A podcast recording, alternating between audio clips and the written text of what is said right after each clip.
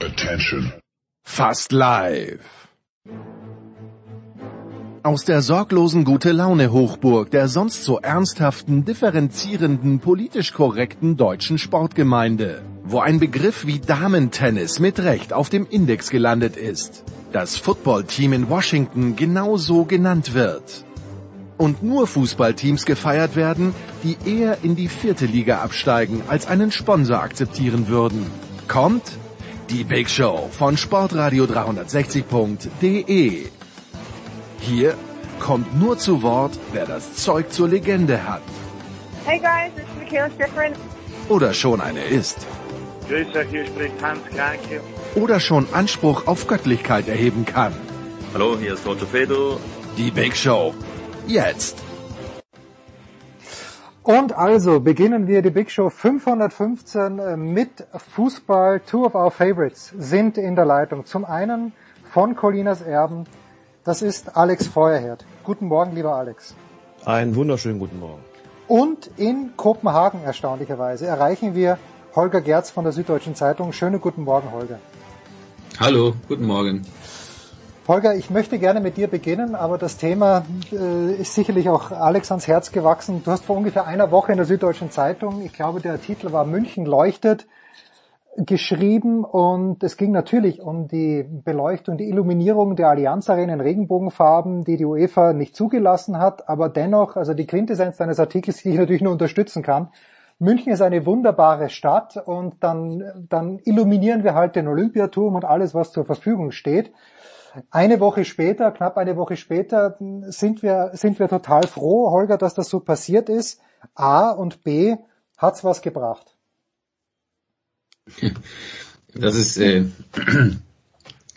das ist immer die Frage, hat's was gebracht? Also ich persönlich habe mich äh, gefreut, dass es, äh, dass es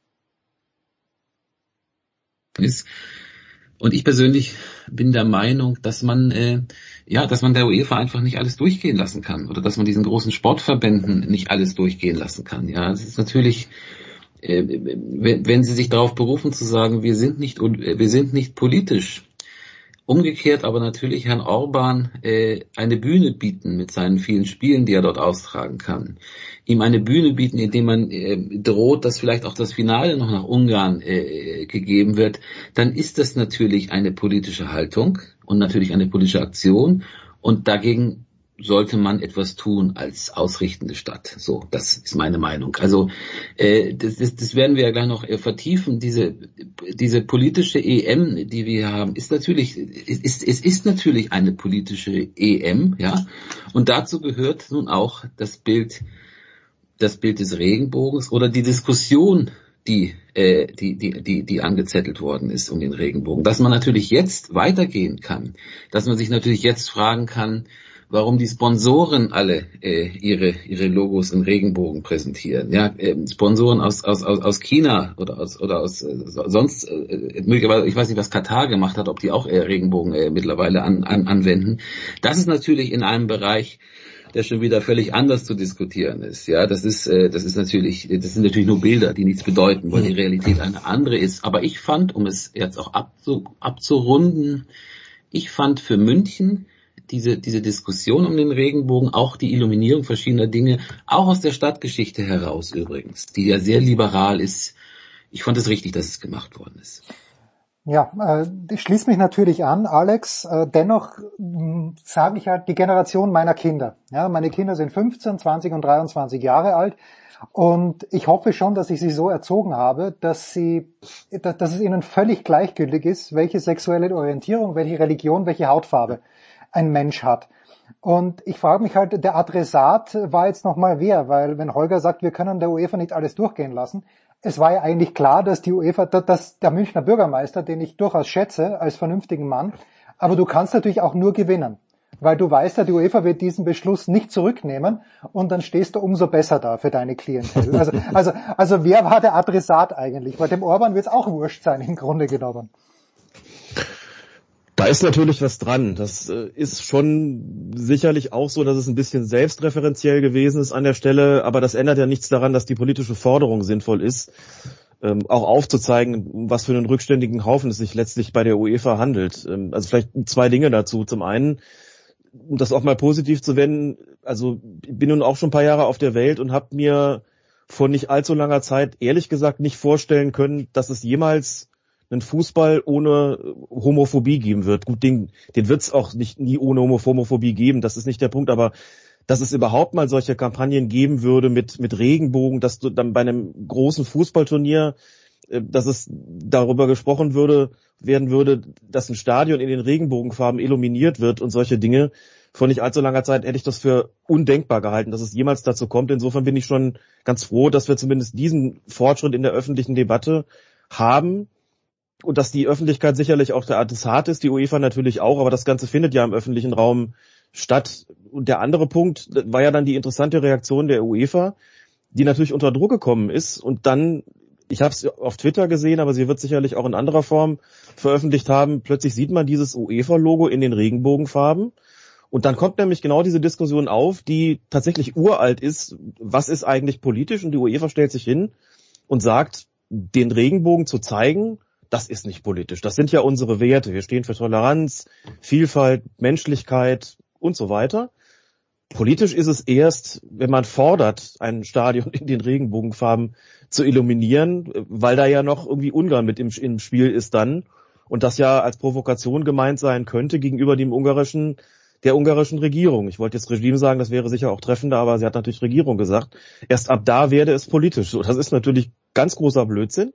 Natürlich ist das eine politische politische Aktion Holger hat schon gesagt, wir haben eine politische EM, genauso ist das. Und das muss man auch entsprechend austragen und sehr, sehr deutlich machen, dass man da eine politische Forderung erhebt, dass der Kampf um die Menschenrechte, der Einsatz für die Menschenrechte, ist natürlich ein politisches Engagement. Und natürlich ist die Forderung politisch, das Münchner Stadion in den Regenbogenfarben zu illuminieren. Natürlich ist es eine politische Forderung ähm, oder ist es eine politische Aktion mit der Regenbogen, äh, in Regenbogenfarben die Kapitänsbinde zu haben, damit aufzulaufen oder niederzuknien und was auch immer. Aber das ist ja auch gut so. Das muss man in diesem Rahmen einfach auch durchsetzen ähm, und tun. Und da ist der Adressat, zum einen sind das natürlich die Verbände, ist es insbesondere die UEFA, aber natürlich auch eine Öffentlichkeit, ein öffentlicher Raum, in dem das Ganze stattfindet, wo es auch genügend Nachholbedarf und, und Sensibilisierungsbedarf gibt. Und deswegen ist das richtig, dass es geschieht. Ist jetzt, Holger, wenn man sich diese, die ganz großen Verbände anschaut, IOC, FIFA und eben die UEFA, äh, ja, man kann die UEFA nicht alles durchgehen lassen, aber mein Eindruck war, dass die UEFA noch am ehesten, ja, immer noch auf sehr kleinem Level, aber auf, am ehesten auch dadurch, dass der Seferin verglichen mit den anderen, die da an der Spitze stehen, vielleicht noch ein, ein Restmaß an Vernunft hat, aber ist die UEFA noch diejenige, bei der man am ehesten ein kleines bisschen Beweglichkeit erwarten kann? Das hätte man erwartet wahrscheinlich, ja. Aber das liegt sicherlich nicht an der Brillanz von Herrn Schäferin, sondern eher an der fehlenden Brillanz von, von, vom FIFA-Chef und vielleicht auch vom IOC-Chef, ja, von Infantino und Bach, wo man natürlich klar weiß, auf welcher Seite die stehen. Da hat man eigentlich immer noch gedacht, ach du IFA, sagen wir mal, ist das geringere Übel, ja, über das reden wir ja. Wir reden ja nicht über tolle, äh, tolle Verbände, die, die sich Gedanken machen, äh, sondern wir reden ja über Verbände, die vor allen Dingen an, an, an der Geldvermehrung äh, interessiert sind. Und da hat natürlich die UEFA jetzt bei diesem Turnier aber ganz gewaltig ihre Maske vom Gesicht, wenn wir schon über Masken reden, über ihre Maske vom, vom, vom, vom Gesicht fallen lassen. Jetzt einerseits natürlich mit der, mit der Regenbogendebatte, andererseits aber das, was wir natürlich auch die ganze Zeit debattieren, die Haltung in Pandemiefragen, äh, die ja mit, zum Teil auch mit der anderen Debatte zusammenhängt. Äh, ist es richtig, 60.000 Leute ins Finale ein, einzulassen oder zu fordern, dass 60.000 Leute ins Finale gehen in, in, in London bei diesen, bei diesen Bedingungen, die wir haben, bei der Delta-Variante. Ähm, es ist, es wäre, was das angeht, so leicht gewesen. Es wäre leicht gewesen zu sagen, ja, wir bieten den Leuten jetzt mal diese Europameisterschaft an ja, wir machen das aber auf einem Level, das verträglich ist. Sagen wir mal, München hat ein Viertel der Leute drin, 15.000, glaube ich. Rom hatte auch ein Viertel der Leute drin, 15.000. Lassen wir es doch insgesamt dabei. Versuchen wir doch so eine EM zu machen, wo wir sagen, es sind Zuschauer da, es sind ja auch mehr als bei einem Geisterspiel. Und übrigens, wenn wir im Fernsehen sehen, stellen wir fest, 15.000 Leute, puh, die machen auch ganz schön Alarm. Ja? Auch als ich im Stadion in Rom war, habe ich gemerkt, es sind nur 15.000 Leute da, aber es klingt ziemlich gut. Ja? Hätte man ja alles machen können. Nein, sie macht es anders. Sie gibt vor, dass mehr Leute zugelassen werden. Diese Zahl muss sich natürlich auch steigern während des Turniers. Und warum macht sie das? Weil sie verdienen will damit. Ne? Anderen Grund kann es nicht geben. Und das ist natürlich auch politisch, aber neben der klaren politischen Aussage, die wir vorhatten, noch ein zweites Signal. Es ist uns egal, was mit den Leuten passiert. Wir ziehen unser Ding durch. Und das ist natürlich ein ein, ein, ein, ein dramatisches Signal. Wir werden nun natürlich erstmal sehen, welche Folgen das hat. Das ist auch klar. Das können die, das können die äh, internationalen Verbände immer sehr gut machen. Ja, wir können sagen, ach Gott, ja, wenn es dann irgendwie hochgeht mit der Variante oder wenn es eine vierte Welle gibt, werden die natürlich sagen, ja gut, an uns hat das sicherlich nicht gelegen. Ja, das macht das IOC auch immer, wenn es irgendwelche danach Probleme gibt bei den Ausrichterstätten. Bitteschön, was hat das denn mit uns zu tun?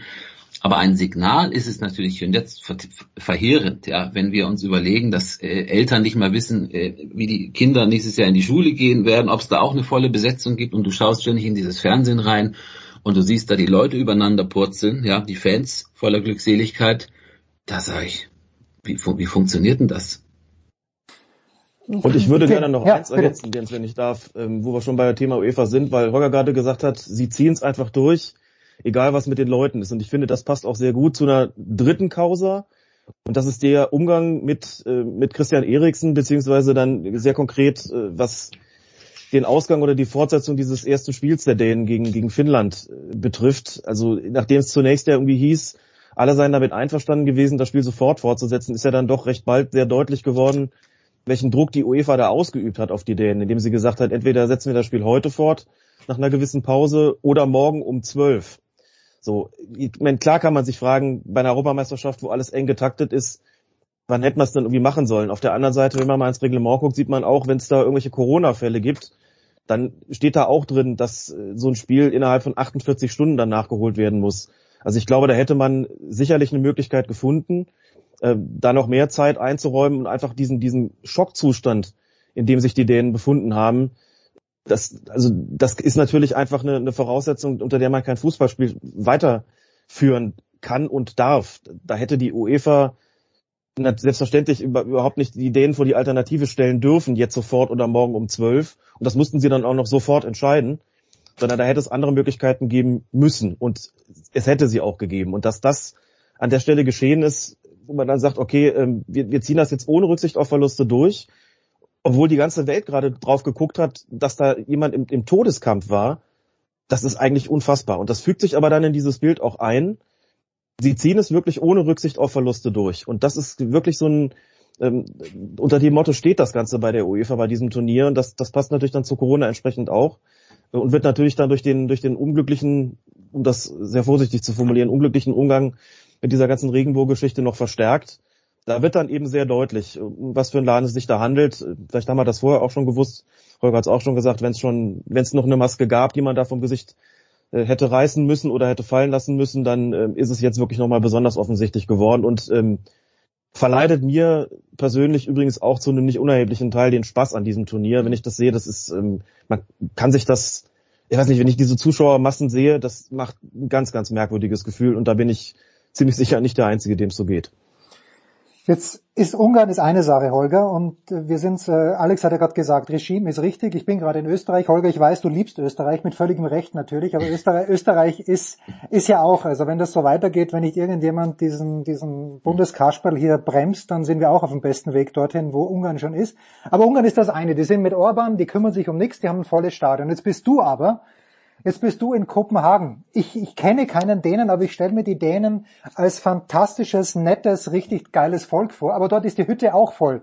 Holger, warum? Warum ist dort, äh, warum geht man dort nicht vorsichtiger um mit der ganzen ja, Geschichte? Ist absolut, ist absolut auch, auch, auch meine Frage. Wenn ich, wenn ich sagen würde, äh, ein Viertel der, der, der Leute äh, würde das auch auf das stimmungsvolle Stadion in Kopenhagen äh, bezogen sein. 25.000 Leute. Natürlich ist es auch so, wir schauen immer auf Ungarn und natürlich kann man auch mit allem Recht auf Kopenhagen schauen. Das ist richtig. Das ist absolut so. Das ist insgesamt, das ist insgesamt ein, ein, ein, ein, ein Blick auf, auf, dieses Turnier, wo, wo etwas einfach schief eingehängt ist. Das gilt wirklich für jedes, tatsächlich für jedes Stadion. Ja, Dänemark ist halt im Moment so, äh, deswegen bin ich auch da, als das sozusagen das emotionale Zentrum dieses Turniers eines der emotionalen Zentren dieses Turniers. Zwischendurch hatte ich tatsächlich das Gefühl, auch Wien könnte ein emotionales Zentrum des Turniers sein. Das war, wurde dann von den Italienern aber zunichte gemacht. Vollkommen unverdient natürlich. Hm, Selbstverständlich. Jetzt ist, ja. jetzt ist es vielleicht auch Zürich, aber nein, klar, es ist hier, hier ist die Begeisterung groß und das sieht man natürlich auch immer noch bei so einem Turnier, ähm, dass der Fußball gelegentlich äh, sein, sein, sein Haupt erhebt und sagt, Moment mal, jetzt haben wir ganz viele Debatten drumherum, aber wir haben hier auch noch Fußball. Und das ist das Interessante auch an dem Turnier. Ich sehe es genauso, äh, dass ich sage, es ist mir, es ist mir, äh, ich sehe es un, es sorgt für mich für ein sehr ungutes Gefühl, wenn ich die Massen sehe, die Publikumsmassen. Es gibt aber natürlich immer Situationen bei Spielen, wo ich feststelle, das, ist das hat mich jetzt aber mitgerissen. Also das, das Elfmeterschießen neulich in der Schweiz, äh, äh nicht äh, von der Schweiz gegen Frankreich war natürlich so ein Element und natürlich auch diese Geschichte um um um um um um, um Dänemark, ja. Anfang bei Eriksen. Ich habe jetzt mit ein paar Leuten gesprochen, die mir das so erzählt haben, wie so etwas natürlich auch wächst. Äh, das haben die Dänen ja öfter erlebt. 84 äh, EM-Turnier, erstes Spiel. Alan Simonsen ist, äh, hat einen Beinbruch gehabt und sie sind dann trotzdem ins Halbfinale gekommen. 92, die Geschichte kennen wir. Sie rücken nach für Jugoslawien, werden Europameister. Das ist ein bisschen, das, das merkt man, das kommt jetzt wieder so hoch. Also überall in der Stadt, wo man herumläuft, ist alles, alles dekoriert, ist alles ausgeflaggt. Ja? Da ist natürlich schon dieses, dieses, äh, dieses, äh, ist natürlich dieses Element da, was der Fußball eben auch noch hat, ein Event zu sein. Aber auch da ist es natürlich so, dass immer wieder die Pandemie äh, durchblickt. Ja, ich hatte einen, einen Interviewpartner hier, mit dem hatte ich mich verabredet, wir wollten uns treffen und dann schrieb der mir wirklich in der Anfahrt nach Kopenhagen, ich saß in der Bahn, sorry, tut mir leid, bin in Quarantäne bis Samstag, hatte Kontakt zu einem Infizierten. Das sind immer so zwei Themen. Das eine ist das Fußballerische, aber das Überbordende ist natürlich das andere. Und das ist vielleicht der letzte Gedanke. Sowas hat es natürlich immer schon gegeben bei, bei Fußballveranstaltungen. Wenn wir uns erinnern an 82 zum Beispiel, an der Weltmeisterschaft. Ich habe das gerade nochmal nachgelesen, weil ich was schreibe drüber. Im Moment 82 hatten wir diesen berühmten Nicht-Angriffspakt Deutschland gegen Österreich. Ein Spiel, wo der Ball hin und her geschoben wurde, damit beide in die nächste Runde kommen. Ein Skandal. Dann hatten wir Toni Schumacher, tritt ein Franzosen Battiston zusammen. Äh, ein Skandal, klar, selbstverständlich. Aber das waren Momente in diesem Turnier. Das war, das waren, das waren Augenblicke. Ja. Trotzdem war der Fußball präsent als Fußballspiel. Dann war das Finale Italien gegen Deutschland. Das war wieder ein reines Fußballereignis. So war es 82. Mittlerweile ist es tatsächlich so, dass diese, dass diese Nebengeräusche eben keine Nebengeräusche mehr sind, wie äh, politische Spiele oder wie äh, Frage nach Corona oder wie völlig zu Recht gesagt der Umgang mit dem Tod, sondern das sind mittlerweile natürlich die fast die Hauptereignisse und drängen das andere in den Hintergrund. Und das ist, ist für mich eine neue Beobachtung, wird natürlich zum Beispiel in Tokio ganz genau sein bei Olympia, wird natürlich es ist recht zu sein bei Olympia in Peking 2022. Ich möchte diesen, äh, ich möchte dann schon noch ein paar Worte zum Sportlichen verlieren, aber vielleicht diesen Teil äh, zu Ende bringen mit folgenden Gedanken, Alex. Äh, ich habe gesagt, bin Vater. Holger meint gerade vorhin, ja, also man weiß nicht, wie, in welcher Form die Schulen dann aufmachen.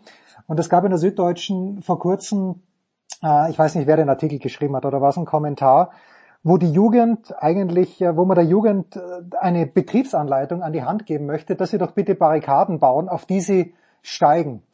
Und das ist für mich so ein bisschen, äh, da schließt sich für mich der Bogen zum Regenbogen. Das ist ein absolut, absolut legitimes, wichtiges Anliegen. Aber ich meine, es gibt fünf Anliegen, die noch viel wichtiger sind.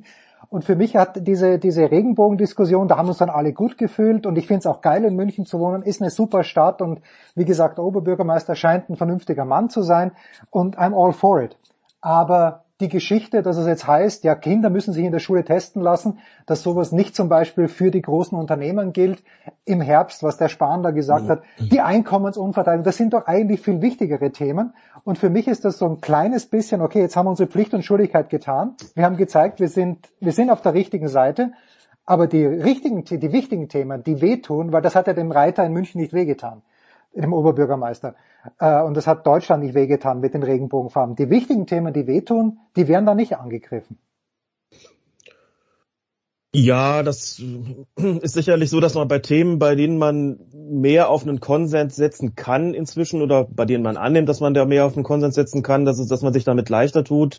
Das hat sicherlich auch was damit zu tun, dass man damit rechnet, dass es imagefördernd ist.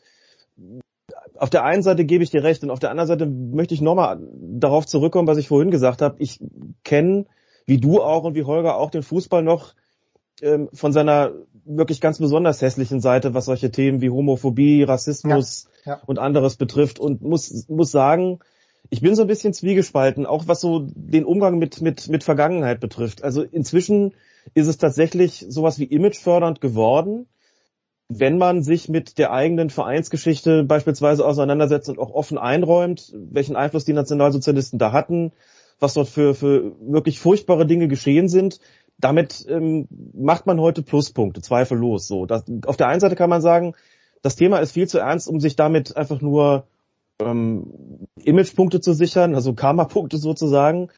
Ähm, man kann auch sagen, das entwertet das ganze Thema so ein bisschen, wenn man das als als als Imagekampagne hernimmt. Auch da hat Holger ja vorhin schon gesagt, wir müssen dann auch drüber reden, was ist eigentlich mit den ganzen Unternehmen, die sich dann plötzlich in Regenbogenfarben darstellen. Entwertet es das Ganze nicht ein bisschen?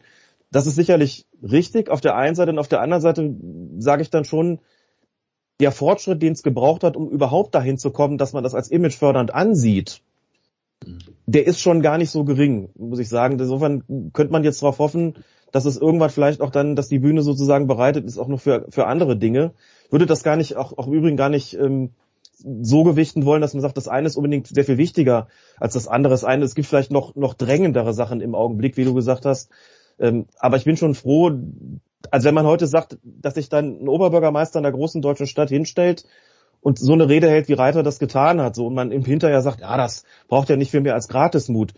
Das ist auf der einen Seite sicherlich richtig, aber es gab, wie gesagt, Zeiten und die sind noch nicht so lange her, ähm, da wäre das überhaupt nicht gratis zu haben gewesen. Und dass es heute anders ist, zeigt schon den Fortschritt an. Wie gesagt, ich will das überhaupt nicht, will da nichts beschönigen. Doch vollkommen klar, wir sind da noch lange nicht am Ziel. Das soll es nicht heißen. Aber dass wir überhaupt über solche Sachen sprechen, dass das so eine Bühne ist, dass sich Spieler dann, dann hinknien, um ein Zeichen gegen Rassismus zu setzen, dass eine Regenbogenbinde als, als Spielführerbinde getragen wird. Also wie gesagt, ich kenne die Zeit noch sehr genau, wo Homophobie was völlig Selbstverständliches war im Fußball, wo überhaupt niemand widersprochen hätte. Und wenn man widersprochen hätte, dann wäre man, wäre man abgestempelt gewesen, du bist doch auch vom anderen Ufer. Solche Sprüche dann, ne?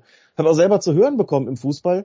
Ähm, deswegen schätze ich das an dieser Stelle nicht gering, aber das ist auch ein Fortschritt, den man immer wieder neu erkämpfen muss, immer wieder neu durchsetzen muss. Man sieht, dass es eben auch die Kräfte gibt, und es sind nicht nur die Orbans dieser Welt, sondern schon auch andere und die leben auch in dieser Gesellschaft. Ist ja nicht so, dass äh, das, was Reiter da gesagt hat, dass das auch nur auf Zustimmung gestoßen wäre. Ne? Es gibt schon auch in diesem Land genügend politische Kräfte, gesellschaftliche Kräfte, die sagen, dass wir wollen das nicht, äh, das ist alles viel zu politisch und politisch wird es ja immer dann, wenn Dinge passieren, die einem nicht, die einem nicht passen.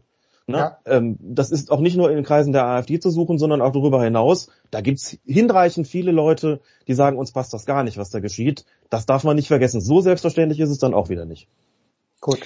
Das ist ein total, wie gleich ganz kurz, vollkommen richtiger und wichtiger Punkt, Alex. Vielen Dank, dass der mir auch noch eingefallen ist. Ähm, vielleicht, weil wir gerade gesagt haben, Jens, weil du sagtest, na, das ist, man weiß da auf welcher Seite man steht, das ist dann einfach, sich dafür einzusetzen. Nee, gerade für so eine Fußballmannschaft nicht. Wenn wir uns erinnern, 2018 hatten wir eine ähnliche Situation um Özil. Da hatten wir ja. die Debatte im DFB, ähm, wir erinnern uns kurz daran, Özil hat das, das, das Trikot dem Erdogan geschenkt und äh, da brach natürlich die Debatte los, gesellschaftlich in, in den Medien, in der Springerpresse. Ist Özil eigentlich ein richtiger Deutscher und so weiter, müsste er nicht ein anderes Trikot tragen. Wir haben das ja alles damals, wir haben das ja alles damals äh, besprochen, kommentiert und auch gelesen. Und der DFB hat diese, diese Diskussion, die ja auch, auch, auch fremdenfeindliche Diskussion, äh, überhaupt nicht in den Griff gekriegt. Das ist den, das ist den, den aus den, aus den Fingern geraten und war auch ein Grund dafür, übrigens, dass diese Mannschaft aus dem Tritt geraten ist bei der WM in, in, in Russland. Da hat man also schon gesehen, dass die Politik, auch damals schon, ein politisches Thema Einfluss nehmen kann auf so eine Mannschaft. Und natürlich auch gesteuert wird von draußen. AfD damals, ne, wir hatten gerade die Diskussion um den, um den, den Nachbarn Boateng und es ging dann ja auch weiter, beim nächsten Mal bitte wieder eine richtig deutsche Nationalmannschaft. Und jetzt hat man das ja wieder. Man hat ja wieder äh, eine politische Situation, aber ich finde das auch bemerkenswert, finde es auch gut vom DFB, dass sie sich dem jetzt wiederum gestellt haben, ja, dass sie gekniet haben zum Beispiel, denn wir erleben ja die Mechanismen, die draußen wirken. Schauen wir mal einfach bei Twitter, was da steht. Ja, ja, wie, bitte mal ein bisschen weniger politisches Engagement, stattdessen wieder gut spielen. Das ist ja so die klassische Haltung der, der, der, der, der, der Rechten und Altrechten und Neurechten. Also für so eine Mannschaft, finde ich, ist das schon ein Risiko oder die sehen schon, legen schon was hinein, wenn sie sich politisch positionieren. Und bei aller Kritik am DFB, die berechtigt ist in vielen Punkten, da finde ich, haben sie eine ganz gute Rolle gespielt diesmal. Das lassen wir mal so stehen zum DFB. Vielleicht dazu Mesut Özil kommen wir nach einer kurzen Pause.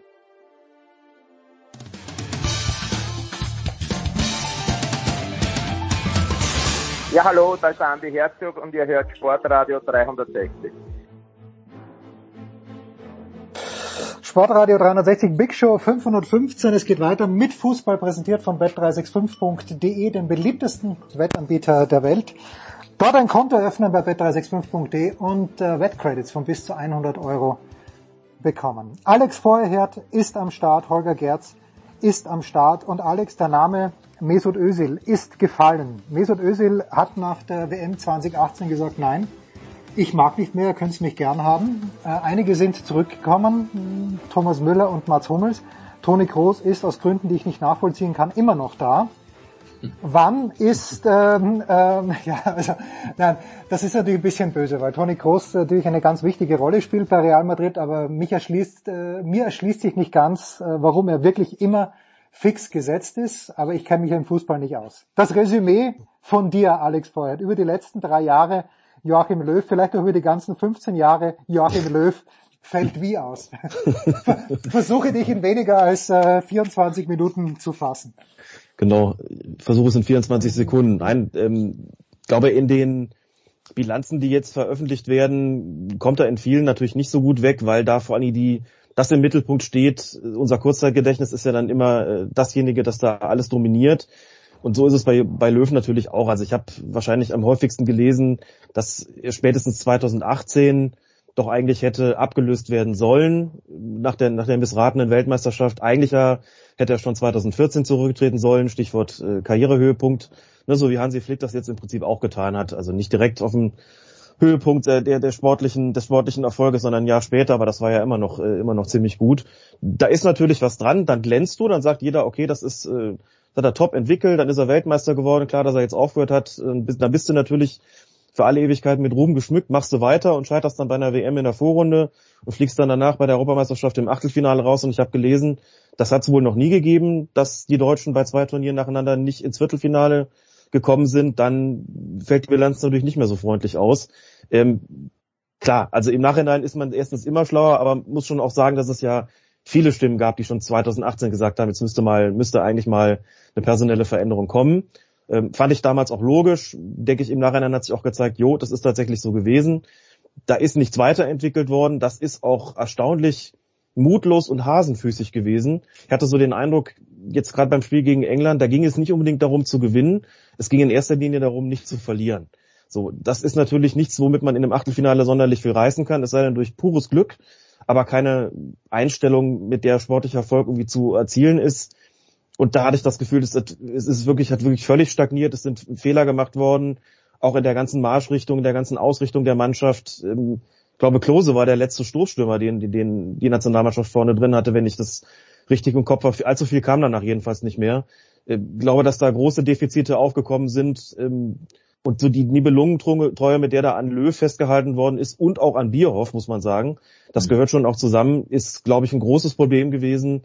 Ähm, und auch schon was, wo man sagen muss, das ist nicht erst im Nachhinein klar gewesen, sondern das ist auch schon früher klar geworden und das war eigentlich spätestens 2018 so. Ähm, da hätte der Schnitt gemacht gehört, dass es nicht passiert. Jetzt hat man da zwei Jahre verloren oder besser gesagt sogar drei.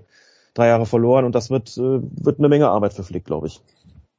Aber dieses Problem des Stoßstürmers, um mal ganz, ganz äh, sportlich zu werden, Holger, das ist ja eigentlich nicht das Problem von Löw, sondern ist ja ein Problem der Akademien, die Spieler ausbilden.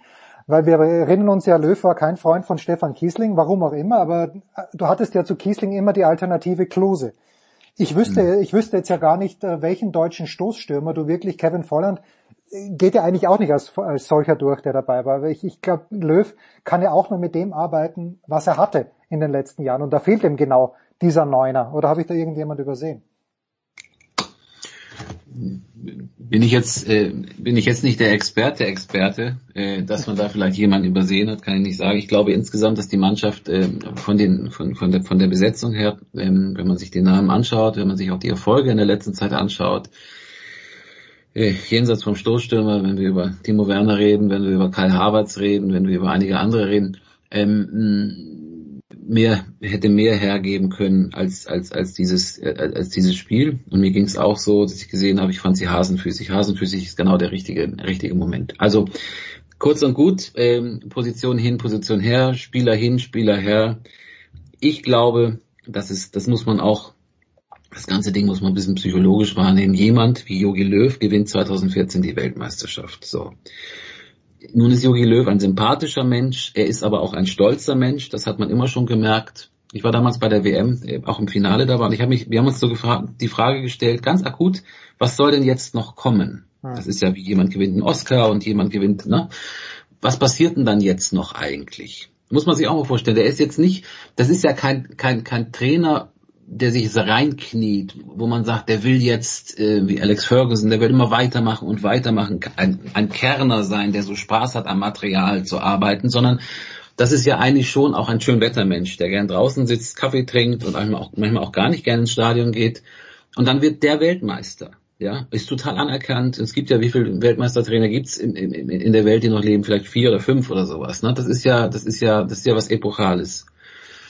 Und da muss man sich, glaube ich, überlegen, kann man dann noch mal ernsthaft so mit der mit, mit der Konstitution äh, von von Löw kann man da noch mal angreifen? Und ich glaube, da ist der Fehler gemacht worden. Ich hätte ich hätte das ist wahnsinnig schwierig, den richtigen Moment zum Abschied zu finden. Das ist, glaube ich, die die die die die höchste Form, ja, zu sagen, jetzt ich gehe auf dem Höhepunkt, können die wenigsten.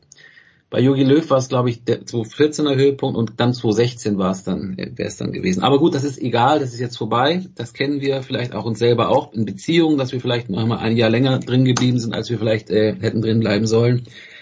Passiert, kommt vor, ist jetzt keine Vollkatastrophe. Hansi Flick ist ein guter Nachfolger. Und ich glaube, Alex, um, das bisschen weiter zu spinnen, ich höre immer, die Deutschen sind, sind von der die deutsche Mannschaft, mit der mich emotionaler genau nichts verbindet, sei weit weg von der Weltspitze. Das sehe ich gar nicht so. Denn wer ist denn die Weltspitze eigentlich im Moment? Ich weiß nicht, sind die Brasilianer so gut? Kann ich nicht beurteilen. Die Argentinier, die sind, sind auch weit weg. Und in Europa hat Frankreich, ist ausgeschieden gegen die Schweiz. Hätten sie natürlich nie verlieren dürfen, dieses Spiel. Aber ich sehe nicht, ehrlicherweise im Moment, dass Deutschland so wahnsinnig weit weg wäre von der Weltspitze mit den genannten Spielern. Havertz ist ein guter Fußballspieler. Werner, ich sehe Sané immer noch sehr, sehr gut. Ob es Müller und Hummels nach wie vor braucht, weiß ich nicht. Aber ich sehe dieses, dieses Loch zur Weltspitze, wenn Hansi Flick da Enthusiasmus wieder reinbringt, ich sehe das nicht so groß. Ich glaube, wenn man in ein paar Jahren sich nochmal anschaut, wie der Kader ausgesehen hat bei dieser Europameisterschaft, dann sind da nicht allzu viele Namen dabei oder werden nicht allzu viele Namen dabei sein, bei denen man sagt, ach du liebe Zeit, mit solchen Spielen, solchen Spielern musste der eine Europameisterschaft bestreiten. Ähm, anders als wenn man heute beispielsweise auf die Aufgebote 2002 schaut, wo die Deutschen bekanntlich Vize-Weltmeister geworden mhm. sind, da findet man dann schon so ein paar Namen, wo man sagt, hm, Okay, und mit der Mannschaft sind die ins Finale gekommen. Das ist ja krass. Also da wird man dann sagen, okay, das, das drückt dann dann doch eine Distanz zur Weltspitze aus, trotz des, des Erfolges der Vize-Weltmeister geworden zu sein. Eine Distanz, die jetzt sicherlich äh, geringer ist. Da gebe ich dir vollkommen recht. Ähm, Entschuldige, den, das, das war damit einfach nur sagen, ich glaube, dass äh, es ist schon ziemlich gut aufgestellt eigentlich und wirklich nicht allzu weit davon entfernt und äh, an es lag jetzt nicht daran, also vielleicht außer wirklich dann in, in der Sturmspitze, wo man sagt, gut, okay, Volland, ja, hm, das ist jetzt auch nicht unbedingt derjenige verglichen mit anderen. Also da ist der Unterschied, da ist dann der Unterschied schon groß gegenüber, aber natürlich auch einer Mannschaft wie, äh, wie Polen, die dann ausgeschieden ist. Ähm, Lewandowski hat drei Tore gemacht, das war prima, aber sonst war da natürlich nicht so viel. Also das glaube ich auch nicht, dass die Distanz besonders groß ist. Ich glaube eh, dass es einfach enger geworden ist. Gerade bei diesem Turnier ist es aus meiner Sicht mehrfach wirklich sehr deutlich geworden wie eng es geworden ist. Guck dir die ganzen Favoriten an. Italien braucht eine Verlängerung, um gegen Österreich weiterzukommen, die ein sehr couragiertes Spiel gemacht haben. Niederlande ausgeschieden gegen Tschechien. Spanien braucht eine Verlängerung gegen Kroatien und fünf Tore, um weiterzukommen und kassiert hinten drei. Frankreich, großer Turnierfavorit, gegen die Schweiz ausgeschieden. Das liegt ja dann auch nicht daran, und davor haben sie nicht überzeugt, muss man sagen. Ein einziger Sieg im Turnier und das, das gegen Deutschland durch ein Eigentor von Hummels, da ist dann nicht allzu viel geblieben danach. Und wenn man sich das anschaut, muss man sagen, na ja, also es ist doch eigentlich alles enger zusammengerückt. Und zumindest auf dem Papier und von und nominell ist das eine starke Mannschaft, die die Deutschen da an den Start gebracht haben. Insofern wäre mir da aus dieser Sicht auch nicht bange, dass das, äh, dass sich das reparieren lässt. Und ein letztes noch dazu. Ich glaube, wir alle haben vielleicht, also sagen wir von, von den von den wirklich großen Fußball-Nerds und denen, die es beruflich tun müssen, mal abgesehen, haben vielleicht gar nicht unbedingt die ganze Zeit immer die, die U21 im Blick gehabt. Die gerät dann immer in den Blick, wenn sie dann an einer Endrunde teilnimmt und da sehr erfolgreich ist unter Stefan Kunz. Und das ja nun nicht zum ersten Mal. Da gucken wir uns dann auch alle ab dem Viertelfinale die Spiele an und sagen, boah, guck mal, kennen wir vielleicht gar nicht alle Spieler oder gerade so, aber die spielen ja richtig couragierten und guten Fußball. Und da kommt ja schon was nach. Und es hat ja schon auch Mannschaften gegeben, also die mit, mit Neuer beispielsweise, äh, die U21, wo man sagt, da kommt ja, kommen ja schon auch Spieler nach, die irgendwann mal eine tragende Rolle spielen können und die sind jetzt gerade vielleicht Europameister geworden. Also da wäre mir doch aus, aus der Sicht des Deutschen Fußballbundes, wäre mir da glaube ich nicht bange, wenn du einen guten Übungsleiter hast, der das Ganze zusammenbringt und einen, einen klaren Blick dafür hat, dann ist das glaube ich schon möglich, äh, da wirklich auch an der Weltspitze dran zu bleiben. Weil du gerade Stefan Kunz erwähnt hast, äh, Alex. Holger, du bist ja auch ein sehr aufmerksamer Beobachter, nicht nur was den Tatort anbelangt, des öffentlich-rechtlichen Fernsehens. Und äh, die Frage ist jetzt mal ganz platt gestellt, bin ich der Einzige hier in unserer Dreierrunde, dem diese Konstellation mit Bommes, mit Kunz, mit Schuld und mit Boateng eigentlich sehr gut gefällt, weil, äh, weil es, äh, weil es, ich finde das lässig, ich finde es in gewissermaßen zurückhaltend. Ich finde es gut informiert, vor allem Almut Schuld ist, äh, und Boateng finde ich gut. Und Kunz, ich habe den komplett unterschätzt, Holger. Ich glaube, dass Stefan Kunz auch ein guter Bundestrainer geworden wäre. Vielleicht wird das ja in vier Jahren. Aber jetzt nur, nur von der, von der Anmutung dieser, dieser Konstellation her, wie gefällt dir das, Holger? Ja, ähm, kann ich, kann ich nur zurückgeben.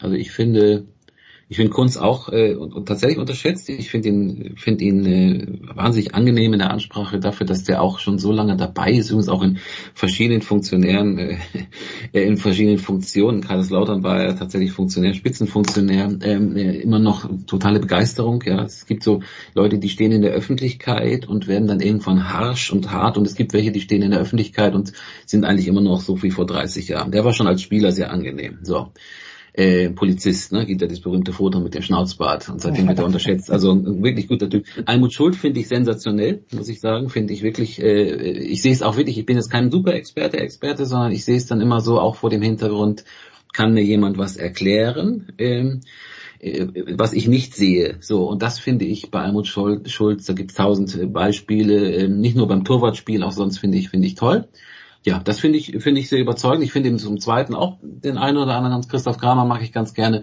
Und ich finde, vielleicht kommen wir gleich drauf, was mich immer wieder fasziniert oder was mich überrascht, ist, wenn jemand wie Bastian Schweinsteiger, der ein so großartiger Spieler war, äh, wenn der einem überhaupt nichts über das Spiel erzählen kann, das über das hinausgeht. Nein, das finde ich wirklich, ich, ich finde das faszinierend, wenn einer, ich meine, der muss es ja nun wirklich begriffen haben, der muss es ja wie ich verstanden haben, der ist Weltmeister, wir wissen, der ist, der war der Indianerhäuptling, der hatte, hatte die Zeichnung unterm Auge, Bilder für die Ewigkeit, 2014, geht ja nicht nur um Löw, 2014 geht ja auch um, um Schweinsteiger. Und dann steht er da und hat immer diese grau-silbernen Anzüge an und sieht so aus, wo man sich fragt, ist der, ist der, ist der, lebt der noch oder ist der schon irgendwie so tatsächlich zu seinem eigenen Denkmal geworden und redet Dinge, die ich auch sagen könnte, das ist enttäuschend. Ja, Alex, du bist jahrelang mit der, mit dem Bayern München Trikot mit der Nummer 31 zu Bett gegangen.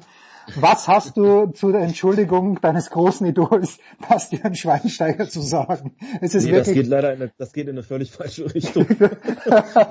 Bin ich nicht, habe ich nicht, werde ich nicht und kann dann auch äh, vielleicht dann Werbung für, für Holgers Artikel machen ähm, in der Süddeutschen Zeitung von gestern was, glaube ich. Ne?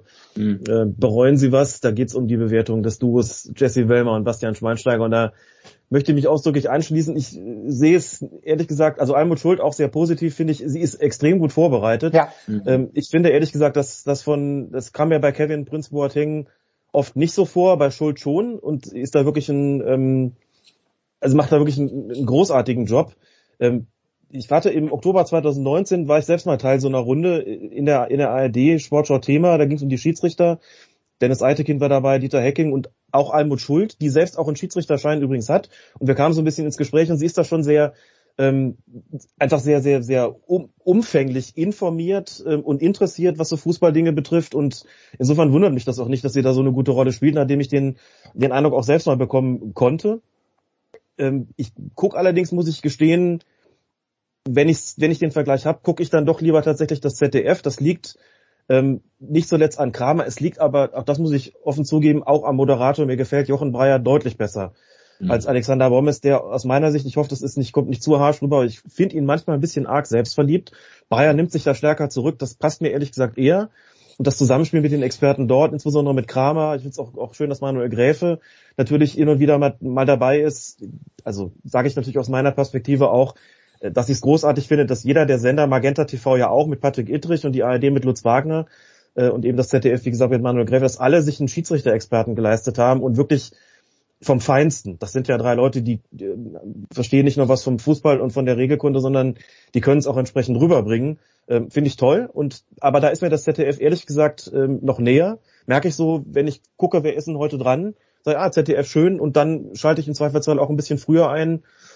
Ähm, bei der ARD ja Schuld, okay, finde ich auch. Und, und Stefan Kunz höre ich grundsätzlich auch gerne zu und meine auch ist sicher unterschätzt und ähm, das wird sich möglicherweise jetzt ändern, nachdem er nun schon Sommer-Europameister geworden ist. Aber so insgesamt, das Ding funktioniert in der Runde, finde ich im ZDF besser, aber das ist natürlich immer auch subjektiv, klar. Alex, ich muss dir, ich widerspreche dir ungern, aber allein der Anzug, den Kevin Prince Boateng vorgestern getragen hat, ich meine, da brauche ich nicht mehr mehr. Ja? Das ist, das ist einfach ein, ein, ein Augenschmaus gewesen. Ich habe für dich da noch eine Schiedsrichterfrage zum Abschluss, aber ich muss, äh, muss Holger äh, schon noch fragen, äh, wenn wir jetzt ein MVP küren würden unter den Experten, Gibt es überhaupt einen, einen annehmbaren Konkurrenten für Thomas Bräuch? Ich weiß, Sandro Wagner funktioniert mit Jan Platte bei der Zone großartig, aber Sandro Wagner hat für mich als Experte im ZDF nicht funktioniert. Thomas Bräuch, da erfahre ich was Neues. Oder Holger? Ja, Thomas Bräuch äh, äh geht mir auch so, klar. Ich habe jetzt auch nicht so den Überblick, ich habe jetzt nicht durchgehend gehört, weil ich auch relativ viel unterwegs bin natürlich aber äh, Bräuch erzählte neulich zum Beispiel äh, seherische Qualitäten natürlich auch, wie sich die rote Karte äh, im Spiel der Niederländer auswirkt, sagt er, auf, auf eine halbe Stunde gerechnet ist eine, ein Spieler runtergestellt vom Platz an 0 zu 1, kurz danach fiel es 0 zu 1. ähm, ja, natürlich wissen wir alle, das sind, das sind Prognosen, die, die zutreffen können und nicht. Bei dem habe ich das Gefühl, dass der mir manchmal was tatsächlich was erklären kann übers Spiel. Ja, das ist für mich das, das Wichtigste und äh, das habe ich bei einigen und äh, bei einigen anderen habe ich es nicht. Die Schiedsrichterfrage, die kommen muss.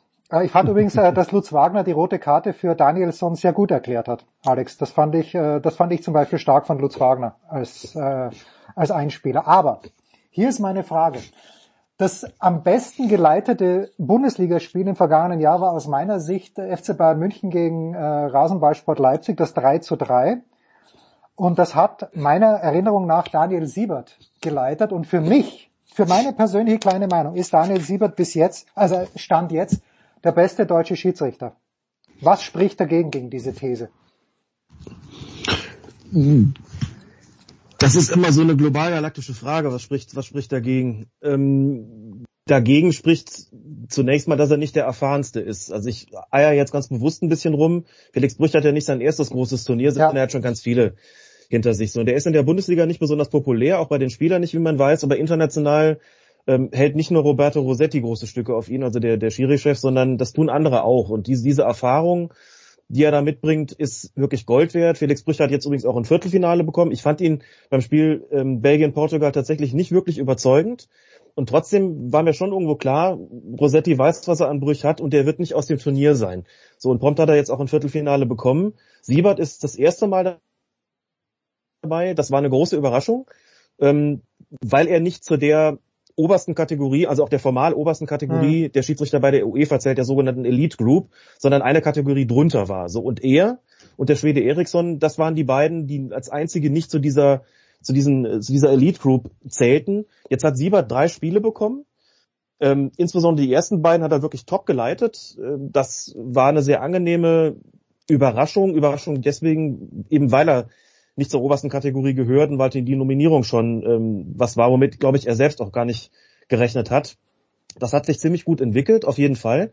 Ähm, warum ich trotzdem gezögert habe, ist es einfach, du musst dich dann schon über einen längeren Zeitraum auch international beweisen, bis du dir sozusagen das, äh, das entsprechende Prädikat dann verdienst. So und das ähm, dafür braucht, braucht er dann noch ein bisschen.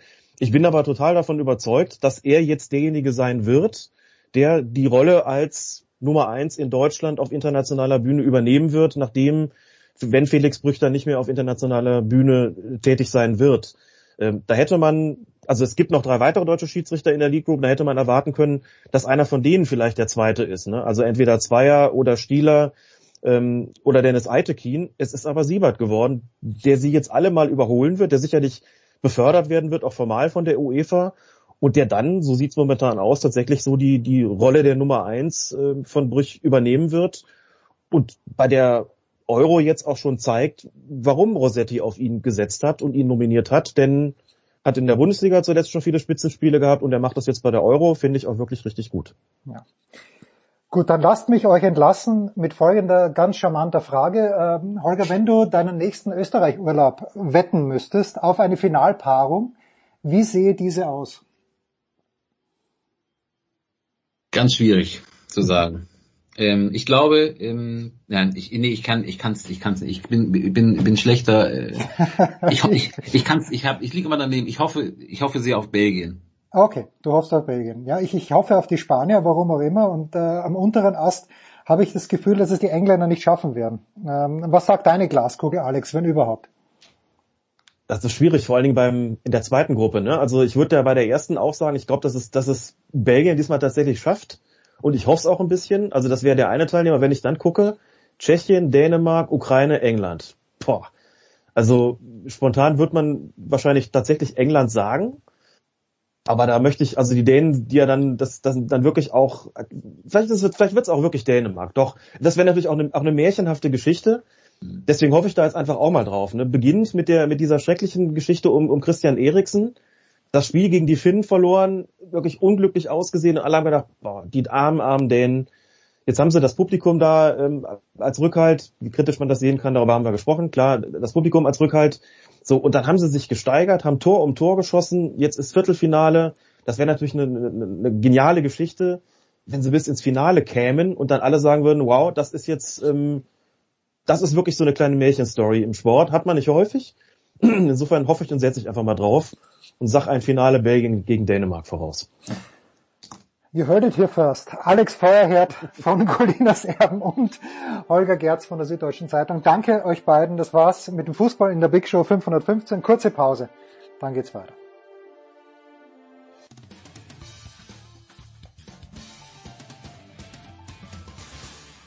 Hallo, hier ist Hagen Stamm und ihr hört Sportradio 360. Michael Körner hat noch einmal, bevor er sich, apropos Michael, ich war jetzt mal Stand-Up-Paddeln. Ich bin aber nicht gestanden, ich bin gekniet. Geht das als Stand-Up-Paddeln durch? Nein, oder oder, nein, bist, oder bist du nein, Purist? Nein, nein, nein. Die Kunst ist tatsächlich zu stehen jetzt. Ja, aber Knien, äh, man kann mit dem Knien, was ich zulasse, ist äh, 20 bis 25 Meter aus dem Hafen raus. Ah, Okay, gut. Ja, aber dann musst du stehen. was du zulässt. Stell mir vor, draußen Punktrichter Körner, der mit der roten Flagge wedelt, sagt, nee, Holger, stell dich hin, du Sack. Das geht nicht. Schön, Was ich aber noch ganz cool finde, mittlerweile gibt es Sitze Ach was. äh, fürs Stand-Up-Paddle. Ja, ja, das gibt so Sitze, dass du dann so sitzt wie jetzt im Kajak. Ne? Also das wiederum, finde ich cool. Also Aber ich finde noch besser, das Schlimmste für mich sind ja die Kanadier sind's, oder? Der Kanadier einer ist es, wo du kniest und einen... ja gut, das das das das, ist kann Wahnsinn. ich nicht. Also wer wer wer tut seiner Patellasehne das an Ja. über Jahre? Ja, aber die besten Oberkörper kommen so heraus und wer hätte bessere Ja. Oberkörper als wir beide? Ich war am Staffelsee. Oder du bist nicht am Staffelsee. Ich war erstmals in meinem Leben am Staffelsee. Was ich schön fand, und der ist erstaunlich groß, aber das ist nicht dein Ja. See des, des Vertrauens. Du, bei dir ist es der Kochelsee, oder was war's? Ähm, also tatsächlich, das ist sehr kurios, dass du es ansprichst, weil ich komme gerade von einer äh, zweitägigen Fahrradtour rund um Weiher und Seen im bayerischen Oberland zurück. Und äh, da gibt's nicht den einen, also natürlich gibt's den Starnberger See und den Ammersee, aber da sind halt alle. Ja, ja. Aber es gibt halt sehr viele kleine äh, Seen und, und Weiher, das eigentlich viel, viel geiler ist. Das darf ich, ich sag, ich darf gar keinen Fall Namen nennen. also äh, ja, deswegen gibt's, es gibt nicht den Lieblingssee. Natürlich ist am Ende des Tages ist der Walchensee der See, der am schönsten ist, weil da ist halt keine Ansiedlung. Ja. Und äh, bis auf ein Hotel, wer immer das genehmigt hat, der ist jetzt sehr, sehr reich. Das kann nicht ohne Korru- Korruption gegangen sein. da steht ein so ein Ding. Also der Walchensee äh, für alle Hörerinnen und Hörer ist wirklich, das ist die pure Romantik. Also das sieht wirklich aus wie in der kanadischen Wildnis. Aber da ist ein Hotel. Da ist ein Hotel Verrückt. am Ufer. So ein dreigestössiges Ding, auch noch hässlich wie die Nacht. Und ich schwöre, das kann nicht mit rechten Dingen zugegangen sein. Das gibt es nicht, dass das da steht. Da müssen 2,50 Euro geflossen sein. Was mich natürlich jetzt irri- irritiert, ist, dass nicht nur Elmar Paulke sich offenbar stundenlang aufs Rad setzt, sondern auch Michael Körner. Aber das ist Ja. vielleicht eine, äh, also Elmar, die, wenn man auf Instagram Elmar folgt, das ist Wahnsinn. Der Junge ist nur noch unterwegs. Äh, darf ich kurz fragen, hat Elmar, aber Elmar schätze ich so ein, also Elmar und ich sind quasi gleich alt, mit Verlaub, er ist ein bisschen jünger, dass er hat kein E-Bike, ne? Nein, nein, nein, nein, nein. Nein. Äh, nein, also ich, ich, äh, ich sehe ihn immer nur mit Helm und mit, mit einem relativ alten, manche würden sagen Vintage äh, Rennrad. Weißt du, so ein, so ein richtig alter Bock. Und ich frage, komme ich mit Elmar noch mit? Ich gehe ja auch recht viel Radfahren, auch noch ohne E-Bike, aber ich habe mir jetzt mal das E-Bike von meinem Vater mitgenommen. Bin noch nicht drauf gesessen. So, Ah. Manchmal ist schon schön. Ah, es ist der Wahnsinn. Ja. Das ist wirklich, du bist, aber wenn du dich einmal draufgesetzt hast, du bist, Bist nicht mehr runter. Du kannst, du kannst nicht mehr normal Fahrrad fahren. Michael, am Mittwoch in der Früh titelt der SID in seinem Feed, Achtung, Rödel verneigt sich vor Überraschungsgast Schröder, hilft natürlich allen. Ist eine Verneigung vor Dennis Schröder, von dem ich dachte, dass die Versicherungssumme viel zu hoch ist, dass er überhaupt zum deutschen Kader für das Olympia-Qualifikationsturnier stößt, ist eine Verneigung angebracht. Nein, natürlich nicht. Ich weiß auch nicht, wer sie hat. Hat Rödel wirklich gesagt, er verneigt sich? Moment, Moment. Ich bin froh, dass er da gewesen ist. Und ich bin froh. Dennis war super Ja. in den Tagen, wo er bei uns war. Davon verneigen persönlich steht nichts. Nee, also ähm, das wäre natürlich auch zu viel. Also er ist jetzt, hat die Mannschaft wohl besucht, aber nee, verneigen sollte man sich vor Dennis Schröder nicht. Hätte Also er, ich ja, lass es jetzt mal so unkommentiert stehen. ja, ja, ähm, ist es auch, was, was ich mir bei der ganzen Geschichte gefragt habe, Versicherungssumme hin und her, aber ist Dennis im Moment nicht vertragslos oder habe ich da was übersehen? Also wem müsste man die, die Versicherungssumme zukommen lassen? Äh, die Situation ist wohl die, ähm, dass Dennis Schröder ist vertragslos und ihm schwebt eine Summe vor von 100 bis 120 Millionen Dollar für seinen neuen Vertrag. Und der DBB hat einige Wochen lang versucht, laut äh, Aussage von Armin Andres, DBB-Vizepräsident, zu hören in unserem neuen Podcast, dass man eine Versicherung findet, die bereit ist, diese Summe zu versichern. Und gesagt, nein. Also es ging wohl gar nicht um die Höhe der Versicherungsleistung, ähm, also die du zahlen musst, um überhaupt ihn zu versichern, sondern dass die Versicherungen gesagt haben, 100 Millionen sollen wir versichern, wenn, wenn der sich einen Haxen bricht, jetzt hier bei der Olympia-Quali, machen wir nicht. Also man kann ja alles Mögliche versichern lassen, ne? Also weiß ich nicht, Heidi Klum ihre Brüste und äh, Markus Schenkenberg das Unterwäschemodel sein Hintern oder irgendwie sowas. Aber ein Dennis Schröder für 100 Millionen bekommst du nicht versichert. Äh, da haben sich wohl auch die Versicherungen, die früher Nowitzki versichert hat, das ist ja kein neues Thema, Ja. äh, weggedreht. Denn ja, es ist zum einen, es ist vor allen Dingen auch dieser vertragslose Zustand, weil wenn du Vertrag hast, äh, und verletzt dich, dann bist du jetzt zu einem großen Teil wohl auch über den Vertrag abgesichert, dass du da ähm, dein Geld weiter bekommst. Aber in der vertragslosen Zeit brauchst du eben die volle Versicherungssumme und das hat nicht funktioniert. Okay. Nenne mir bitte ein zweites männliches Model außer Markus Schenkenberg. Das wirklich, das wirklich bekannt ist. Das ist schwierig, oder? Ja, Aber- gut, also ich, ich muss zugeben, ich blättere auch nicht durch die Zeitschrift und äh, versuche dann herauszufinden, wie denn dieses heiße männliche Unterwäschemodel heißen könnte. Wie du es Insofern, früher, ich kenne nur Markus Schenkenberg und Ja, der ist ich auch. mittlerweile auch schon, glaube ich, 52, oder? ja, aber mindestens, weil der war damals schon alt, als er bei Wetten das mal zu Gast war. Aber es ist wirklich das einzige, das einzige männliche Model, das mir auch einfällt. Ja. So ganz auf die Schnelle. Ja, das Olympia-Qualifikationsturnier äh, gegen Mexiko gewonnen, die deutsche Nationalmannschaft. Ähm, wie, wie weit sind wir da? Wie weit kann es noch gehen? Wer muss geschlagen werden, Michael? Äh, tatsächlich interessant, dass du wirklich nur auf das Sportliche äh, zu sprechen kommen möchtest und nicht über die ganzen Nebengeräusche rund um äh, Yoshiko Saibu. Finde ich interessant. Gut, ja, okay, aber dann, nee, nee, fangen wir mal mit dem Sportlichen an. Ja, bitte. Ja, das Sportliche, äh, ja, es sind zwei Dreiergruppen. Ähm, die Deutschen spielen gegen Mexiko, haben sie gewonnen gestern mit Ach und Krach und dann noch morgen gegen Russland, also Donnerstag äh, gegen Russland. Äh, die ersten beiden dieser Dreiergruppe kommen weiter. Also so unmöglich klingt das nicht spielen dann über Kreuz das Halbfinale gegen die beiden Erstplatzierten der anderen Gruppe. Dort werden sich Kroatien und Brasilien durchsetzen. Die Tunesier haben gestern haushoch verloren, die haben da nichts zu suchen. Also Kroatien ist meines Erachtens der Gegner, weil nur einer am Ende äh, dieses Olympiaticket lösen wird, die du schlagen musst. Ähm, ich habe mir die Kroaten angeschaut. Äh, sie haben äh, Bojan Bogdanovic von Utah Jazz dabei als NBA-Profi. Der Rest ist okay, aber wir Deutschen haben ja schon auch einen wirklich guten Kader. Also das, da darf man sich nicht äh, verstecken. Das ist eine super Mannschaft. Dass es noch nicht so richtig funktioniert. Gut, sie sind noch nicht richtig eingespielt. Das letzte Testspiel gegen Senegal musste abgesagt werden wegen Corona bei Senegal. Ähm, vielleicht hat man dieses Spiel gestern noch gebraucht. Es war ein bisschen mühsam, aber mal sehen, wie sie gegen die Russen spielen. Äh, die Russen sind äh, man denkt ja immer, Russland, oh, starkes Basketballteam. Ja, es war früher mal so, ja. aber die sind eigentlich, also, pff, die sind knochenalt, um ehrlich zu sein. Also die haben, die spielen heute und morgen, also die spielen heute gegen ähm, gegen Mexiko und ich glaube nicht, dass die Deutschen gegen Russland verlieren werden. Aber wie gesagt, die große Geschichte wird dann Halbfinale, wenn es so kommt, wie ich es mir vorstelle, gegen Brasilien und das Finale gegen Kroatien.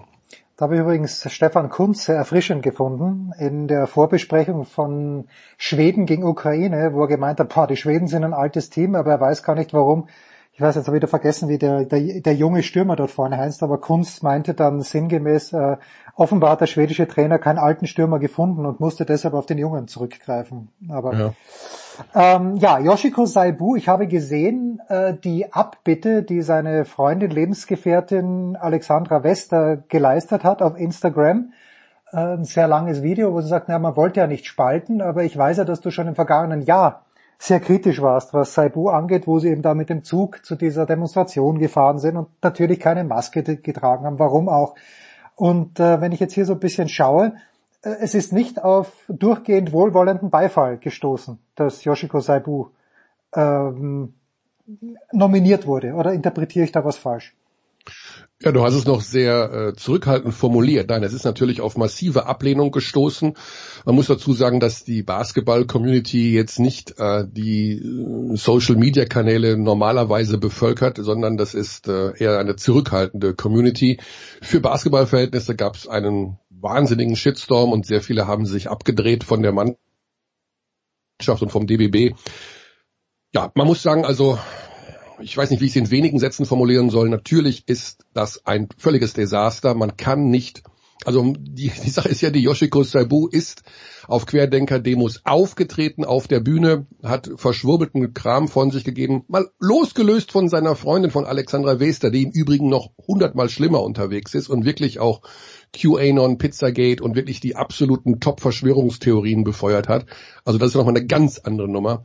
Aber auch Yoshiko war mit in diesem Einflussbereich, war auf der Bühne, äh, hat komische Videos gepostet, hat komische Sachen von sich gegeben und ist ja in Bonn damals entlassen worden, Knall auf Fall. Die Bonner haben ihn rausgeschmissen, sind mit ihm vor Gericht gezogen, um Vergleiche zu schließen. Also äh, als er sich beim Training fit halten wollte, beim MBC gab es einen riesen Aufstand. Und was macht Henry, er war sozusagen Persona non grata im deutschen Basketball. Und was macht Henrik Rödel? Ruft ihn an und sagt, Junge, ich brauche dich, komm bitte ins Nationalteam. Ich weiß nicht, was Henrik Rödel da geritten hat. Ich weiß nicht, was den BBB geritten hat. Ähm, das ist natürlich ein absolutes No-Go. Du kannst nicht jemanden, der solche Dinge von sich gegeben hat und solche Werte vertritt, äh, repräsentativ den Adler auf der Brust tragen lassen. Der kann in seinen eigenen vier Wänden, was er will. Der kann auch auftreten, wo er will. Wir haben die berühmte Meinungsfreiheit, aber er muss mit den Konsequenzen davon leben und er kann natürlich nicht ähm, die Werte des deutschen Grundgesetzes, so sage ich mal einfach, oder die Werte einer deutschen Nationalmannschaft vertreten. Vor allen Dingen nicht, so, wenn man das Pferd vom, von der falschen Seite aufzäumt. Wenn man sagt, ich hätte gerne Saibu für die Nationalmannschaft, weil der hat in Frankreich hat er zuletzt gespielt, Ja. überragend gespielt, mir gehen die Ballhändler aus, der Schröder kann nicht spielen, der Hollatz ist verletzt, das und das und das.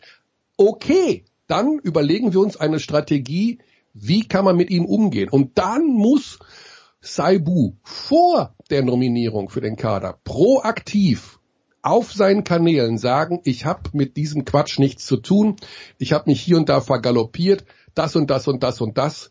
Und wenn er das nicht macht, dann kommt er nicht in den Kader. Aber ihn zu nominieren und einfach so zurückzuholen, was geht in den Köpfen des DBB vor? Sie haben den Fehler eingestanden. Leider, muss ich sagen, das Verhalten des Bundestrainers zuletzt auf der Pressekonferenz. Es ist alles gesagt, wir sollten uns jetzt auf das Sportliche konzentrieren. Mit dem berühmten Satz, jetzt ist dann auch mal gut. Ja. Das geht natürlich nicht.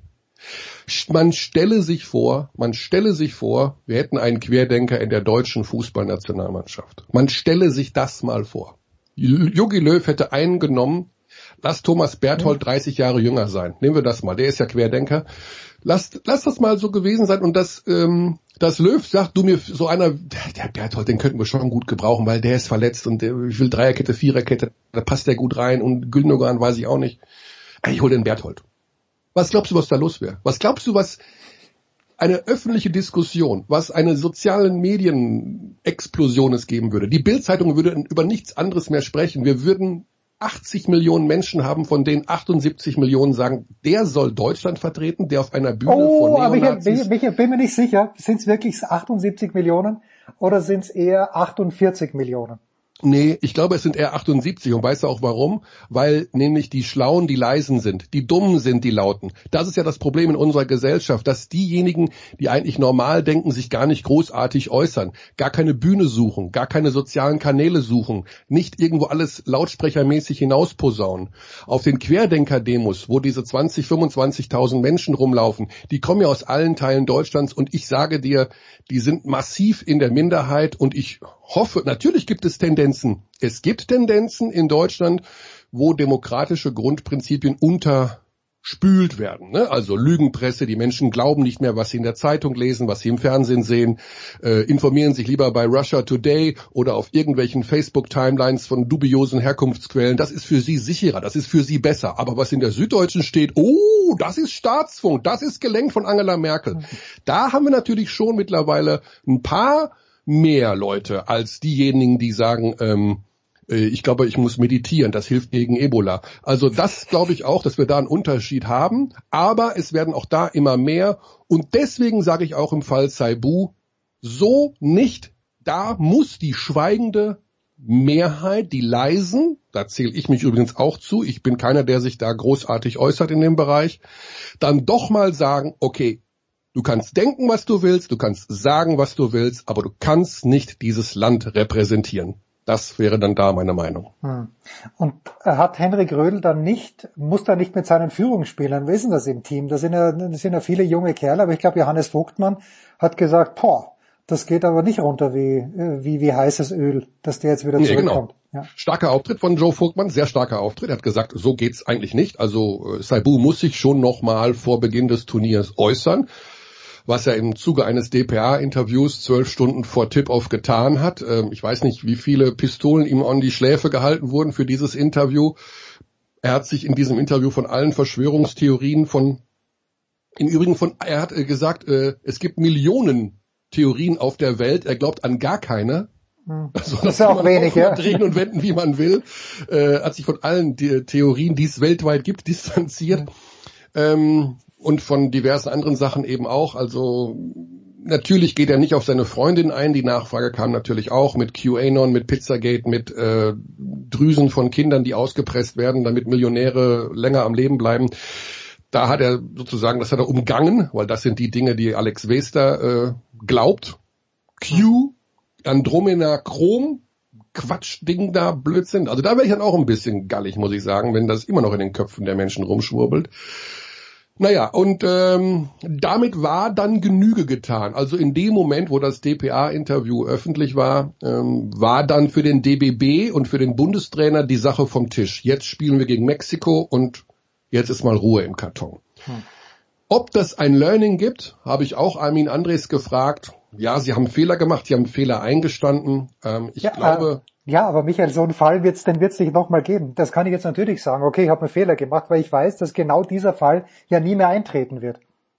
Das, das, äh, da wäre ich mir gar nicht mal so sicher. Also pff, generell geht's ja einfach nur darum, beim DBB Kommunikationsstrukturen zu verändern. Das ist ein sehr, sehr, sehr, sehr, sehr kleiner Verband mit einer sehr kleinen Blase, die ähm, ich glaube noch teilweise nicht die richtigen Wege gefunden haben, äh, wie Prozesse ablaufen können. Also da bin ich auch der Letzte, der mit dem Finger drauf zeigt und sagt, äh, alles scheiße, alle entlassen. Blödsinn, natürlich kann man alles verbessern und es sind ja keine bösen Menschen. Nur tatsächlich in dem Fall habe ich, also ich habe die Meldung gesehen, hm. dass so Saibu nominiert wurde und das war ja zu der Phase, wo die, wo der DBB einen neuen Bundestrainer gesucht hat. Hinter den Kulissen, um Rödel abzusetzen. Und da habe ich mir, mein erster Gedanke war, das macht der Rödel absichtlich, um jetzt noch entlassen zu werden, weil das kann man ja nicht machen. Du kannst ja jetzt nicht Saibu nominieren. Der Typ ist seit anderthalb Jahren weg vom, von der ja. Fläche und redet nur verschwurbeltes Zeug. Das kann er ja nicht ernst meinen. Aber er hat es ernst gemeint. Und Tja. das ist für mich, das ist für mich, das ist ein starkes Stück. Also das ist wirklich ein starkes. Ja, aber dann lass jetzt abschließend dazu. Ich bin ein Riesen. Ja, bitte. Ja, ja, bitte, bitte, bitte. Nationalmannschaft massiv enttäuscht. Als Journalist und Berichterstatter muss ich es aufarbeiten und muss das, ich habe gestern das Spiel kommentiert gegen Mexiko und ich habe Yoshiko Saibu natürlich bei vollem Namen genannt und seine Leistung versucht einzuschätzen und zu bewerten. Er war übrigens Topscorer. Ähm, aber natürlich muss man die Arbeit des DBB im Vorfeld dieser Geschichte auch ansprechen und das darf eigentlich so nicht passieren. Wenn jetzt der DFB einen Teamchef sucht, dann heben 48 Leute die Hand und sagen, ich ja, ich will. Warum hat der DBB keinen Nachfolger so schnell gefunden? Zwei Probleme. Erstens, die BBL hat eine Art Agreement, dass sie sagen, von unseren Trainern wird das keiner. Ah, okay. Das heißt, die, die, die, die, ähm, die Liga, die BBL, will nicht, dass einer von den 18 auch Nationaltrainer wird, weil sie eine, einen Chancenvorteil, eine Wettbewerbsverzerrung dahinter befürchten, dass dann der Bundestrainer die Spieler, die Deutschen zu sich in den Verein, in den Ligaverein zieht aus meiner Sicht totaler Nonsens, aber mein Gott, wenn die sich darauf einigen, ist ja, ist ja der Liga, kann ich ja nicht ändern. Das heißt also John Patrick, das war ja der Ludwigsburger Trainer, der Favorit war des DBB und der zugesagt hat und der es machen würde, fällt aus. Ja, und dann frag doch mal rum, wer das machen will. Also es geht ja nicht darum, dass es nicht eine Ehre ist, ein deutsches Nationalteam zu ähm, beackern, aber Fakt ist, dass du ja mit sehr widrigen Umständen zu kämpfen hast. Die volle Kapelle, das heißt die besten Spieler, die du in einem Land hast, bekommst du ja momentan aufgrund der unterschiedlichen Nationalmannschaftsfenster und des Streits zwischen FIBA und Euroleague maximal zu EM, WM oder Olympia zusammen. Das heißt, wenn überhaupt einmal im Sommer für sechs Wochen. Und dafür musst du dir den ganz, das ganze Jahr den Allerwertesten aufreißen, hm. hinter den Leuten herreisen, telefonieren kannst du, willst du und musst für die anderen Fenster, die Quali-Fenster für EM und WM im November, Februar und Juni, musst du eine Art B- und C-Team aufstellen. Das heißt, da musst du immer wieder mit Leuten sprechen, denen du sagst, kannst du uns nicht helfen jetzt hier bei der Quali? Wir spielen jetzt gegen äh, Mazedonien. Aber wenn wir dann aber die WM spielen, äh, kann sein, dass dann doch Daniel Theiss für dich spielt. Weißt also, ja, ja, das ist eine schon, sehr ja. undankbare Aufgabe. Äh, so schön die ist, Nationaltrainer zu sein, aber du hast ja nicht den Luxus, äh, wie jetzt im Fußball, wo die Spiel, wo es ja nicht die konkurrierenden Verbände gibt, national gegen oder international äh, Lager aufgeteilt sind, sondern du kannst ja immer aus dem Vollen schöpfen und hast dadurch natürlich eine viel dankbarere Aufgabe. Ne? Es ist äh, es ist ein schwieriger Job. Es ist ein sehr schwieriger Job und du kannst ja zehn Spiele im Jahr coachen. Und wenn du Liga-Coach bist und Vereinscoach bist, dann also Trinkieri hat 90 gehabt mit Bayern letzte Saison. Das ist natürlich ein bisschen interessanter. Ja, als ob du das, als ob du es geahnt hättest, äh, was ich dich abschließend noch fragen möchte. Das letzte Mal, als wir gesprochen haben, Michael, es war aus irgendeinem Hotel. entweder war es, in, ich glaube es war aus Stuttgart, wo ich dich angerufen habe, dass du mir Mhm. gesagt, wer Spiel 1 gewinnt im Finale der, äh, der Easy Credit BBL Finalserie zwischen Alba Berlin und FC Bayern München, der gewinnt auch die Serie, weil äh, der Gewinner von Spiel 1 auch Spiel 2 gewinnt. So war es dann nicht, aber tatsächlich Alba gewinnt Spiel 1, gewinnt dann zweimal in München. Ähm, am Ende hat der Sieger wahrscheinlich immer recht. Ähm, ist es der richtige Champion in der BBL oder mit Oh all ja. dem oder mit oh ja, bitte, bitte, bitte. Ja, ja, also das ist auf ein ganz verdienter Champion, ähm, weil ne, sie waren erstmal in der Finalserie die bessere Mannschaft und es ist natürlich auch etwas sehr Positives, wenn ein Konzept, ein langjähriges und ein sehr respektvolles Konzept sich dann mal durchsetzt, bei dem deutsche Spieler gefördert werden. Und die Berliner haben den besseren deutschen Teil ihres Teams als die Münchner. Und das machen sie ja nun schon seit vielen Jahren, dass sie äh, nicht nur Deutschen, sondern das sind ja teilweise alles gebürtige Berliner sogar, äh, viel Spielanteile geben. Und du musst ja in der BBL zwölf Mann stehen auf dem Spielberichtsbogen und sechs davon müssen Deutsche sein. Das ist das in der Euroleague oder international zählt das nicht, da kannst du machen, was du willst, aber in der BBL. Und die Münchner haben einen, ihren Kader eher in den internationalen Wettbewerb ausgerichtet und Ah. gedacht, okay, mit unseren sechs Deutschen, die wir haben, da kommen wir auch schon irgendwie mit durch die BBL-Saison. Nein. Da haben sie äh, sicherlich, wird ganz spannend, weil die Münchner heute auch noch einen Pressetermin haben und da vielleicht drüber reden werden für die kommende Saison. Meines Erachtens die Aufgabe, ihren deutschen Kader ein bisschen aufzupimpen, was aber auch ein Problem ist, da wir gar nicht so viele so gute Spieler in Deutschland momentan haben. Wir haben ja doch abwanderungswillige, bereits abgewanderte oder auch nicht rückkehrende. Ja. Und deswegen wird es gar nicht so einfach zu sagen. Ähm, aber deswegen, äh, die Berliner haben das super gemacht. Sie haben Spieler, die äh, viel Verantwortung, viel Spielzeit übernommen haben, verletzte Spieler gut ersetzen konnten, haben die größere Rotation, einen tieferen Kader gehabt im, im Finale und hochverdient deutscher Meister geworden. Die Münchner haben, glaube ich, am Ende ja der ganzen Sache so ein bisschen Tribut zollen müssen, dass sie da vielleicht noch ein paar mehr Spiele gehabt haben, aber eben auch nicht die Tiefe gehabt haben. Also Trinkieri hat ja auf deutscher Seite nur mit Radojevic, Djedovic und Zipser? Hat er noch gehabt? Nee. Hat er Zipser oder war Zipser verletzt? Zipser bis zu seiner Erkrankung Ja. und äh, Sascha Grant, Jason George, David Krämer haben ja so gut wie gar nicht gespielt. Ähm, auch ja eine Entwicklung, die nicht gut ist. Also gerade Sascha Grant hätte man ja zu Saisonbeginn gedacht, okay, der wird sich irgendwie durchsetzen, wird ein guter BBL-Spieler werden. Auch davon ist nichts zu sehen. Ähm, muss man mal sehen, wie die Entwicklung bei den Münchnern da in der kommenden Saison aussieht. Amen. Der Great Michael Körner. Danke dir, Michael. Pause. Big Show 515.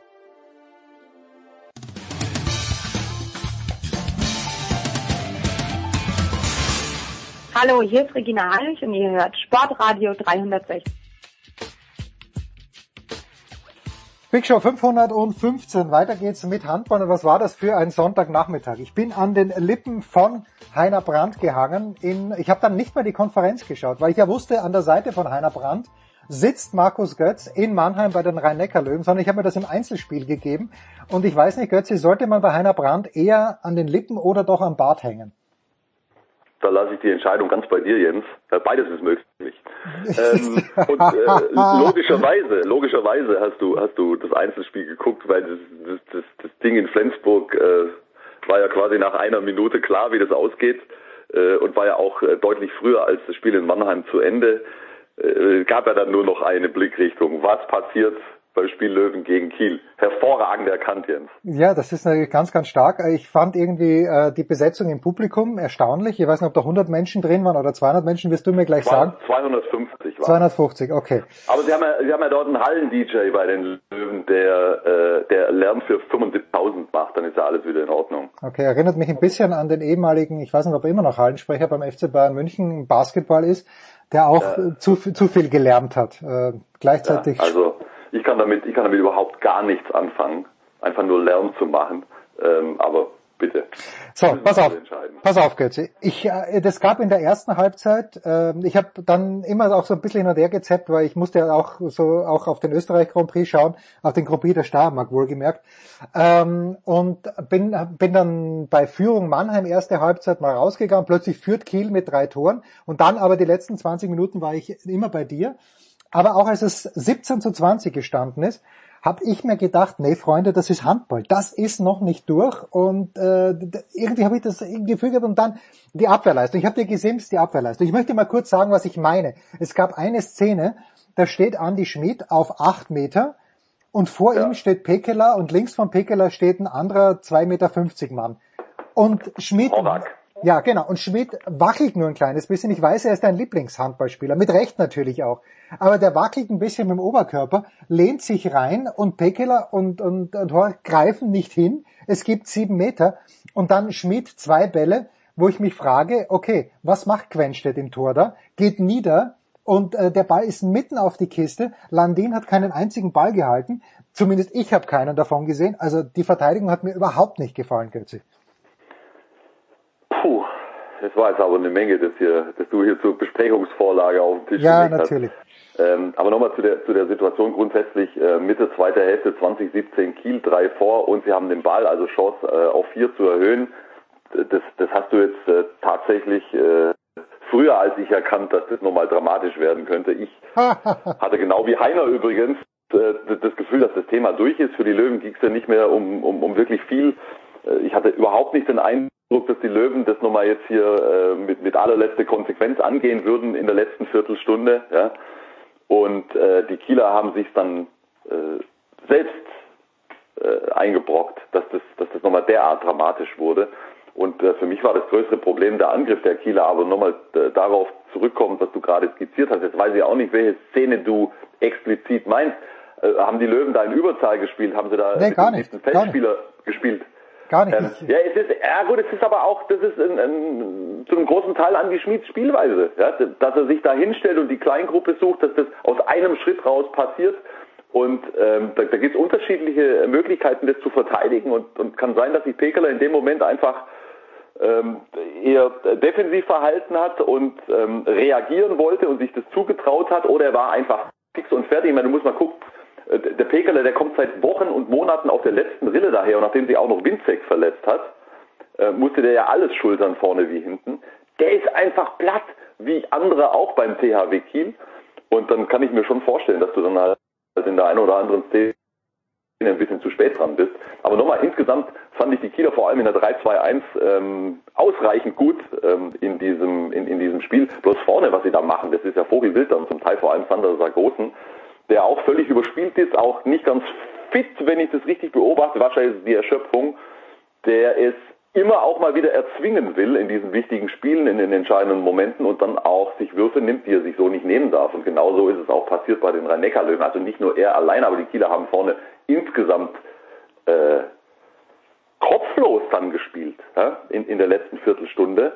Und das hätte ich tatsächlich nicht erwartet, aber so ist es dann halt auch beim Handball. Ähm, Tennis ähm, kennen wir das ja auch. Du musst halt den letzten Punkt machen. Und das, das ist hier genauso. Du musst halt diesen, diesen letzten Sieg einfahren, in dem Fall äh, Kiel, um, um, um die Meisterschaft zu holen, beziehungsweise das Unentschieden haben sie ja noch gebraucht.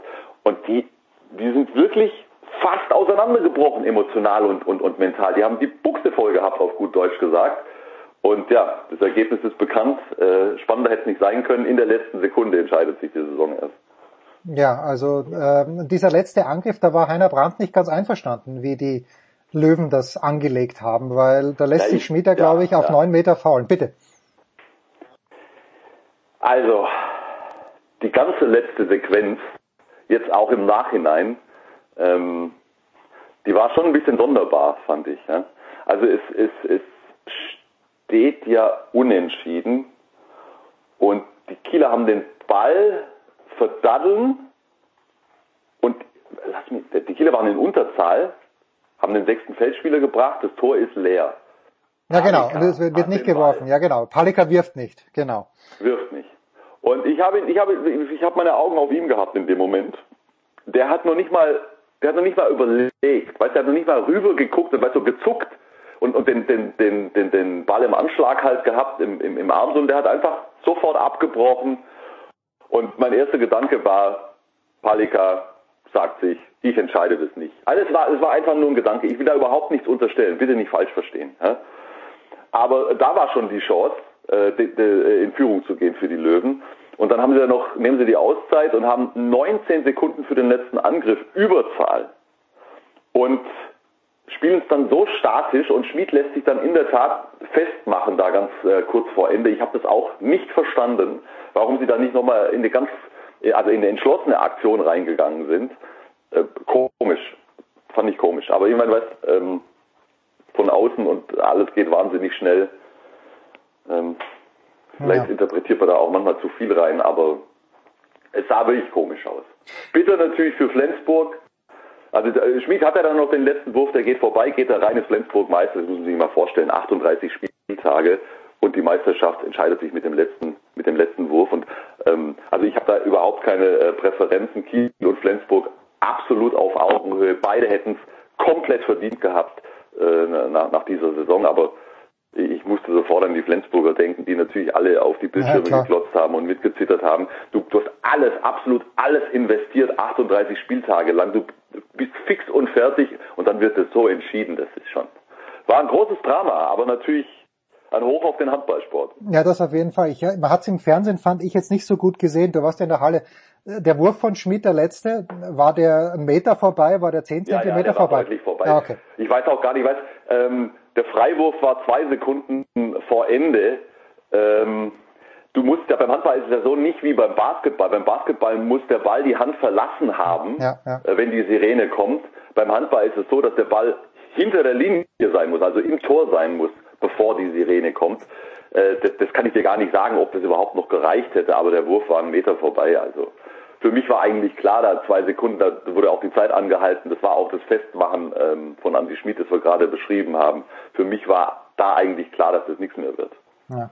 Jetzt hat Heiner Brandt so beim Rausgehen auch noch irgendwie äh, gesagt, naja, die Flensburger natürlich auch Pech gehabt, unglückliche Entscheidungen und hat da das Spiel in Göppingen angesprochen. Andererseits, Götze, wir haben letzte Woche drüber geredet ja, und lustig, natürlich. und pass auf, lustigerweise am nächsten Tag sehe ich die Wiederholung dieser Konferenz, oder nein, ich sehe sogar das Einzelspiel von dir kommentiert, Erlangen gegen Flensburg und denke mir, okay, die letzten drei Minuten schaue ich mir jetzt an, weil ich habe alles das gesehen, was du mir erzählt hast. Und die Situation natürlich, von dir beschrieben auch, ja, dass es da rote Karte und sieben Meter geben muss für Erlangen bei Führung Flensburg und wie glücklich dieser Führungstreffer war für Flensburg in Erlangen. Unglaublich. Ja, das, das ist natürlich, das ist natürlich wahr. Das ist, also irgendwie, wie sagt man so unschön, und das stimmt ja oft auch nicht, aber irgendwie gleicht sich dann doch vieles, wenn nicht alles aus, oder? Ja, äh, weißt du, äh, Heiner war bei diesem Spiel, wenn mich nicht alles täuscht, ähm, Göppingen gegen Flensburg und dann hast du das natürlich auch noch präsenter, als wenn du Dinge nur so nebenher mitbekommen hast. Aber genauso war es natürlich. Ja.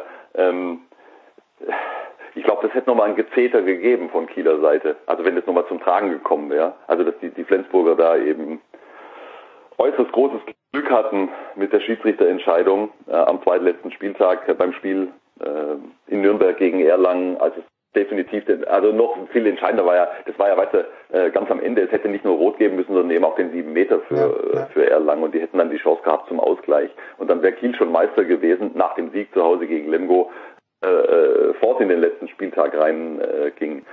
Ja, vollkommen richtig. Du, das, das kann man nicht machen. Rückwirkend eine äh, Situation rausnehmen. Du, das, das, wenn du die ganze Saison durchgehst, äh, die Kieler, die Flensburger hatten so viele enge Momente, äh, wo es so oder so hätte ausgehen können. Das funktioniert nicht. Hey, äh, das ist in, also so ist es. Kiel war jetzt einfach, sie waren ja nicht mal ein Punkt besser, sondern es war ähm, Punktgleichheit, aber der direkte Vergleich entscheidet ja bei Punktgleichheit. Da war der THW besser. Es war ein Mühe, es war wirklich ein Mühe, aber äh, die, die Kieler äh, haben es natürlich verdient, genauso wie es die Flensburger verdient gehabt hätten. So, Götze, und jetzt steht ja gar nicht in allzu langer Zeit Olympia an. Äh, Alfred hat seinen Kader nominiert. Wie viel Pause bekommen denn jetzt die Nationalspieler? Ich hoffe zwei Wochen oder drei Wochen, aber oder, oder sind es zwei eine, Tage? Eine, eine, knappe Woche. Eine knappe Woche, ja. Ich weiß nicht ganz genau, ob sie sich am Sonntag schon treffen oder erst am Montag, äh, aber mehr ist nicht. Wer wird fehlen? Ist, ist, ist Winczek, äh, ist der fraglich? Ist er ganz raus? Ich glaube, er Also hat wer definitiv abgesagt hat, ja jetzt schon im Vorfeld, äh, waren Winzek und äh, Wiede. Ah, Okay. Das ist eine Schwächung, das ist brutal. Ähm, also vor allen Dingen halt auch für die Deckung. Äh, also da war Winzek absolut gesetzt und, und die Schwierigkeit ist es ja ähm, bei der Nominierung für die Olympischen Spiele, dass du nur mit einem 14er Kader in die Spiele selbst gehst. Normalerweise sind es ja 16. Ja. Und du hast äh, deutlich weniger äh, Möglichkeiten da. Also Gislason wird zwar drei weitere Leute mitnehmen, die man dann auch tauschen kann äh, während des Turniers, aber in die Spiele rein gehst du nur mit 14. Und, und wie er das da in der Abwehr dann lösen will, das, das, das ist interessant. Also das ist, da, da ist Winzek, weißt du, da, da, muss er jetzt genau überlegen. Er kann nicht nur mit Golla und Pekeler äh, als äh, Innenblocker äh, ein komplettes Olympiaturnier spielen. Mhm. Ja, ich bin gespannt, wie, wie die Jungs da zurückkommen, weil die deutsche Handballnationalmannschaft, die liegt mir am Herzen und vor allen Dingen liegt mir auch Alfred am Herzen. Nicht äh, seit nicht nicht zuletzt seit unserem Gespräch über das Angeln Ja. in Island. Ja. Großartiger Typ. Ja, finde ich auch, absolut. Ja, Götzi, du bist allerdings in dieser Woche auch äh, bei Wimbledon engagiert. Was, wa, Jo. was, was fehlt uns, dass wir auch mal, äh, wo ist der nächste Rasenplatz, ist meine Frage, Götze. Müssen wir wirklich, du hast doch beste Beziehungen nach Stuttgart. Ich glaube, du müsstest mal beim TC Weißenhof anrufen und fragen, ob sie für uns nicht den Center Court herrichten mögen. Um Ich das, habe überhaupt keine Beziehungen zum TC Weißenhof. ja, aber du bist doch Was Stuttgart. patronierst du schon wieder? Ich dachte, du bist Stuttgarter und ihr, ihr oder, oder muss ich Toni Tomic fragen? Der ist noch mehr Stuttgarter als du, glaube ich. Das ist du und du, du und die Geografie, das, das wird nichts mehr. Ich bin kein Stuttgarter. Ich Ah. komme von südlich der Schwäbischen Alb. Das Ah, ist die okay. natürliche Grenze. Ah, alles klar. Götzi. Schön. Du, dann, Nee, aber Rasen, ich habe ich hab tatsächlich, ich habe leider noch nie ich auch nicht. äh, auf einem Rasenplatz äh, ein paar Bälle geschlagen. Würde ich liebend gern. Ich habe auch, wo ist denn tatsächlich der nächste von München aus?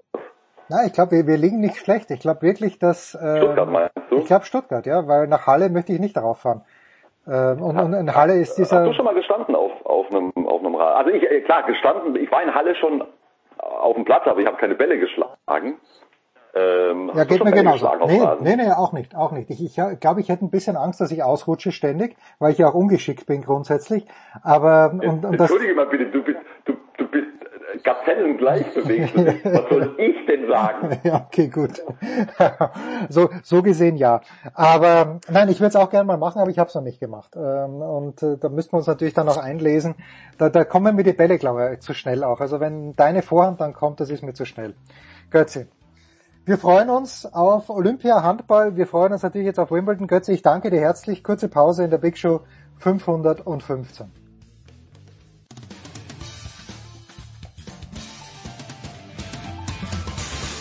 Ja, hallo, mein Name ist Raphael Holzdeppel. Ich bin deutscher Stabhochspringer und, und live zu hören bin ich hier auf Sportradio 360. Weiter geht's in der Big Show 515 mit dem Motorsport und er hat äh, seine zweite Impfung überstanden. Das ist Eddie Milke von RAN. Grüß dich, Eddie.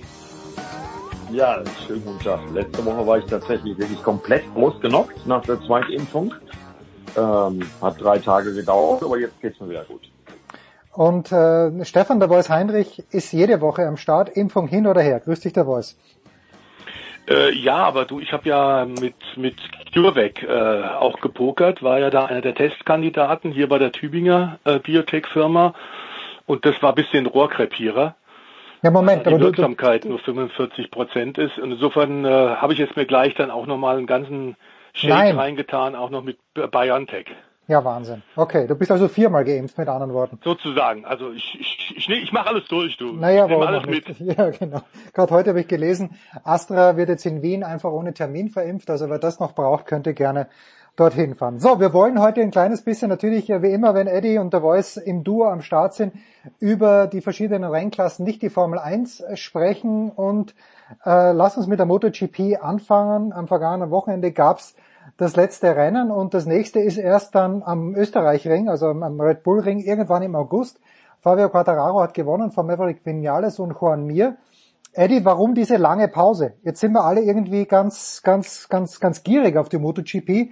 Jetzt fahren die mehr als einen Monat lang nicht. Ja, also es ist die längste Pause, die es äh, bisher auch in meiner Erinnerung je gegeben hat in der MotoGP. Aber die Pause ist, glaube ich, auch notwendig. Also gerade für Rekonvaleszenten wie Marc Marquez, äh, der das in Interviews auch nochmal bestätigt hat, dass er diese lange Pause jetzt braucht, weil die haben ja schon ein schönes Stressprogramm. Und der mhm. Hintergrund mhm. ist ganz einfach die Tatsache, äh, dass man ja den Kalender ein bisschen ausgedehnt hat. Also es sind ja über 20 Rennen eigentlich ursprünglich geplant gewesen in der MotoGP. Und äh, ja, dann kommt natürlich äh, Corona dazu. Das ist natürlich von den Planungen her dann auch für die Dorner, für die Serienmanager so eine äh, Geschichte, die nicht so ganz so einfach ist. Äh, man hat jetzt ja den äh, Circuit of the Americas in Texas äh, wieder mit in den Kalender genommen. Der ist also wieder mit drin. Australien ist und bleibt nach wie vor unklar. Aber ich glaube, diese lange Pause brauchen da alle. Und ähm, letztendlich haben wir noch nicht mal Saison-Halbzeit. Äh, von daher hast du recht. Aber ich glaube, dass die Dorner auch ein großes Stück weit auf eine etwas größere Normalität hofft. Und deshalb ist man froh und deshalb hat man dann ja auch den Doubleheader am Red Bull Ring mit Zuschauern geplant. Und nach allem, was ich so bisher so gehört habe, äh, ist es so geplant, dass bei beiden Rennen am Red Bull Ring äh, volles Haus sein wird. Oder zumindest plant man mit vollem Haus. Das ist so mein Informationsstand. Mhm. Und äh, da bin ich mal gespannt, wie das ist. Ich muss ganz ehrlich sein, ähm, wenn ich Fußball-EM gucke, Deutschland gegen England in Wembley und 45.000 Leute auf den Tribünen sehe und mir dann am nächsten Tag auch die Covid-Zahlen in Großbritannien angucke, äh, mir geht das ein bisschen zu schnell alles. Äh, für mich ist es immer noch ein bisschen befremdlich. Ja, wir werden in der Formel 1 dann auch drüber sprechen, aber schon am kommenden Wochenende. Es soll ja auch erlaubt sein, dass am Red Bull Ring beim zweiten Formel 1 Grand Prix die Hütte voll ist und da geht's mir gleich wie dir, Eddie. Ich kann es mir, also es ist erlaubt, ob dann wirklich alle Menschen kommen, das werden wir sehen. Der Voice Maverick Vinales ist Zweiter geworden in Assen, aber er, er fühlt sich bei Yamaha nicht wohl, er wird wechseln. Warum? Ähm, ja, weil er sich offenbar nicht richtig geliebt fühlt. Aber das ist ein Problem über die fahrischen Qualitäten. Ähm, da wird Eddie sicherlich mit mir absolut einer Meinung sein. ist, äh, ist er über jeden Zweifel erhaben, wie er ja auch zu Saisonbeginn in Katar gezeigt hat. Aber er scheint ein schwieriger Charakter zu sein. Nun hatten wir das in der MotoGP auch schon ein paar Mal.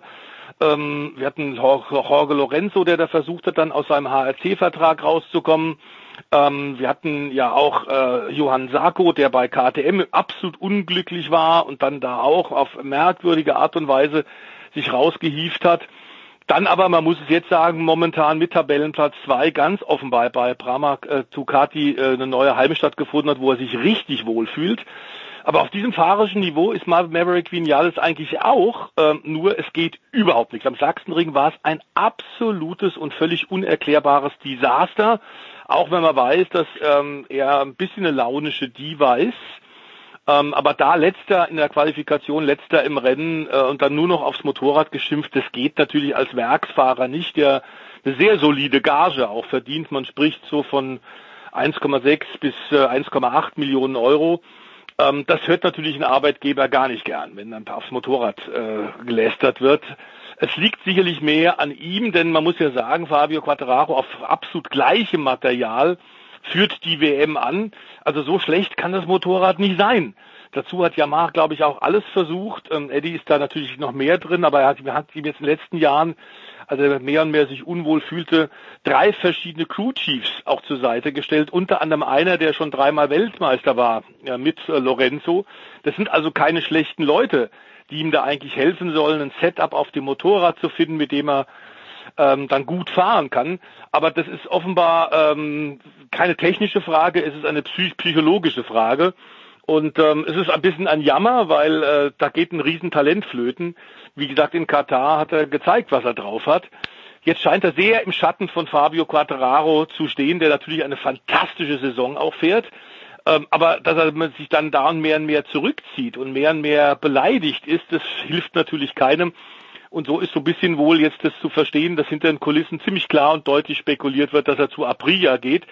Ob er sich da einen großen Gefallen mit tut, Aprilia hat ein viel, viel kleineres Budget als ähm, Yamaha.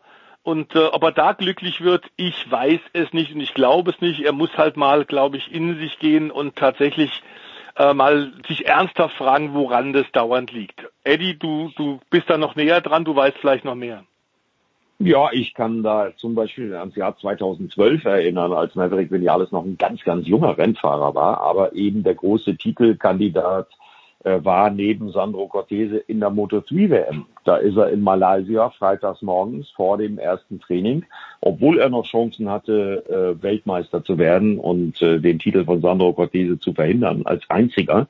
Äh, da ist er dann in den Flieger gestiegen äh, und nach Hause nach Spanien geflogen, statt zum Rennen anzutreten. Einfach so aus eigener Motivation, weil er sich im Team nicht wohlfühlte. Und das ist das erste gewesen, was mir am letzten Wochenende einfiel, als über Maverick Vinales diskutiert wurde, weil es ist ja auch klar, dass äh, er den Vertrag auflöst. Also es ist nicht so, dass Yamaha hingeht und sagt, Vinales, äh, uns reicht das jetzt mit einer äh, komischen Unkonstanz, die sich ja ähm, durch alle letzten Jahre zieht bei Maverick Vinales, dass er ein Riesentalent ist, ist unbestritten. Das hat er ja auch in den Trainingssitzungen gezeigt und zu was das dann mental führt, haben wir dann im Rennen gesehen. Er startet von der Pole Position, aber das, was Stefan gesagt hat, ist völlig richtig. Fabio Quattararo wird von den Yamaha-Bossen geliebt, auch mit Grund, weil er WM-Führender ist. Ja, und dann fahren die beiden los äh, aus der ersten Reihe und dann fährt ihm Fabio Quattararo erstmal vors Vorderrad und damit war die erste äh, Rennhälfte erstmal erledigt für Maverick Vinales. Er ist dann zwar noch Zweiter geworden, nur drei Sekunden äh, hinter Maverick, äh, hinter Fabio Quattararo. Aber äh, diese Unkonstanz ist das eine bei Maverick Vinales und äh, diese mentalen Geschichten sind das andere. Es blickt da kein Mensch im Fahrerlager so richtig durch, was mit dem Burschen eigentlich los ist. Fakt ist, und äh, das weiß ich auch aus dem Hintergrund, er hat mal eine sehr, sehr gute Phase gehabt, auch bei Suzuki. Ähm, damals managte ihn noch ein gewisser Aki Ayo, der ja im Moment in der Moto2 und in der Moto3 mit seinen Fahrern alles abräumt. Aber äh, seitdem er sich von Aki Ayo getrennt hat, ist eins definitiv nicht eingetreten, eine äh, stabile Präsenz von Maverick Vinales, sondern da spielen, glaube ich, viele falsche Berater auch eine Rolle. Und so hat er seinen Yamaha-Vertrag halt aufgekündigt ja, und ich gebe Stefan völlig recht, ob dann der mögliche Schritt zu Aprilia äh, ein Fortschritt sein wird, das wage ich mal zu bezweifeln, äh, das wage ich mal sehr zu bezweifeln. Und zwar monetär als auch eben inhaltlich, äh, was das Material angeht. Äh, auf der anderen Seite muss man sagen, er ist alt genug, er muss es wissen, äh, er hat die Entscheidung getroffen, den Yamaha-Vertrag zu beenden, obwohl der noch ein Jahr gelaufen wäre, das muss man auch dazu sagen weil er sich dort anscheinend überhaupt nicht wohlfühlt und es ihm nicht gefällt, dass man Fabio Quattararo da ganz anders behandelt. Allerdings, Fabio Quattararo ist auch ein ganz anderer, viel einfacherer Typ. Ich glaube abschließend, Maverick Vinales steht sich da in erster Linie komplett selbst im Weg. Jetzt hat's mich ein bisschen gerissen vorhin aus äh, der Voice, als du gesagt hast, man hört, dass der zwischen 1,6 und 1,8 Millionen Euro verdient. Dafür Dafür steht ein durchschnittlicher, ja. ja. dafür steht ein durchschnittlicher Drittliga-Fußballer eigentlich gar nicht auf in Deutschland. Also wenn du gesagt hättest zwischen 16 und 18 Millionen, wäre es ein bisschen viel vorgekommen. Aber was verdient man denn? Also was, ich gehe mal davon aus, dass Marc Marquez der bestbezahlte Fahrer ist in der MotoGP. Was hört man denn da in etwa? Sind das fünf, sind das zehn Millionen oder ist es deutlich weniger? Soweit ich weiß, sind es über 10 Millionen, aber er ist tatsächlich natürlich der Ausnahmeathlet, ist ja keine Frage, nachdem er da einen Titel nach dem anderen äh, abholt und nicht nur der, der Kaiser vom Sachsenring ist, sondern natürlich nach wie vor, trotz der Verletzung, nach wie vor das größte Potenzial hat ähm, ist ja auch beim letzten Rennen auf einer Rennstrecke, die nun der, der HRC Werks Honda gar nicht so liegt und die ihm sicherlich mit seinen noch nicht ausgeheilten, komplett ausgeheilten Verletzungen auch stark behindert hat, ist er ja auch wieder ganz nach vorne gefahren nach mäßigen Qualifying. Also der Mann ist sozusagen der absolute Fixstern. Natürlich hat er auch völlig verdient, mit am, am Abstand am meisten zu kriegen, aber es ist in der Tat so im Vergleich zum Beispiel zur Formel 1, wenn du da äh, Fahrer nimmst, so aus dem vorderen Mittelfeld, die kriegen deutlich mehr ähm, als als äh, die Mittelklasse-Fahrer in der MotoGP, das ist überhaupt gar keine Frage. Also ich würde vermuten, dass äh, wahrscheinlich mal aktuell nur Marc Marquez im, im zweistelligen Millionenbereich ist und alle anderen drunter. Und das, das kann ja. ich bestätigen, das ist völlig richtig. Ja, und Eddie, wenn wir schon von der Formel 1 sprechen, da gibt's ja die Bezahlfahrer. Gibt's sowas in der MotoGP auch? Muss man Geld mitbringen, damit man mal in die Moto3 reinkommt, zum Beispiel? Also in der, Moto, in der, in der MotoGP gibt's das glaube ich nicht, aber in der Moto3 und in der Moto2 gibt's das natürlich, dass man aufgrund von Sponsoren Geld mitbringt und dann für Team XY fährt. Äh, das gibt's natürlich. Da würde ich in der Moto 2 und in der Moto 3 in beiden Kategorien mal sagen, dass das bei 50-50 sogar liegt. Also Ähm, da verdient längst nicht jeder Geld. Und wenn man sich dann überlegt, was die Jungs für einen harten Job da machen, äh, dann ist das schon ein diskussionswürdiger Punkt, der mich zum Beispiel persönlich seit Jahren echt aufregt, weil äh, machen wir uns nichts vor, die riskieren eine ganze Menge. Ich erinnere an Jason Dupasquier. Äh, ja, und wenn man dann noch Geld mitbringen muss, damit man da fahren kann, dann stimmt da irgendwas nicht in der Spirale. Aber ich glaube, das ist tatsächlich so. Ja, wir machen äh, jetzt einen ganz, ganz großen Sprung. The Voice, es gab, als ich jung war, drei Rallyes, die bei mir im Hinterkopf waren. Das eine ist natürlich die Rallye Monte Carlo, weil Monte Carlo irgendwie eine gewisse Faszination hat. Das zweite war die 1000 Seen Rallye, irgendwo oben mhm. in Skandinavien. Und das dritte war die sogenannte Safari Rallye. Und die ist dann irgendwann verschwunden. Natürlich ja, Paris-Dakar. Okay, ich nehme die vierte noch dazu. Äh, aber du hast mir geflüstert, es gibt wieder die Safari Rally, auch wenn sie, glaube ich, äh, Kenya Rally heißt in diesen Tagen. Oder ist es immer noch die Safari Rally? Es ist also, ich glaube, die, die, Fachsprache ist tatsächlich Safari Rally Kenia, weil natürlich Kenia, ähm, die das Ganze finanzieren, mit auftauchen wollte im Titel. Aber die Safari ist, es ist so ein bisschen wie die Dakar, ist ein absoluter Klassiker. 19 Jahre nicht, äh, nicht mehr stattgefunden, weil die ganzen Hersteller ähm, nach vielen Jahren der Materialmordung und der irrsinnigen Kosten gesagt haben, das geht eigentlich nicht mehr. Sollte allerdings nicht vergessen, dass das natürlich damals vor 19 Jahren auch ganz andere Strecken waren. Das waren 5400 Kilometer. Ähm, Ent Entfernungen, die da gefahren sind, natürlich mit Verbindungsetappen, aber sehr, sehr viel Kilometer äh, auf Zeit. Und da sind sie teilweise zwei Tage und zwei Nächte durchgefahren. Ähm, das ist heute natürlich mit den heutigen Standards überhaupt nicht mehr vorstellbar. Ist auch nicht fernsehgerecht, äh, ist natürlich auch ein ganz wichtiges Argument. Die Safari ist also so ein bisschen ins WRC-Konzept äh, eingefügt worden, aber war immer noch extrem anspruchsvoll.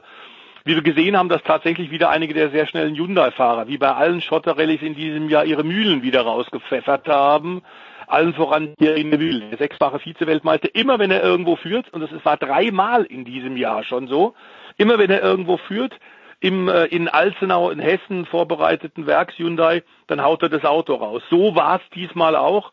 Und der, der am Anfang der Straßenfähiger gespielt hat bei Schotterrallyes, muss ja der WM-Führende immer loslegen, muss als erster losfahren und muss damit die sehr lose äh, Schotteroberfläche wegfahren, freifahren für die, die dann kommen. Und die Nachfolgenden haben dann viel, viel bessere Streckenbedingungen, können naturgemäß schneller fahren. Ogier hat's wieder gemacht. Der Mann, der ja in seinem offiziell letzten Jahr ist, bevor er dann zurücktritt, der ja eh schon im letzten Jahr wegen Corona gesagt hat, ich verlängere doch nochmal diese paar Rallyes 2020 reichen mir nicht. Ich will 2021 nochmal eine volle Saison fahren. Und da war unter anderem auch als Motivation nochmal ein Jahr länger dran zu hängen bei Toyota dieser Fari Rallye für ihn ein wichtiger Punkt, weil es so eine mystische Veranstaltung ist. Und er hat sie gewonnen ähm, clever eingeteilt, tolle Aufholjagd gemacht und am Ende wieder gewonnen, die WM-Führung weiter ausgebaut. Ähm, und äh, das ganz Erstaunliche allerdings war jetzt weniger Ogier und seine Fähigkeiten plus auch das Dauerpech bei diesen Rallyes von Hyundai. Auch das ist inzwischen kein, keine große Überraschung mehr. Aber es ist ein 91-Jähriger tatsächlich wieder mitgefahren, der früher in den 60er und 70ern Rallye-Europameister war und da schon mehrfach an der damaligen langen Safari Rallye teilgenommen hat, wurde da 1972 sogar mal Zweiter in einem Porsche 911 ähm, und hat da tatsächlich äh, jetzt wieder Lunte gerochen. Im biblischen Alter, also von 91, ist er wieder angetreten mit einem Ford Fiesta und ähm, Sobislav Zasada aus Polen hat es tatsächlich geschafft. Er ist durchgekommen, hat die Rallye beendet. Es ist eine unglaubliche Leistung. Und das, äh, das hat Ogier auch gesagt, das ist im Grunde viel, viel mehr wert als meine Fahrt und mein Sieg. So, wenn wir alle 91 ja, da gebe ich dir recht, da, da, da, da, da gebe ich dir recht, Stefan, da muss ich auch was zu sagen. Aber wenn man sich das jetzt anguckt, äh, Sebastian Ogier führt die WM jetzt an mit 133 Punkten vor seinen Teamkollegen mit 99 Punkten und der angesprochene Thierry Neuville hat 77 Punkte. Das wäre natürlich schon eine Riesennummer und ich sage das auch deshalb, weil äh, Sebastian Rogier ist da der Ehegatte meiner äh, Kollegin, meiner mhm. geschätzten Kollegin Andrea Kaiser aus unserem äh, Run Racing Team. Und von daher bin ich auch mit Sebastian Augier sehr, sehr gut befreundet mittlerweile. Äh, das war das eine. Aber was du gerade erzählt hast, das hat mich auch komplett abgeholt. Ich habe es mir auch angeguckt. Der 91-Jährige fährt da bei dieser legendären Rallye mit. So, das macht mir doch dann Mut in meinem hohen Alter. Also da fühle ich mich gleich viel jünger. Ah, ich, ich, äh, ich verspreche hiermit hoch und feierlich, wenn wir alle 91 sind, dann rufe ich euch nicht mehr an. Eddie, ich bedanke mich ganz herzlich bei dir. Der Voice bleibt für die Formel 1 noch dabei. Eddie, wann werden wir dich wieder hören und wo? Ich habe tatsächlich äh, am kommenden Wochenende mal ein freies Wochenende und äh, wenn alles planmäßig verläuft, ist dann übernächstes Wochenende die Formel E aus New York mein nächster Aufschlag. Ui, da werden wir vielleicht sogar drüber sprechen wollen und können. Eddie, ich danke, danke dir herzlich. Wir machen eine kurze Pause mit dem Motorsport, dann geht's weiter mit der Formel 1.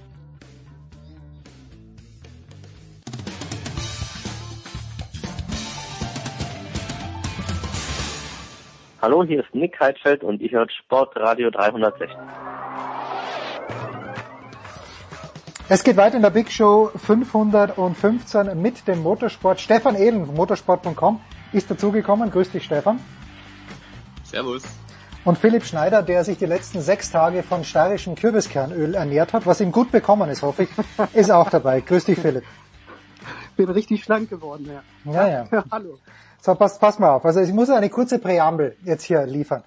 Ich habe äh, die Fußball-Europameisterschaft, wie wir alle natürlich, ja fast jedes Spiel gesehen und sehe die Österreicher und da denkt mir, könnte ich noch die österreichische Hymne eigentlich mitsingen? Und bin selber drauf gekommen, nee, da sind Lücken. Und bei einer langen Radausfahrt vor ein paar Tagen habe ich mich wirklich über zwei Stunden gequält und ich habe Wort für Wort die österreichische Hymne, ich könnte sie jetzt wieder mitsingen, zusammengestückelt. Und dann denke ich mir im Hinterkopf, ja Moment, es gibt ja auch noch eine steirische Hymne und da kenne ich genau die ersten zwei Zeilen, nämlich hoch vom Dachstein an, wo der A noch haust. Denkt man nichts weiter dabei, ist ja nicht wichtig. Jetzt sitze ich am Sonntagnachmittag vor dem Fernseher, schaue gar nicht auf den Fernseher, sondern schaue auf den Laptop und plötzlich brüllt mir jemand entgegen, hoch vom Dachstein an, wie der A noch haust und noch dazu im absolut tiefsteirischen Dialekt. Es war Andreas Gabalier, bin kein Fan, muss ich ehrlicherweise sagen. Du hast es vor Ort gesehen. Philipp, äh, hast du die Nachwirkungen schon überstanden? Weil es, war, es hat mich komplett gerissen dass Gabalier die steirische Hymne singt. Ja, es war tatsächlich sehr eindrucksvoll. Also ich muss sagen, äh, es ist ja sowieso schön, dass man jetzt mal wieder bei Rennen ist und im Pressezentrum äh, steht. Und man kommt zwar jetzt nicht in die Startaufstellung rein, so wie es früher der Fall war vor Corona, aber äh, in Österreich, also in, Spielberg ist es ja so, dass man halt direkt mit dem Pressezentrum auf die Startaufstellung runterschauen kann. Ja, und da stand er nun da in feinster Tracht und äh, hämmerte mit einer Leidenschaft und Inbrunst dieses Lied darunter ähm, das tatsächlich, also bei mir war es so, das hat mich so nachhaltig beeindruckt, dass ich halt, während ich diesen Live-Text geschrieben habe für die Zeitung, und dann irgendwann ist mir dämmerte, dieses Rennen wird so langweilig zu Ende gehen, wie es sich gerade entwickelt. Dann dachte ich, irgendeinen Einstieg brauchst du und ich steige nicht mit diesem, mit diesem Reifenwechsel ein. Und dann habe ich gedacht, das hat er jetzt einfach mal verdient, der Gavalier, und äh, dann wird er halt nochmal gewürdigt mit seiner Hymne. Also ich fand schon, ähm, ja, das hatte, das war so das Gegenteil von der großen, weiten Welt. Ne? Also das war halt die kleine Steiermark, die sich ganz groß gemacht hat in ja, dem Moment. Da sind wir ganz groß im Groß- und Klein machen. Ja, Stefan Ehlen, apropos langweiliges Rennen. Jetzt haben wir jahrelang die Dominanz von Mercedes bisschen beklagt und es ist ja alles so vorhersehbar. Also das Rennen jetzt am vergangenen Sonntag, Max Verstappen, Chapeau, hat er auch dann das Team gelobt, hat glaube ich davon gesprochen, dass das Auto wie eine Rakete gegangen ist. Aber ich sag mal so, mein Mittagsschläfchen ist mir sehr gut gelungen, ungefähr nach der zehnten Runde. ja, also es war jetzt nicht unbedingt eines der spannendsten Rennen überhaupt, das glaube ich schon. Ähm, aber es ist natürlich auch so, dass wir eigentlich vor dem Start nicht gewusst haben, ja, hat der Mercedes noch was in der Hinterhand oder geht der Red Bull wirklich so gut? Also die größte Spannung gab es, glaube ich, äh, nach der Qualifikation und eben noch vor dem Rennen. Ja, und im Rennen ist halt eigentlich klassisch Motorsport gewesen. Der Schnellste steht vorne, der Schnellste gewinnt das Rennen und hinten passiert halt auch nicht allzu viel. Und naja, das ist so ein bisschen das, das Grundwesen des Rennsports irgendwo auch, ne? dass wenn halt vorher sortiert wird nach Geschwindigkeit, dann geht es in der Tendenz am Sonntag, am Renntag dann halt auch so zu Ende. Also ja, es war an der Spitze nicht sehr spannend und hätte nicht äh, Sergio Perez dann den Nachteil gehabt durch den langsamen Boxenstopp, dann hätten wir um P3 auch nicht so besonders viel äh, Kampf noch gehabt. Da war zumindest noch so ein bisschen da die Frage, ja, kriegt er den Bottas noch oder kriegt er ihn nicht? Und so ein paar kleine Scharmützel waren im Hinterfeld ja auch noch dann dabei. Aber ansonsten muss ich dir recht geben, tatsächlich, es gab schon aufregendere Rennen, ja. Ja, und da muss man natürlich, ähm, natürlich sagen, The Voice, es, es gibt ja Ansätze mit diesem Sprintrennen als Qualifikation, aber einmal im Jahr, das würde ich mir wünschen, dass man einmal im Jahr sagt, okay, passt mal auf, wir machen es jetzt, äh, wir machen es jetzt so, wir drehen die, die Rangliste der Weltmeisterschaft um und äh, das ist dann die Startaufstellung. Also Nikita Mazepin auf der Pole Position vor Mick Schumacher. Das wäre doch mal ein Rennen, das würde ich mir anschauen, dafür würde ich Geld bezahlen, der Voice. Warum passiert sowas nicht? Ähm, ich glaube, weil tatsächlich die meisten, ähm, zumindest Hardcore Formel 1 Fans ähm, und die meisten Journalisten ebenfalls, weiß nicht, wie es bei Philipp ist und bei äh, Stefan Ehlen, aber ähm, die sind eigentlich da Traditionalisten. Äh, es gibt verschiedene Rennserien, da sind wir ja schon mal bei dir bei Sportradio drauf eingegangen, die auch so Reversed Grid haben, also die umgestürzte Startreihenfolge. Zumindest oft bei den Tourenwagen ist es zumindest die 10. Ähm, das wurde schon probiert. Ähm, es ist nicht so wirklich überzeugend. Außerdem Herrn Massepin in der ersten Startreihe, dann gibt es eine Massenkollision. Das ist eh klar, so wie der fährt. Also dann wird es kein sehr langes Rennen, auch kein sehr spannendes, denn nur am Anfang. Aber davon mal ganz abgesehen, natürlich ähm, versucht gerade äh, der Vermarkter Liberty Media tatsächlich neue Ansätze, um bei langweiligen Rennen einfach ein bisschen mehr Spannung reinzukriegen. Zumal wir ja äh, wissen, Liberty Media ist ein US-Unterhaltungskonzern und in Amerika ist klar, die Show steht in jedem Fall immer im Vordergrund. Ähm, ich halte das, dieses Sprintformat, ähm, es hat mich noch nicht endgültig überzeugt, aber ich finde es völlig in Ordnung, dass wir es jetzt ein paar Mal probiert, um zu sehen tatsächlich, wie das in der Praxis darstellt. Ähm, das wird auch ein paar Anlaufschwierigkeiten sicherlich noch haben. Ähm, es wird gerade darüber diskutiert, dass, dass Aston Martin sagt, ja, da können wir eigentlich gar nicht mitfahren, weil mit unserer Kupplung geht das gar nicht. Äh, so ein Sprintrennen äh, zweimal hintereinander und da wird also gerade hinter den Kulissen auch ordentlich gepokert um Einfluss, um Geld. Ich glaube aber, dieser Ansatz ist absolut legitim, dass haben wir was Neues probiert. Ob sich das durchsetzt, ähm, ich weiß es nicht. Ähm, dein, dein Jens Ansatz, das komplett auf den Kopf zu stellen und in umgekehrter Startreihenfolge der erzielten Trainingszeiten loszufahren, den halte ich für sehr wild. Den würde ich für Rallycross zum Beispiel absolut empfehlen. Für einige andere spektakuläre Rennserien, aber ich glaube nicht für die Formel 1. Ja, jetzt ist äh, spektakulär wäre es vielleicht gewesen, wenn wir auf das vergangene Rennen zurückschauen, Philipp.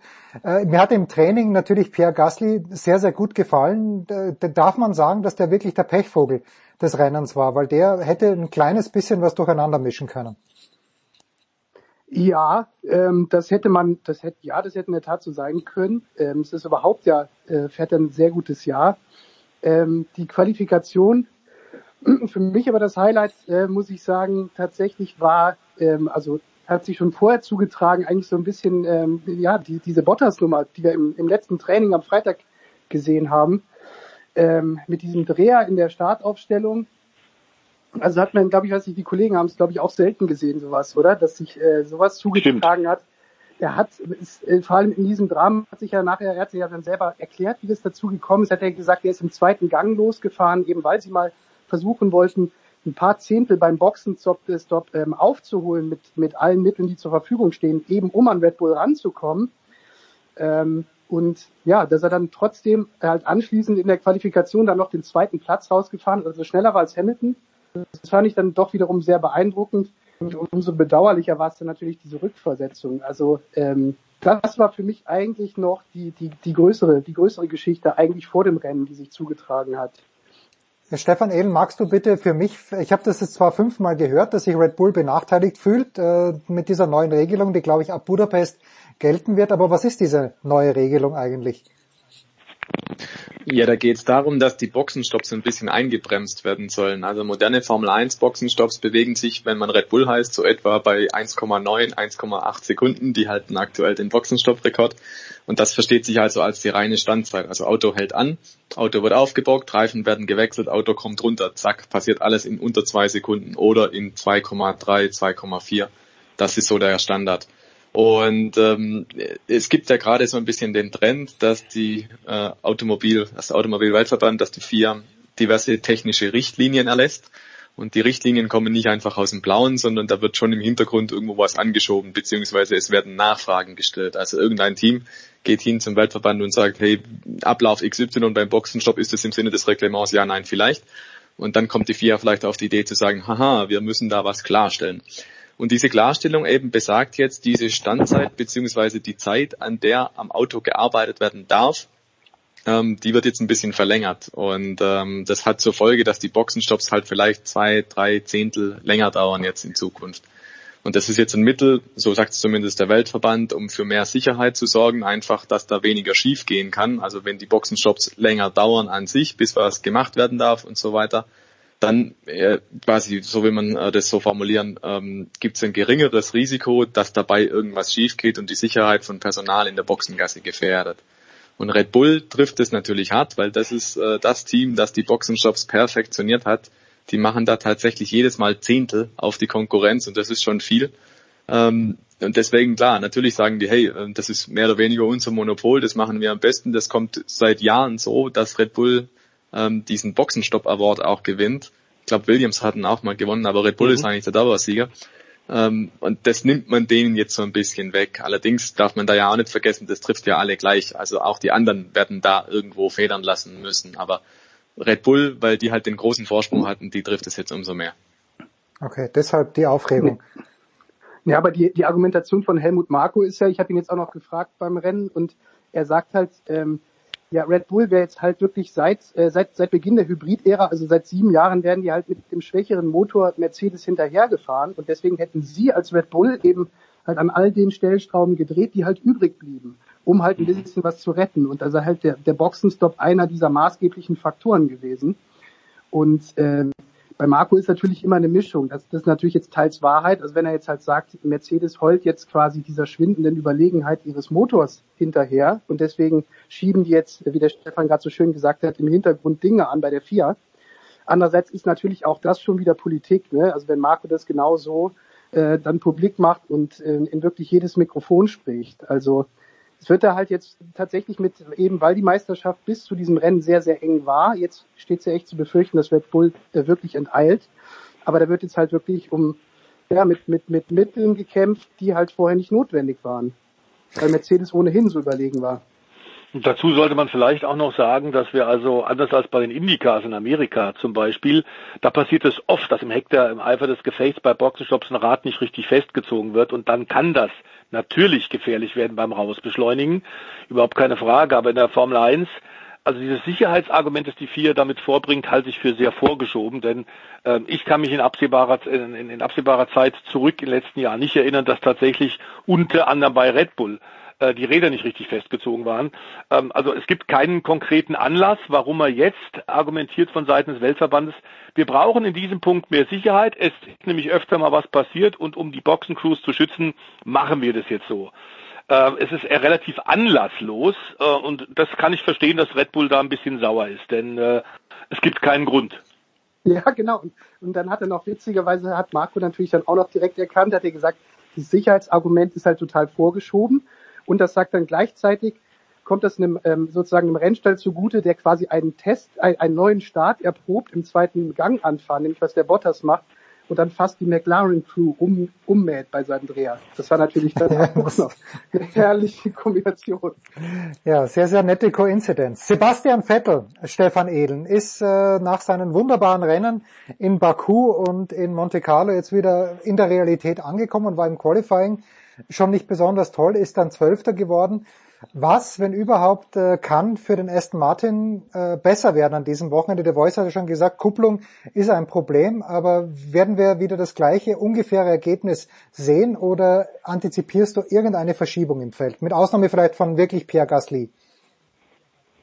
Also die Kupplung wird, wenn, dann erst nächstes Mal in Silverstone ein Problem, ah, das Sprint Qualifying ah, gefahren wird. Genau, jetzt dieses Wochenende ist alles in Ordnung für Vettel wird es halt wahrscheinlich darum gehen, gerade so in die Top Ten reinzufahren, höchstens im Qualifying, wenn er es schafft. Ähm, das wäre so wahrscheinlich die Region, wo er hinspekulieren könnte. Ähm, aber ob Top Ten gerade so auf P8, 9, 10 oder ob er 11. 12. wird im Qualifying, ist wahrscheinlich jetzt auch nicht so ultra entscheidend, wenn er außerhalb der Top Ten die freie Reifenwahl hat. Also Sebastian Vettel bewegt sich mit Aston Martin, glaube ich, einfach gerade am Rande der Top Ten und wenn vorne keine große Überraschung passiert, dann wird es wahrscheinlich halt auch nichts. Und im Rennen, ja, mein, wenn es tatsächlich wieder so eine in Anführungszeichen langweilige Nummer wird wie letzte Woche und danach sieht es momentan aus, weil es soll trocken bleiben, der Regen kommt natürlich erst danach, ist klar, dann äh, wird es wahrscheinlich auch schwierig, da über die Strategie irgendwie reinzufahren. Also es geht, man kann da schon was probieren. Wir haben es da auch im ersten Rennen wieder gesehen. Manche Leute, die hatten dann äh, eine clevere Reifenwahl, sind dann lange draußen geblieben im ersten Stint und haben da auch Positionen gut gemacht. Das funktioniert schon. Aber es gehört halt auch ein bisschen Glück dazu und vom Gesamtpaket her ist der Aston Martin jetzt zwar solide irgendwo im Mittelfeld dabei, aber das reicht halt noch nicht, um jetzt da bei einem völlig regulären, völlig normalen Rennen da weit vorne reinzufahren. Also es wird wahrscheinlich dabei bleiben, ein paar Punkte höchstens, vielleicht aber auch halt wieder eine Nullnummer. Also ich kann euch sagen, ich sitze jetzt hier in Kitzbühel. Und was man aber sagen sollte ja. noch, Stefan, ist das natürlich im Verhältnis zu dem, wo die am Anfang der Saison standen, nämlich im absoluten Nirvana, haben sich auf die letzten Plätze mit, mit Williams gebalgt, ähm, haben die schon große Fortschritte gemacht, das ist überhaupt gar keine Frage. Und ich glaube tatsächlich, was, was Stefan auch gerade gesagt hat, die Reifenwahl war sowohl bei Perez, ähm, der die, den Start in Softreifen gefahren ist, nicht so ganz glücklich. Und ähm, Vettel wäre auch mit den harten Reifen besser bedient gewesen. Das weiß man aber natürlich immer erst hinterher. Man sollte vielleicht sagen, für das kommende, äh, für den kommenden Grand Prix, Grand Prix Österreich, nicht mehr Grand Prix Steiermark, ähm, wird Michelin komplett andere Reifen mitbringen, deutlich weicher und da wird man dann natürlich jetzt sehen müssen, äh, was das jetzt ausmacht. Also das, was man, was die Teams bisher jetzt am vergangenen Wochenende auf, in Spielberg am Red Bull Ring äh, an, an Daten gesammelt haben, hilft jetzt wiederum wenig, denn äh, wie gesagt, die Walzen, die, der Gummi wird ein ganz anderer sein. Pirelli, nicht Michelin, Pirelli. Stimmt, Pirelli, Entschuldigung. Ja, aber Selbst, selbstredend. Aber der, ja, der Gummi wird ein anderer sein und ich glaube, das mit dem Weicheren äh, könnte äh, Mercedes ein bisschen, bisschen entgegenkommen. Aber die Frage ist, und das hat man ein paar Mal in diesem Jahr schon, vor allem in Frankreich, dass dann Mercedes teilweise auch dann Körn mit körnenden Reifen zu kämpfen hat. Also äh, insofern sind da ein paar Spannungselemente sind schon da. Äh, und man muss nicht wieder von Anfang an davon ausgehen, lieber Jens, dass das wieder ein Gähn Grand Prix wird. Also es ist so, weil, weil ihr es gerade ansprecht, aber als ich groß geworden bin, da gab es ja mit Goodyear und Michelin zwei Reifenhersteller und das war schon auch immer ein spannendes Thema. Und dann wissen wir, gab dieses, da, damals in Indianapolis diese eine Geschichte, wo nur sechs Autos gestartet sind, aus Sicherheitsbedenken. Aber ich weiß nicht, wer, wer historisch antworten möchte. Stefan Edel, du vielleicht als, als Buchautor auch. Ist die Idee des Einheitsreifens oder des Einheitsherstellers vielmehr, äh, ist jetzt so akzeptiert, dass das ewig so bleiben wird oder kann es tatsächlich sein, dass Pirelli dann mal, dass wir in fünf Jahren dann Pirelli, Michelin und Bridgestone oder wen auch immer als Reifenhersteller haben? Halte ich für ausgeschlossen tatsächlich vor dem Hintergrund, weil der Reifenkrieg in der Formel 1 auch immer damit verbunden war, etliche Testfahrten, Kilometer ohne Ende rauf und runter. Und diesen Faktor nimmst du jetzt quasi raus. Also in einer Umgebung, wo jetzt eine Budgetobergrenze gilt, zu sagen, komm, wir öffnen den Wettbewerb wieder, wir lassen wieder neuen Hersteller zu, der muss ja auch testen. Und Pirelli darf ja auch testen. Im Rahmen des Reglements ist das abgedeckt. Die haben ihre 20 oder 25 Tage im Jahr. Ähm, die müssen die Teams dann auch bringen. Die werden dann auch teilweise bezahlt.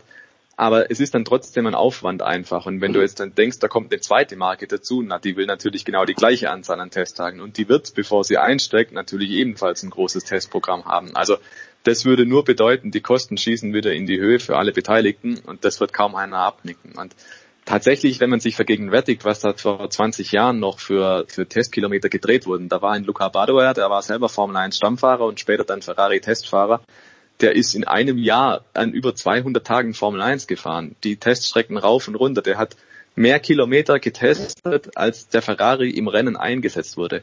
Also das sind schon so Dimensionen. Wir reden da von 120.000 Kilometern pro Jahr teilweise, was man da gefahren ist. Nur für die Reifen. Oder es gibt auch Geschichten, Michael Schumacher am Monaco-freien Freitag beispielsweise rübergeflogen nach Mugello oder nach Fiorano, den ganzen Tag Reifen getestet, rauf und runter, Kupplung nochmal ein bisschen ausprobiert und dann wieder zurück am Samstag und wunderbar läuft. Also das sind einfach Sachen, die werden in der Formel 1 nicht mehr passieren. Und genauso wenig wird es einen zweiten Reifenhersteller geben, weil das zurück dahin führen würde, wovon man jetzt endlich, endlich weggekommen ist, von diesem sinnlosen Kilometerschrubben für vielleicht irgendwie zwei, drei Hundertstel oder ein Zehntel. Was uns wunderbar zu unserem letzten Thema äh, führt, Philipp, ich lese hier und ich stelle diese Frage dir. Ich habe heute mit Holger Gerd schon ein bisschen politisch gesprochen, da bin ich bei dir vielleicht gut aufgehoben. Die anderen beiden dürfen natürlich auch. Ich lese hier als Überschrift, kontroverses Interview, Vettel wählt die Grünen. Warum ist sowas im Jahr 2021 noch kontrovers, Philipp? Nicht, dass du die Überschrift gesetzt hättest, aber äh, ja, wa warum auch nicht? Ich mag den Vettel. Ähm, ich mag den Vettel auch. Mich hat tatsächlich, muss ich gestehen, ähm, also ich habe das Interview gelesen, bevor es Wellen geschlagen hat und ich hätte in dem Fall niemals erwartet, dass dieses Interview Wellen schlagen würde. Warum nicht? Weil er im Prinzip in diesem Interview nichts, nichts gesagt hätte, was er nicht schon in Interviews vorher gesagt hätte, mhm. mit der einzigen Ausnahme, dass er verraten hat, welche Partei er wählt. Ähm, dass er diese Partei wählt, das ist seine Sache, äh, finde ich nachvollziehbar auch, finde ich auch überhaupt nicht, ähm, also wenn man sozusagen diese ganzen, dieser, dieser grüne Vettel und sein, sein Umweltansatz, wenn man den einmal akzeptiert hat, mit all dem, was ja gewisse Menschen widersprüchlich finden können, ich finde das nicht widersprüchlich. Also ich finde nicht, dass jemand, dessen Beruf Formel 1 Fahrer ist, dass der nicht als Privatmann, dass der sozusagen halt auf Nachhaltigkeit Wert legen kann. Das wäre sonst, man sagt, man wirft ja auch nicht einem Lufthansa-Piloten vor, äh, wenn er sich dann Elektrosmart in die Garage stellt, dann sagt man, guck doch mal, was du mit deinem Flugzeug äh, an, an, an, ähm, an CO2 emittierst. Was eine Heuchelei. Ja, aber genau. äh, es ist natürlich, genau, aber es ist halt, es gibt halt die Leute, die sagen, ähm, ich zähle nicht, ich zähle mich nicht dazu, die sagen halt, äh, es wird halt sozusagen das CO2-Emittieren zur Schau gestellt, ja, und man, man mhm. schafft ähm, Kaufanreize, das ist ja immer so der Vorwurf. Also Sebastian Vettel, der macht ja Werbung für Verbrennungsmotoren in Aston Martins.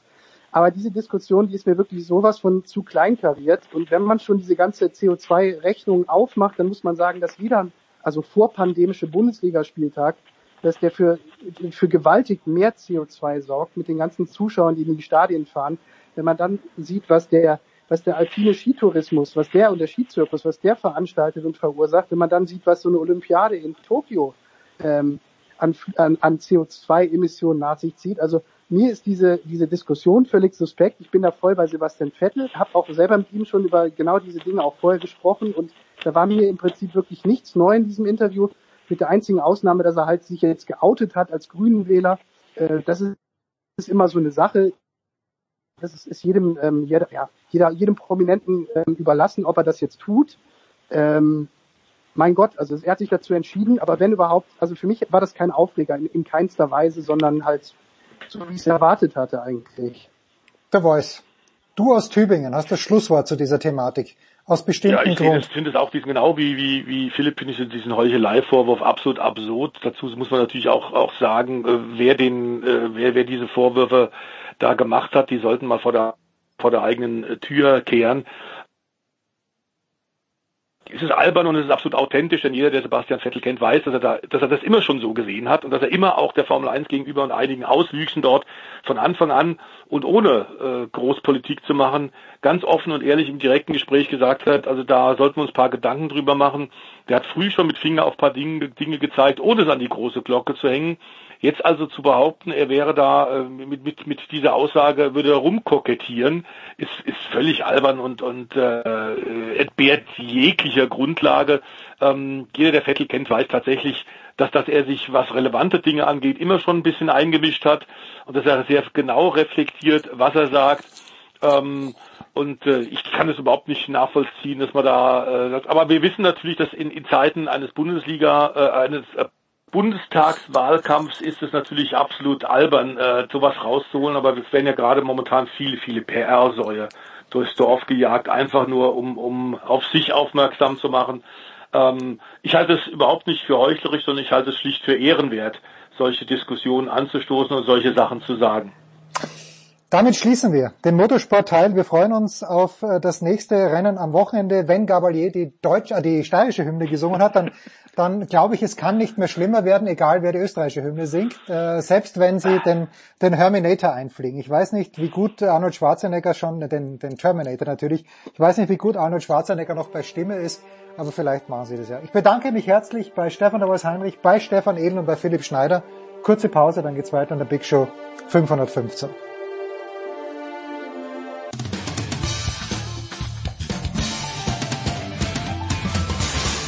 Ja, hallo, hier ist äh, Lennart Kemmner und äh, ihr hört gerade äh, Sportradio 360. Das ist doch traumhaft. Das sagt Sebastian Kaiser. Wo auch immer er gerade ist. Guten Morgen, Sebastian, von der Tour de France. Wo erreichen wir dich?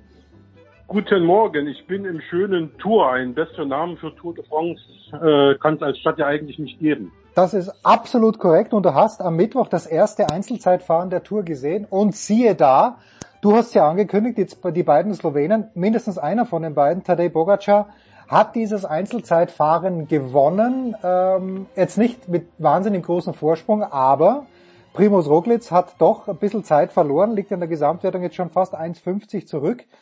Ähm, ja, wie bewertest du die Sachlage nach den ersten fünf Tagen? Sind jetzt, glaube ich, bei der Tour de France 2021?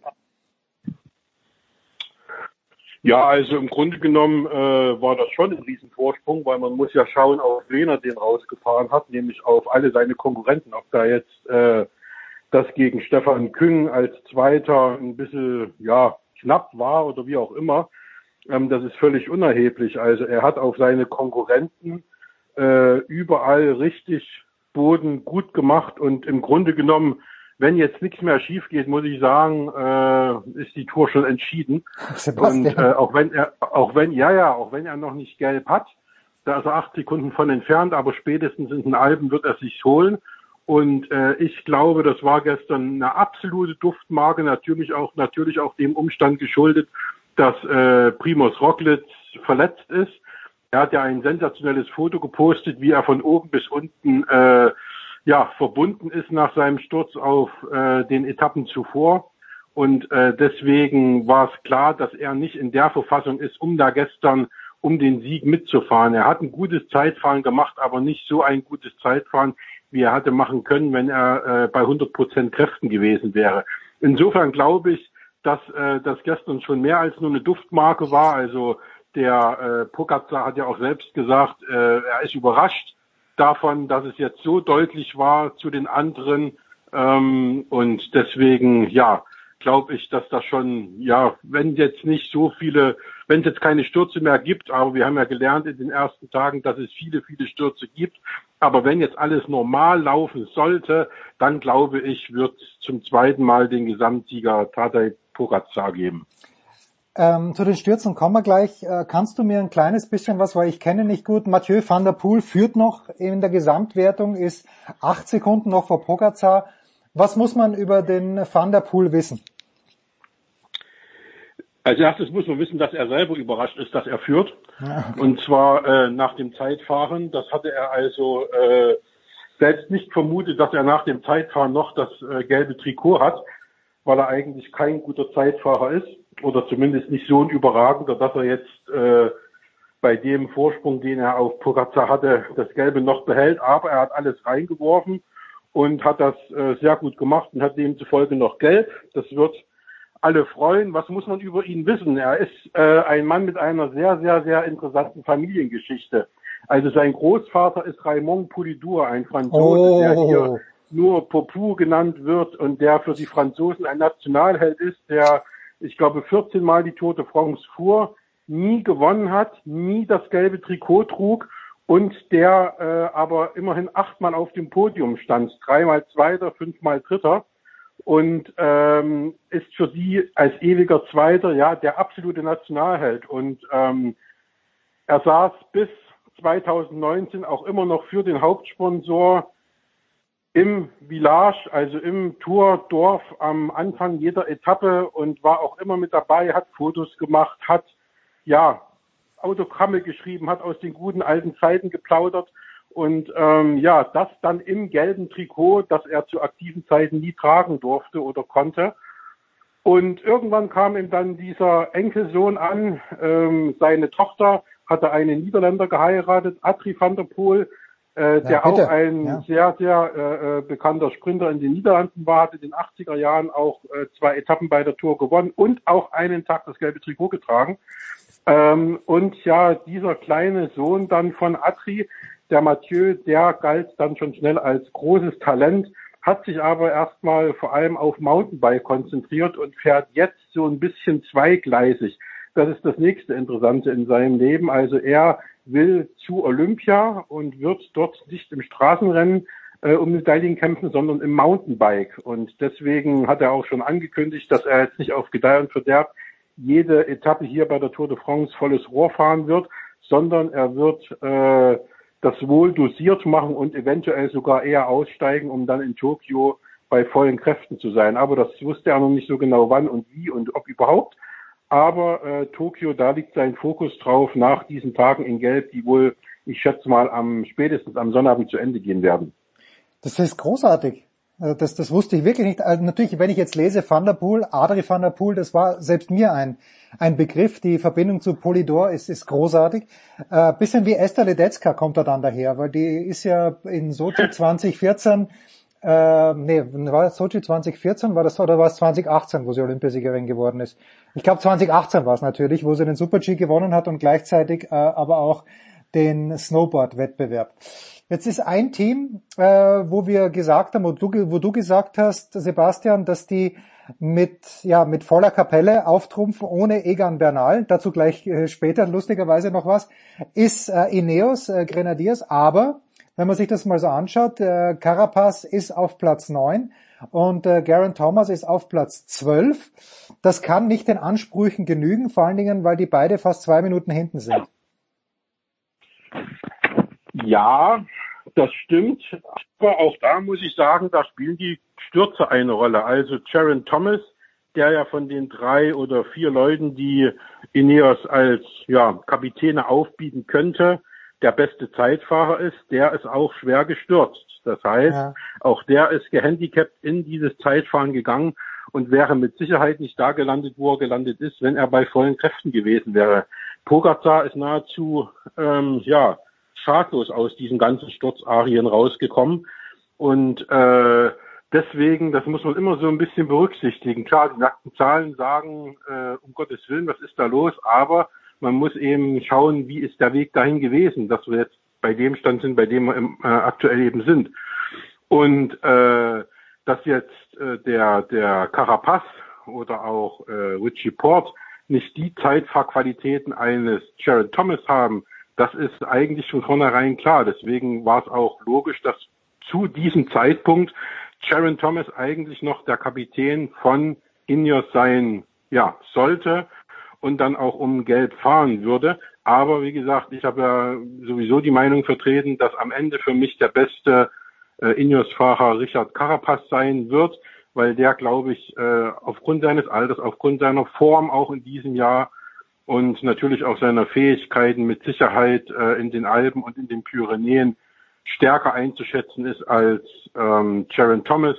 Und wie gesagt, die Berge kommen ja alle noch. Also ich glaube schon, dass äh, wir da dann ein ganz anderes Gesamtklassement sehen werden, abgesehen ja. von äh, Tatay Bukacar. Ja, also ich bin gestern äh, Mountainbiken gewesen und überhole ein Pärchen, also es waren glaube ich die einzigen, die ich überholt habe und bekomme so einen Wortfetzen mit, dass die über die Tour de France sprechen und dann sagt äh, die Frau zum Mann, ja und Bernal ist ja auch dabei, ich überhole sie äh, bedanke mich, dass Sie Platz gemacht haben und sagt, sagt dann so im Vorbeifahren, ja übrigens Bernal ist nicht dabei, der fährt das wieder die Vuelta.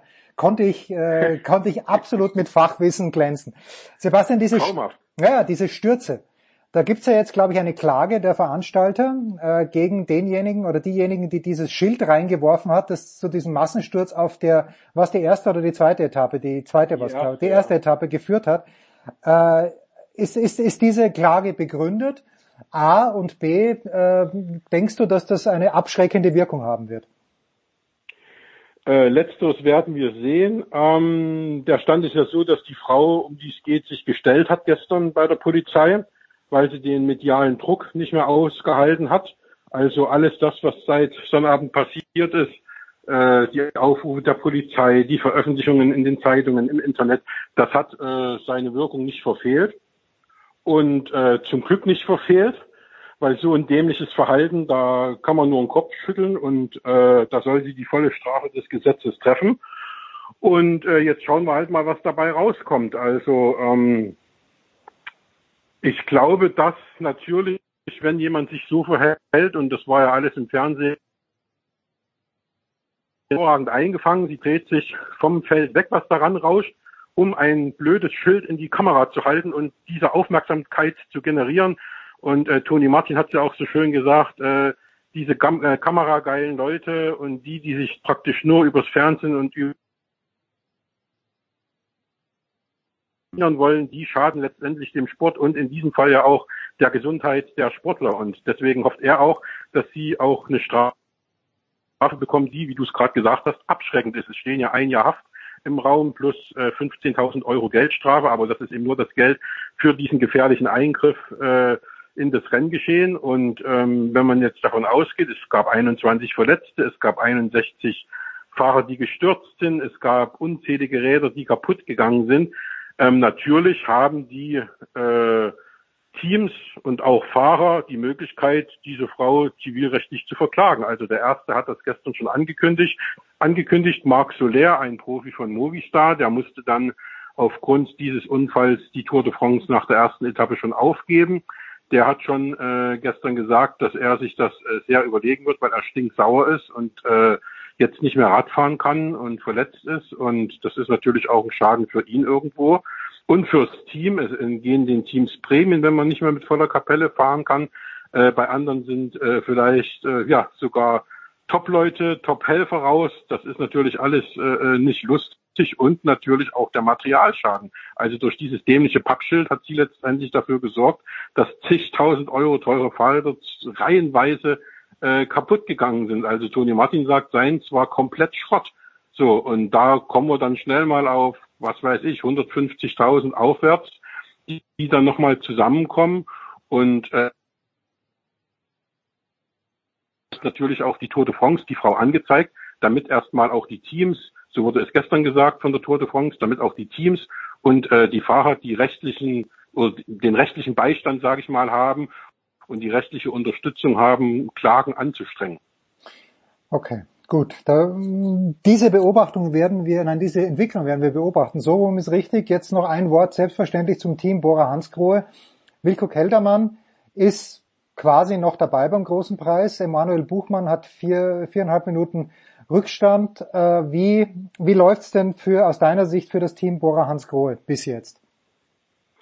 Na, auch noch ein bisschen unglücklich und da kommen wir schon wieder zu den Stürzen. Ja. Also äh, es gab ja diese Etappenankunft in Pontivy, wo sich dann äh, Peter Sagan von Bora Hansgrohe ein ja berechtigte Hoffnung auf den Etappensieg gemacht hat und äh, neben Caleb Ewan, dem australischen Sprintstar, herfuhr der sich dann allerdings am späteren Etappensieger äh, am Hinterrad aufgehangen hat, stürzte und den armen Sagan mit zu Boden riss. Ja. Damit war das Thema Etappensieg natürlich vorbei und er spürt auch noch Schmerzen. Ähm, war froh, dass es dann gestern ein Zeitfahren gab, wo er sich ein bisschen schonen konnte. Heute werden wir sehen, wie er in Form ist, aber das geht in den Hüftbereich. Das tut also schon äh, richtig weh, haben uns die Ärzte gesagt. Also ähm, man muss jetzt mal aufpassen. Ansonsten ist es natürlich so, Wilko Keldermann hat sage ich, ein Zeitfahren im Rahmen seiner Möglichkeiten äh, gemacht, dass er um den Gesamtsieg mitfährt. Das war für mich sowieso, glaube ich, nie ein Thema. Also ähm, da sind einfach die Slowenen äh, äh, zu stark und noch einige andere auch. Äh, Emanuel Buchmann wurde ja gesagt, er wird sich nicht freiwillig abschütteln lassen. Jetzt hat er schon diesen besagten Rückstand ähm, den er aber in den Bergen nicht gegenüber Pogacar und Rocklitz und äh, einigen anderen, die vor ihm sind, aufholen kann, aber zumindest von gegenüber vielen anderen, die davon mit drin sind. Also ich schreibe den jetzt, was jetzt Top 15 oder so angeht, noch nicht ab. Und äh, man muss gucken, wenn er seine Giro-Form äh, in die Berge der Alpen und der, der Pyrenäen rettet, dann glaube ich, kann er noch mal einen Sprung nach vorn machen und auch den Rückstand äh, ja, auf die vorderen Plätze dann irgendwie verkürzen. Aber wie gesagt, natürlich ging es ja auch bei Buchmann nie darum, dass er die Tour dieses Jahr gewinnt. Das, ja. Da waren wir uns ja schon alle einig. Ein letztes Wort noch, Sebastian, zu Mark Cavendish. Ich glaube, das war eine der schöneren Stories in den ersten Tagen, oder? Äh, an den Tagen vorher noch gewitzelt, wie die Sprints ausgehen, Kreibel vor Cavendish und äh, was weiß ich wem. Äh, und weil keiner damit gerechnet hat, dass die schon äh, ja, dass die Fahrer, die schon die Tour im Grunde genommen für sich selbst abgeschrieben hatten und nicht mehr dran geglaubt haben, dass sie überhaupt noch mal die Tour fahren, dass die jetzt zumindest in Form von Cavendish einen dritten, vierten, fünften Frühling erleben.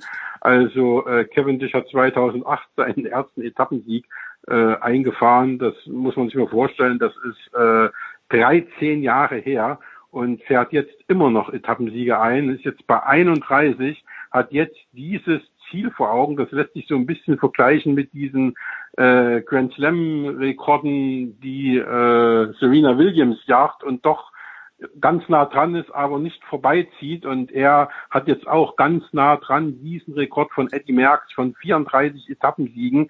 Dahin zu kommen, fehlen ihm noch drei. Das ist sogar bei dieser Tour de France möglich. Heute die nächste Chance auf 32 zu kommen, dann wären es nur noch zwei. Also das ist eine ganz spannende Beobachtung. Und wie gesagt, er sagt mir, mich haben alle abgeschrieben, so viele haben nicht mehr an mich geglaubt. Und ich äh, zeige, ich bin noch da, ich kann auch mit 36 noch richtig gut sprinten. Und wenn man ihn anschaut, ähm, die Form stimmt, die Figur stimmt, äh, der Punch, den hat er immer noch, das war ein mustergültiger Sprint, den er da gefahren ist, tragisch für den, den sie dann 100 Meter vom Ziel nach 140 Kilometer Alleinfahrt äh, oder fast Alleinfahrt eingeholt haben. Aber äh, wie gesagt, natürlich gerade bei den britischen Kollegen hier, äh, die sind total aus dem Häuschen und äh, ich glaube, wenn er jetzt nicht zu viel Körner gelassen hat bei dieser Etappe, dass von dem bei dieser Tour noch einiges zu sehen ist, zumindest bis es in die Pyrenäen geht. Ob er die dann noch mal voll mitnimmt, weiß ich nicht, aber zumindest bis dahin die Sprintetappen, äh, da wird, wird, man, von, wird man von ihm noch äh, äh, sehen und hören. Herrlich. Sebastian Kaiser in Tour, genau dort, wo er hingehört. Allerdings wird er dort nicht mehr lange bleiben. Sebastian, ich danke dir ganz herzlich. Wir machen eine kurze Pause. Big Show 515.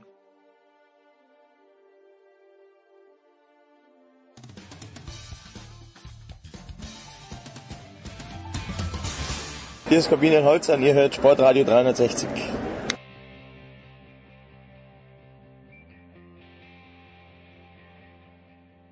Big Show 515 bei Sportradio 360. Wir machen wieder den Exkurs in äh, die German Football League und haben ja zwei Experten am Start. Zum einen Andreas Renner von der Sohn. Hallo Andreas. Hallo. Und Sport 1 natürlich, wollen wir nicht unterschlagen. Und äh, Christian Schimmel von äh, der Draft.de. Hallo Christian. Einen wunderschönen guten Tag. Ja, wir blicken erstmal zurück auf den äh, letzten Spieltag und da war ja ein traditionelles Spitzenspiel im Norden im Programm von Sport 1 äh, zu sehen, Andreas. Die New Yorker Lions hatten die Dresden Monarchs zu Gast.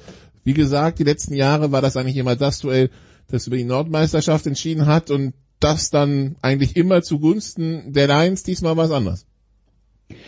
Ja, diesmal was anders. Dresden gewinnt zum ersten Mal seit 2015 in Braunschweig und äh, Braunschweig verliert zum ersten Mal nach äh, 19 Siegen in Folge. Äh, das, äh, das war allein schon interessant genug bei der ganzen Geschichte. Zwischenzeitlich war es ja sogar sehr deutlich für Dresden. Die Braunschweiger haben es am Ende nochmal interessant gemacht, aber zwischendurch stand es, glaube ich, 35-13. Äh, das war dann schon das war dann schon durchaus ein Ausrufezeichen. Und zwar in zwei Richtungen. Zum einen die Qualität der Dresdner, die sie in den ersten Wochen angedeutet hatten, obwohl sie im ersten Spiel von Köln überrascht wurden.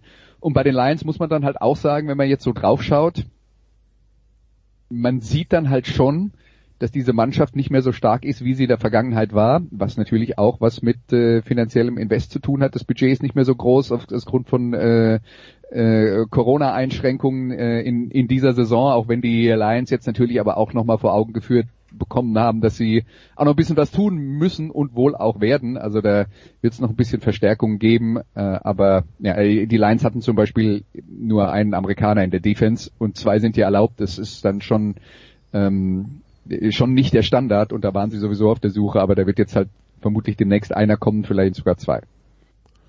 Aber Christian, dass, äh, dass, dass Braunschweig in einer kleinen Art Mini-Umbruch steht, steckt, das haben wir schon vor der Saison gedacht. Und äh, ja, das, das Kräfteverhältnis war jetzt also der interessante Part, ne? Ja, auf jeden Fall. Man hat natürlich vor der, vor der Saison extrem wenig von den äh, Lions gehört, auch, auch news-technisch. Ähm, und äh, das war schon die Spannung, weil gegen die Berliner einmal sehr deutlich gewonnen, das zweite Mal war es dann deutlich enger, äh, was ein Stück weit äh, mit Sicherheit überraschend war und vielleicht auch für die Rebels an der Stelle spricht. Ähm, sie haben die Partie immer noch knapp gehalten. Ich meine, bei, bei Dresden ist halt das Ding, ähm, sie haben halt diese eine Niederlage gegen die Kölner, die jetzt nicht zwingend wie eine Mannschaft aussehen, die um die Nordmeisterschaft spielt, die aber durch diesen, diesen Bonussieg mit Sicherheit einen Vorteil auch im Playoff-Rennen haben. Ähm, und die große Unbekannte für mich ist, sind, halt die Royals. Ähm, und aktuell ist es so, wenn, gerade wenn Braunschweig noch ein bisschen aufrüsten sollte, dass, dass mit Sicherheit Monarchs, Royals und, und Lions die drei Anwärter für den ersten Platz im Norden sind. Und der zweite Platz wäre dann immer noch ein Playoff-Heimspiel im, im Viertelfinale. Ähm, insofern auch mit Sicherheit nicht von der, von der Hand zu weisen. Und insofern ein wichtiger Sieg für Dresden auf jeden Fall. Ähm, dass die Qualität haben, wussten wir. Ähm, in der ersten Woche hatten sie noch ein bisschen Probleme, die auf den Platz zu bringen, auch wenn es ein sensationelles Footballspiel war, muss man an der Stelle sagen, in Köln. Ähm, aber die werden mit Sicherheit, die werden mit Sicherheit der, die, das Team sein, was von sich sagt, wir werden dieses Jahr auf jeden Fall Nordmeister, zumal wenn du schon in Braunschweig gewinnst.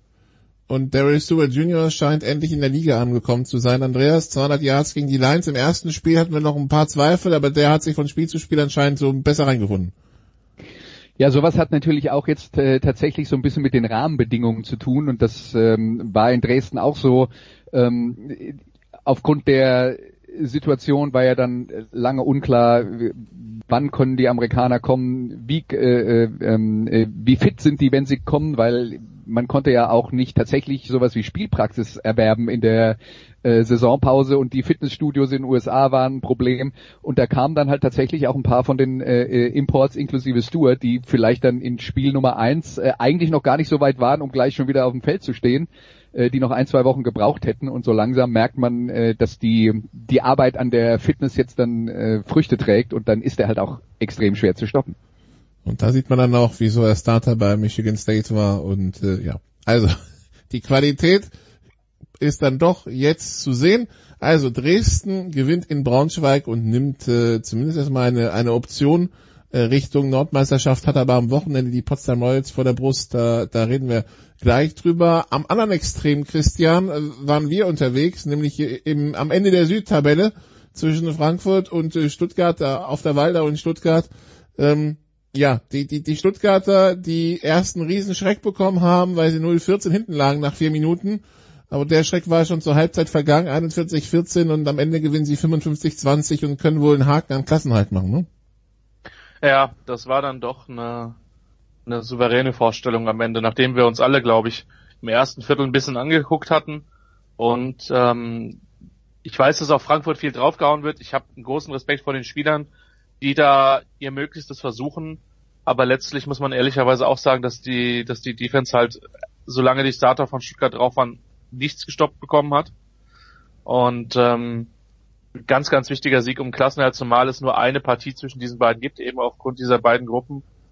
Und zumindestens bei Frankfurt sehe ich jetzt trotzdem den neuen Quarterback, äh, der jetzt da äh, vorgestellt worden ist, äh, erstmal noch relativ wenig Potenzial, um, um, äh, um im Süden viel zu gewinnen. Und ehrlicherweise, wenn ich mir in die GFL 2 gucke, was Schraubing da auf dem Platz spielt und jetzt auch in Kirchturm auf dem Platz gespielt hat, auch gegen die wird es extrem schwer, wenn die, wenn die sich durchsetzen. Also ist natürlich noch nicht gesagt, auch die Kirchdorfer können noch, noch, äh, noch ihre Spiele gewinnen.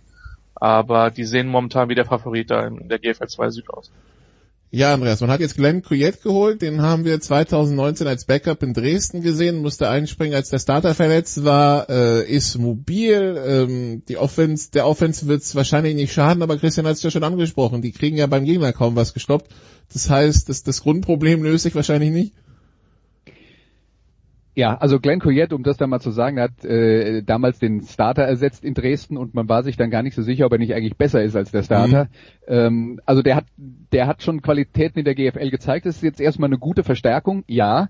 Aber wir sind halt beim Football und äh, ohne, dass wir jetzt äh, mal darüber reden, was jetzt äh, zum Beispiel äh, die Frankfurter Defense für Probleme hat, schon in der Offense. Man muss halt die anderen, selbst wenn der mobil ist, muss man die anderen geblockt bekommen und Frankfurt hat mit Abstand die meisten Sacks in der Liga zugelassen. Also die, mit der Offensive Line fängt's ja schon mal an.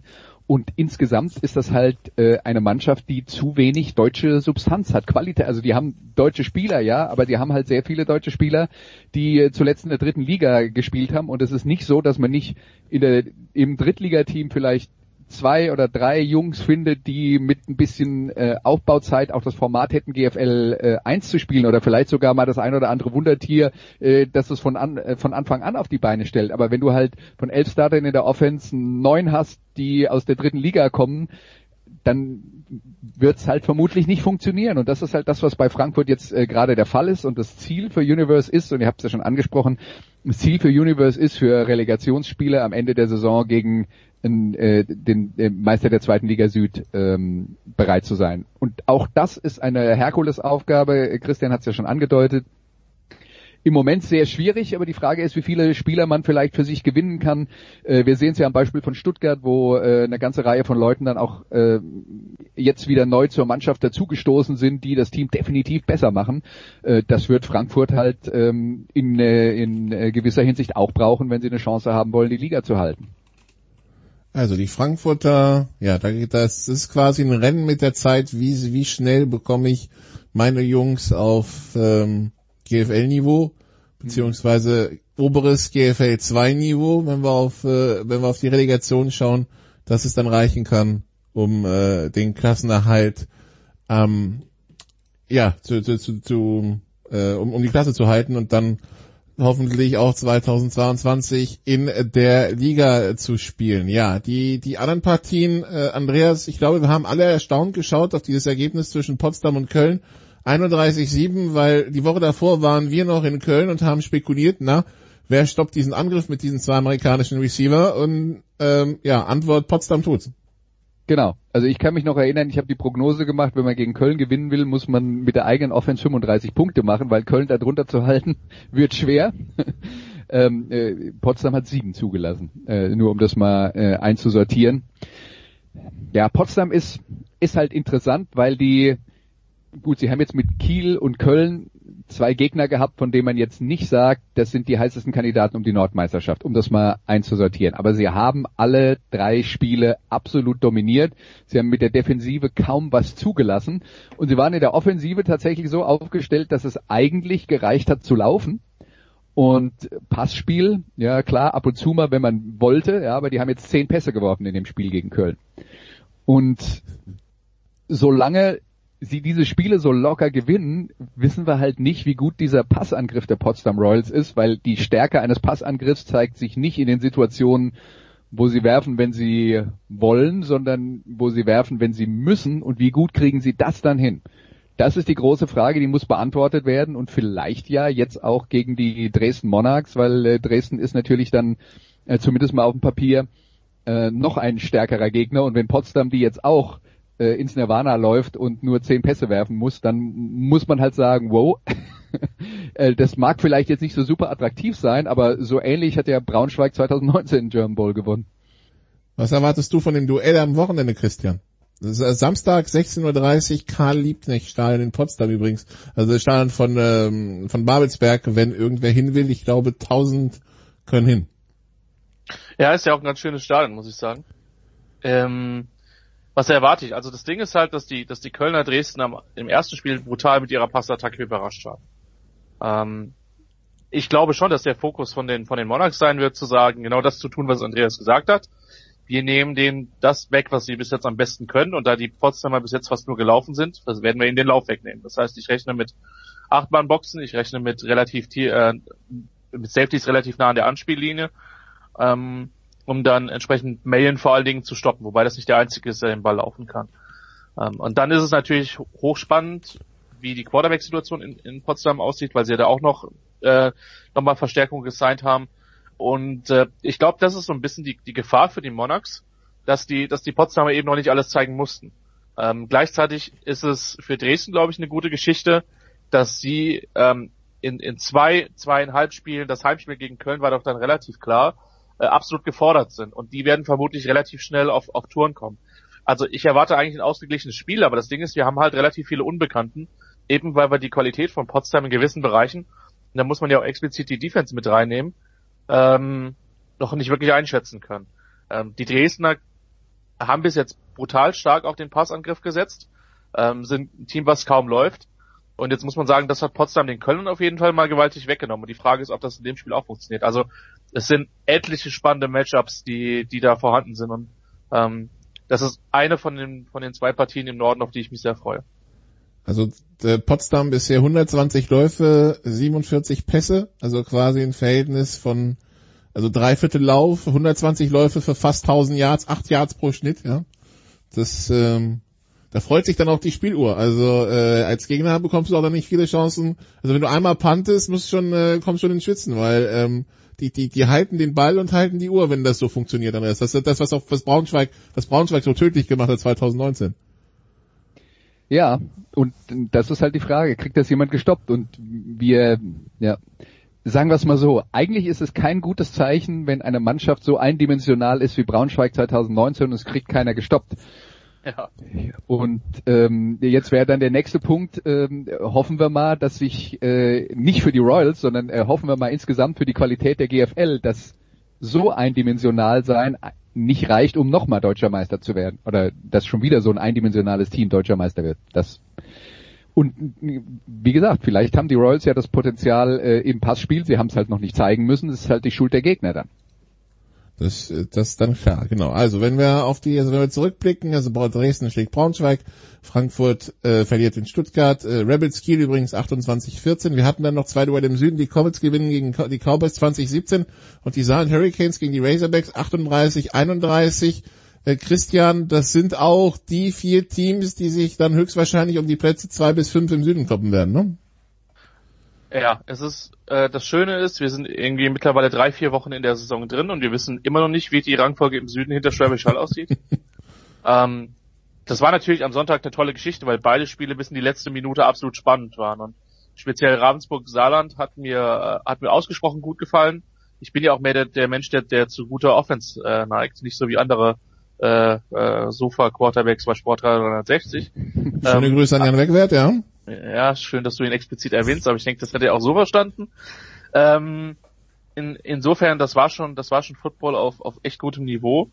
Und was mich in, dem, in der anderen Partie halt beeindruckt hat, das waren halt beide Lines. Ähm, also vor allen Dingen die, die Defensive Line von Allgäu wussten wir, was die an Qualität haben. Ähm, München hatte auch eine, eine brutal starke Front Seven und auch mit dem Dominik Siegel einen Spieler, der, der mir extrem gut gefallen hat. Also da ist schon Qualität da und das, das Ding ist halt, es kann halt wirklich sein, dass wir vor den letzten zwei, drei Spieltagen im Süden stehen und ich sag mal zwei bis fünf oder zwei bis sechs ist dann noch vollkommen unklar. Die Marburger sehe ich momentan noch einen Tacken dahinter, die müssen jetzt am Wochenende meiner Meinung nach mal wieder ein Spiel gewinnen. Die waren gegen Ravensburg auch nicht äh, allzu weit weg, da was zu holen. Ähm, gegen, gegen Kempten, das war eher deutlicher am, am ersten, äh, am ersten Spieltag. Aber da ist einfach viel Spannung drin und das kann dem, dem geneigten Footballfan nur recht sein. Also, wenn wir es mal aufs Wochenende schauen, am Samstag um 14.30 Uhr, ich glaube, da hat irgendwer noch mit diesem Fußballturnier geplant, äh, an dem wir, Deu wir Deutschen und wir Franzosen kein Interesse mehr haben. Äh, Schwäbisch Hall gegen Stuttgart, 14.30 Uhr im Optimal Sportpark bei Stuttgart States. Also Stuttgart hat jetzt den Quarterback getauscht. Äh, Wyatt Hutchinson äh, fliegt in die USA zurück auf eigenen Wunsch. Man hat den Quarterback, der eigentlich fürs letzte Jahr geplant war und dieses Jahr hätte in Biberach spielen sollen, zurückgeholt. Ob er spielberechtigt ist, weiß man noch nicht. Also das, äh, das wäre, glaube ich, für Andreas für Stuttgart eh schwer geworden mit dem Backup-Quarterback. Ja. Ja, also ich glaube, über die Favoritenrolle in dem Spiel müssen wir nicht reden. Insofern lass uns zum nächsten Spiel übergehen. Okay, dann haben wir 15 Uhr und das dann an der Moorteichwiese in Kiel, Kiel gegen Braunschweig. Auch da die Favoritenrollen klar verteilt. Ist, ähm, ja, wer sich wundert, wieso Moorteichwiese, ja, der, das Kia-Stadion wird jetzt umgebaut, wo Spielbetrieb stattfinden könnte. Die letzten Monate war da wahrscheinlich einfach zu viel Betrieb. Ähm, deshalb Moorteichwiese in Kiel, Kiel gegen Braunschweig, äh, auch da die Rolle klar verteilt, Andreas, ne? Mm, ja, auch Gut. da, lass uns vorspielen zum nächsten Spiel. Potsdam gegen Dresden haben wir schon besprochen. Da sind wir beim Sport 1 Spiel. 16.45 Uhr am Samstag Köln gegen die Rebels. Mhm. Ja, Köln gegen die Rebels und das ist jetzt ähm, der beste Passangriff der Liga gegen den schlechtesten Passangriff der Liga und die Rebels sind so ein bisschen wie Potsdam im Sinne von, die laufen halt extrem viel.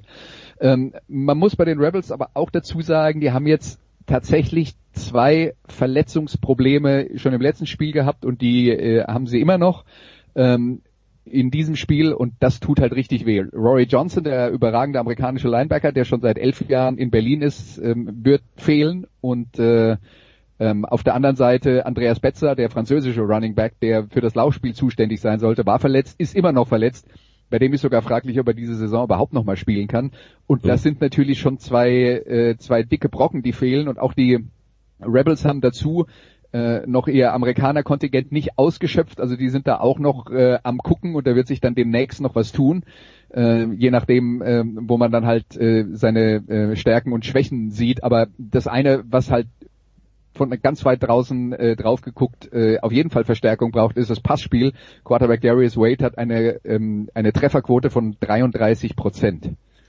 Und wenn, er, wenn die doppelt so gut wäre, dann wäre sie, sagen wir mal, gut. Ne? Aber 33 Prozent ist komplett unter, äh, unterirdisch und da passt halt noch ganz vieles nicht zusammen. Und ähm, es bleibt dann halt bei dem Spiel gegen Köln, die halt mit ihrer Offense eine Menge Punkte aufs äh, Scoreboard äh, bringen können mit ihren Receivern Jackson und Castle. Fehlt mir halt so ein bisschen der Glaube, dass Berlin in der Lage sein wird, genug Punkte zu produzieren, um mit Köln mitzuhalten. Denn selbst wenn die einen guten Job machen, weiß ich halt nicht, wie sie mit dem, was sie so auf die Beine stellen in ihrem Angriff, wie die halt da, äh, sagen wir mal, die 25-Punkte-Marke überschreiten wollen. Das wird, das wird schwer für Berlin. Das klingt schwierig, ja. Christian, Meinung? Bin ich eigentlich vollkommen bei Andreas. Es ist nur ein absoluter Schocker, dass wir ein lauflastiges Rebels-Team haben. Es gibt Mannschaften, die ihre Identitäten über die Jahre einfach nicht äh, verändern. Ja, aber, aber äh, apropos Identität, ja, ähm, um euch wirklich zu schocken, die Rebels sind das Team mit den wenigsten Strafen in der German Football League. Und wer hätte gedacht, dass wir den Tag jemals erleben? Wer spielt denn gerade nicht? Ja, ist gut, dass wir es auf Tape haben, Andreas. Wir haben es auf Tape. Und, und die Statistiken sagen es. Ja, lässt sich nicht wegdiskutieren. Gut, und Ja. dann, ja, Christian, dann haben wir ein Spiel noch am Sonntag, da werden wir ein besonderes Auge drauf werfen. Marburg empfängt die Munich Cowboys zum, äh, ja, zum, zum, zum Duell.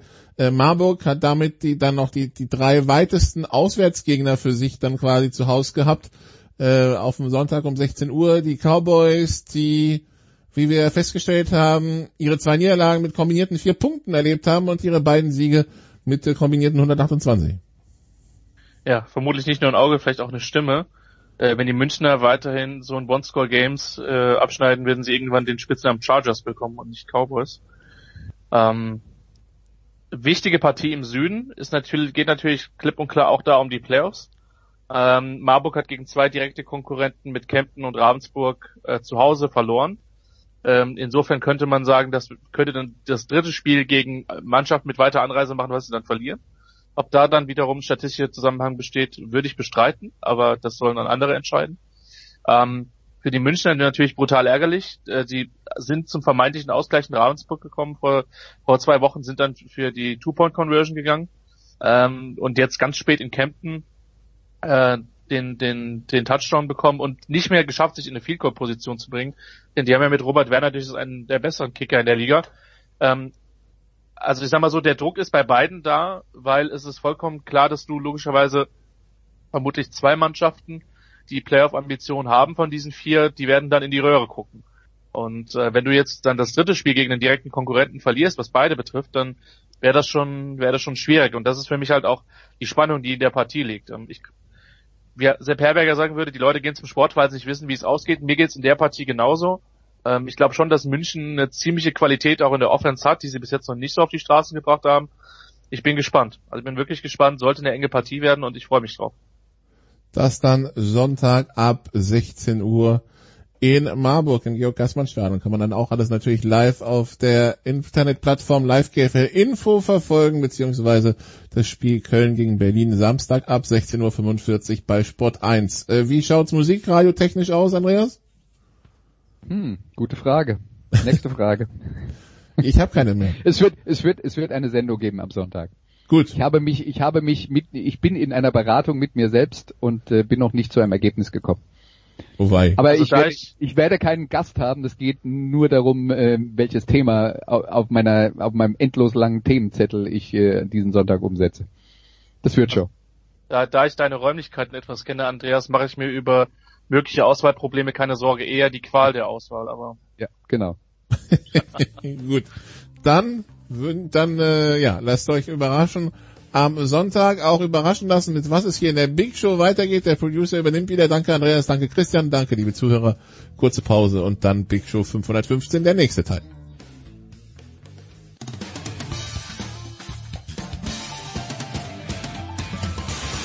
Hallo, hier ist Sven Hannawald und ihr hört Sportradio 360. Knapp 30 Jahre ist es her. Nicht, dass die Big Show 514 online gegangen ist, sondern dass die Phoenix Suns im Finale der NBA Finals waren. Und damals noch nicht auf der Welt, aber ich glaube, er hat es nachgelesen. Ist André Vogt von der Five. Hi, Dre. Mahlzeit, Jens. Ja, ganz, ganz knapp nicht. Übrigens, hast du dich auch geschreckt, als vor ein paar Tagen äh, Kevin De Bruyne, dein zweitliebsten Fußballer nach Lord Bentner, zum 30. Geburtstag gratuliert wurde. So werden wir alle alt, Dre. Ja, wir werden alle älter, aber damit habe ich mittlerweile abgefunden. Ich hoffe einfach nur, dass er wieder, ich weiß nicht, kann er spielen jetzt in der nächsten Runde oder nicht? Er war ja wieder verletzt. Ach, ich gönne, ich gönne ihm einfach alles in seinem Leben. Das Auch ist einen wahr. schönen 30. Geburtstag. Ja. So, Chris Paul hat, hat was erreicht? Hat das Finale erreicht? Ja. Er stand ja, das habe sogar ich mitbekommen, äh, gerne in der Kritik, gerade was die Playoffs anbelangt. Ist er jetzt rehabilitiert oder braucht er den Titel? Aber ich glaube, die Leute, die vorher schon irgendwie dachten, sie müssten da irgendwie irgendwas schlecht reden, ich glaube nicht, dass sie so viel Ahnung vom Basketball hatten, ehrlich gesagt. Weil ähm, das, das, das war eigentlich auch schon vor, ohne Finals, ohne Titel, ähm, ist er einer der ähm, ja, im Endeffekt besten Point Guards aller Zeiten. Sicherlich kann man darüber streiten, ob er der erfolgreichsten Point Guards aller Zeiten ist, wenn er keinen Titel gewinnt. Aber dass der Mann das kann und das richtig gut kann, das, also das kann ja niemand wirklich bestreiten, äh, wenn man sagt, ein bisschen was vom Basketball versteht. Ne? Das, ähm, von daher, das waren immer so Störgeräusche von Social Media oder von irgendwelchen Talking Heads. Aber am Ende des Tages ist es jetzt endlich mal so, dass er eben nicht Pech hat, dass sich nicht verletzt hat, äh, dass das Team einfach äh, geil ist und dass es jetzt so spät bei ihm passiert in der Karriere. Das ist einfach einfach eine schöne Geschichte. Das ist Geschichten, die nur der Basketball schreibt, Jens.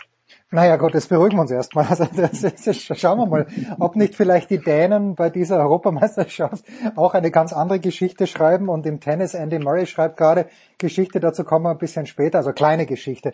Aber ist es genau die Geschichte, die die NBA auch gebraucht hat, nachdem die Lakers raus sind, im Grunde genommen, dass du wirklich eine Geschichte hast, an der du alles aufhängen kannst? Auch das weiß ich gar nicht. Ich glaube, diese Playoffs ähm, haben eine Menge Geschichten, die sie bieten und ähm, im Endeffekt waren die Einschaltquoten, wenn ich es richtig mitbekommen habe, auch extrem hoch. Also die höchsten seit Jahren. Wahrscheinlich auch, weil es eben, also nicht, weil die Stars nicht verbeißen, sondern weil man einfach sagen kann, okay, also wer jetzt wirklich gewinnt, das wissen wir halt nicht. Ne? Frei nach Sepp Herberger halten, warum gucken die Leute Basketball? Weil sie nicht wissen, wie es ausgeht. Und in den letzten Jahren ähm, muss man sagen, auch wenn man vielleicht nicht unbedingt wusste, wer Meister wird, man wusste schon, welche ein, zwei Mannschaften äh, in den Finals stehen und damit schon den Titel gewinnen. Und ähm, das ist ja in der Geschichte der NBA auch, auch oft so gewesen. Also ich kann mich nicht erinnern, dass es so offen war, ehrlich gesagt, ähm, wo wirklich sechs, sieben Teams hätten Meister werden können. Äh, Und das ist sicher dieses Jahr auch geschuldet ähm, der Tatsache, dass es eben eine besondere Saison war, äh, eine besondere Umstände mit vielen Verletzungen. Aber am Ende ist es halt so, wie es ist. Und auch Leute, die da jetzt an den Titel, je nachdem, wer ihn halt gewinnt, dann irgendwie so ein, so ein Sternchen ranpacken wollen, dann denke ich immer, ja, ich verstehe schon warum. Aber es macht aber keinen Sinn, weil da wird in, also da wird in 20 Jahren keiner mehr nachfragen, was Ja. für ein Titel das war. Ähm, Wege und Verletzungen zum Sport und auch alle, die jetzt wieder anfangen, direkt zu sagen, ach guck mal, alle sind verletzt und das war natürlich auch jetzt hier die ähm, diese Kurve zu sagen, ja, okay, irgendwo schon auf der anderen Seite, gerade jetzt auch die Verletzungen, die wir jetzt gesehen haben und Janis Antetokounmpo zuletzt, also mehr als die Hälfte davon, wenn ich es richtig in Erinnerung habe, jetzt gestern mal durchgecheckt, waren einfach Unfälle. So und, und ne, also Muskelverletzungen und so klar, da kann man gern von mir aus alles Covid und dem Spielplan zuschreiben.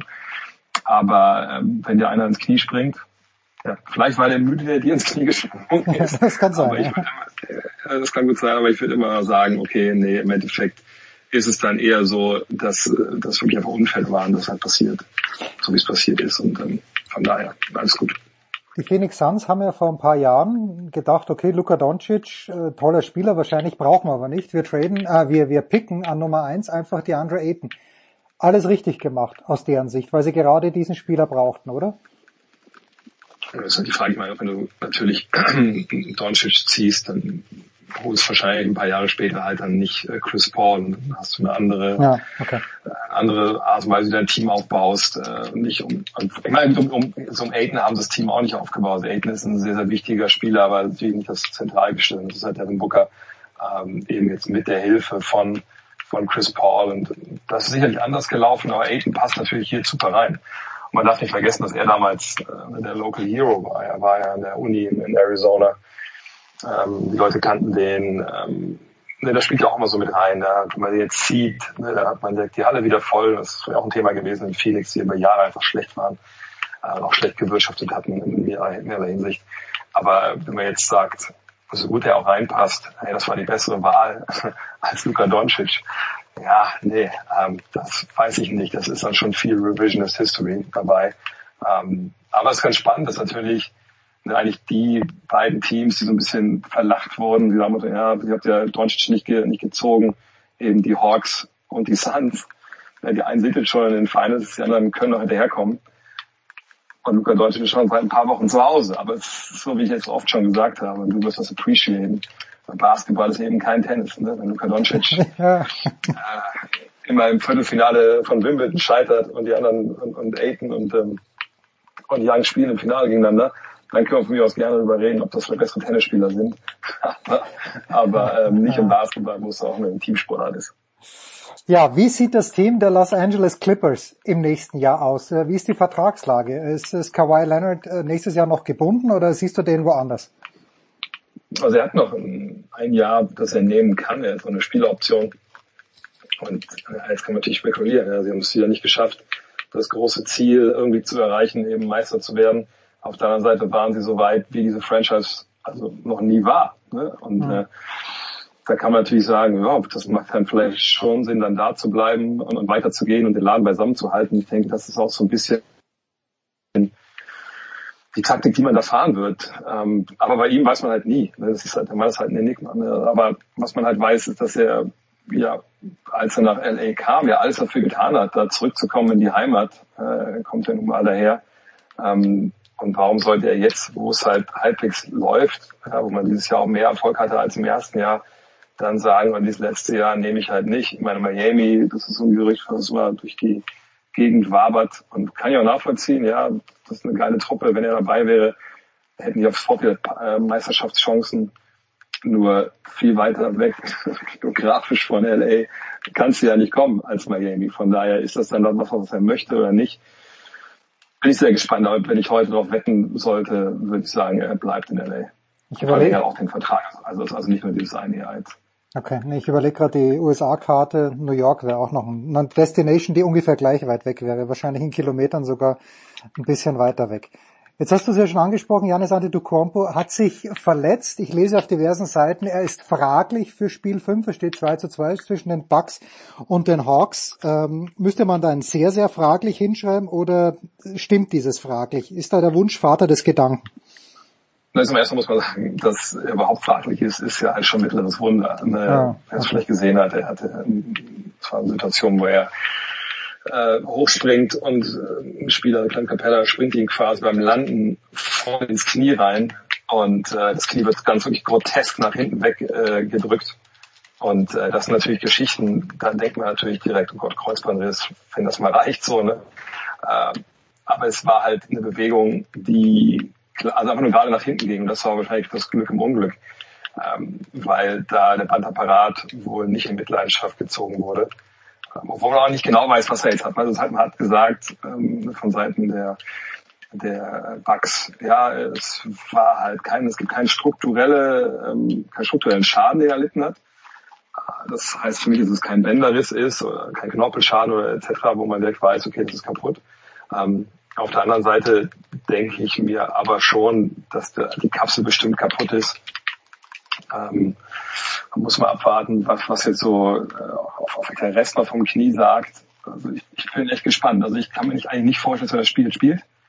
Ähm, aber ja, wer weiß. Also er ist der Greek Freak, kann auch gut sein, dass da einfach, keine Ahnung, alles aus, aus Titanstahl ist und der ist wieder dabei. Aber ich würde mich schon wundern, wenn er jetzt, wenn er jetzt eingreifen kann. Und selbst wenn er dabei wäre, glaube ich nicht, dass er bei 100 Prozent ist. Und den brauchen sie wahrscheinlich, um die Hawks zu schlagen. Wo er auch nicht klar ist, ob Trey Young spielt. Also, das ist momentan, wie gesagt, mit den Verletzungen echt, echt wild in der NBA.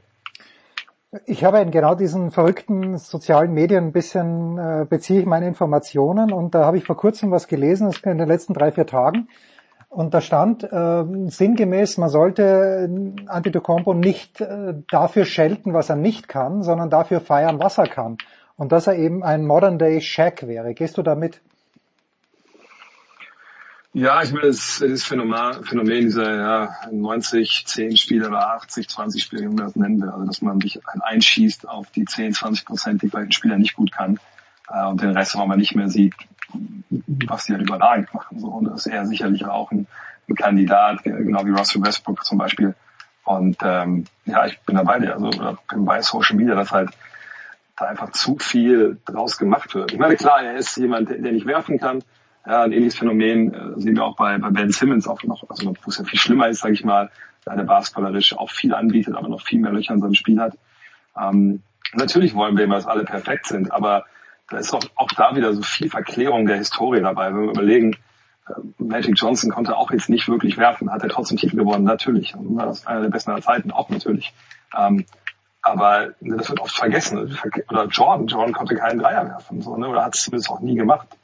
Das eine Spiel, was so äh, legendär war, damals mit dem Shrug. Ähm, und ich, ich weiß nicht, was die Leute manchmal wollen, so, ne? als, als ob jeder in seinem Job jetzt ähm, immer perfekt wäre.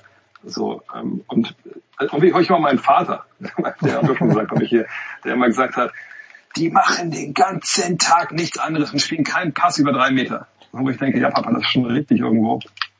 Auf der anderen Seite, äh, ich glaube schon, dass es Profis sind und dass die auch an ihrer, an ihrer Kunst halt arbeiten, an ihrem Job halt arbeiten. Und äh, vielleicht ist es auch nicht so leicht, wie es von außen aussieht. Ne? Ähm, von daher, ja, da ist viel Kritik dabei und das ist natürlich auch viel Social Media Gelaber. Ähm, ich glaube, jedes Team der Liga wäre sehr, sehr froh und auch jede Fanbase wahrscheinlich, wenn auf einmal Antetokounmpo vor der Tür stehen würde und sagen würde, ey, ich würde ganz gerne für euch spielen. Zwei habe ich noch, Dre. Das eine ist, Rick Carlisle hat auf dem Weg raus aus Dallas äh, gesagt, wisst was, Burschen, Jason Kidd wäre doch mein idealer Nachfolger. Bam, paar Tage später, Jason Kidd ist der Nachfolger als Coach bei den Dallas Mavericks. Wie lautet, wie fällt dein Urteil aus? Ja, ich bin gespannt. Also er hat sich sicherlich bei seiner letzten Station als Chefcoach, und auch seine erste war, in Milwaukee nicht mit Ruhm gekleckert. Ähm, da gab es viele ja, so taktische Problemchen, also mehr als Problem, Probleme, ähm, gerade so defensive Art. Das war dann stellenweise schon wirklich nicht zeitgemäß, was er da spielen lassen. Aber er war jetzt ja relativ lange, also lange, zwei Jahre, ne? Ähm, Assistant Coach bei Frank Vogel in äh, LA bei den Lakers. Das ist natürlich eine Mannschaft, die hat sich defensiv halt definiert und ist auch mit der Defensive Meister geworden. Ähm, von daher würde ich sagen, der hat bestimmt da einiges auch gelernt. Also muss man sich natürlich fragen, wie viel hat er wirklich gelernt? So, ne? Und was ist denn, äh, was nimmt der jetzt mit? Da bin ich gespannt. Also für mich hat es ein bisschen ein ähm, Geschmäckle, weil natürlich, ne, dass er erst mit dem Meister geworden 2011. Ne, Mark Cuban, der da die Scheidung trifft, kennt den natürlich gut. Ähm, also ist es jetzt mehr so eine Sache, ah ja, jetzt, wir haben zwar so viel geändert, aber ich würde ganz gerne nicht zu viel äh, jetzt noch ändern, sondern ich hole lieber einen, den ich kenne. Ne, und Dirk kennt den auch und Finlay kennt den, der auch damit die Entscheidung trifft.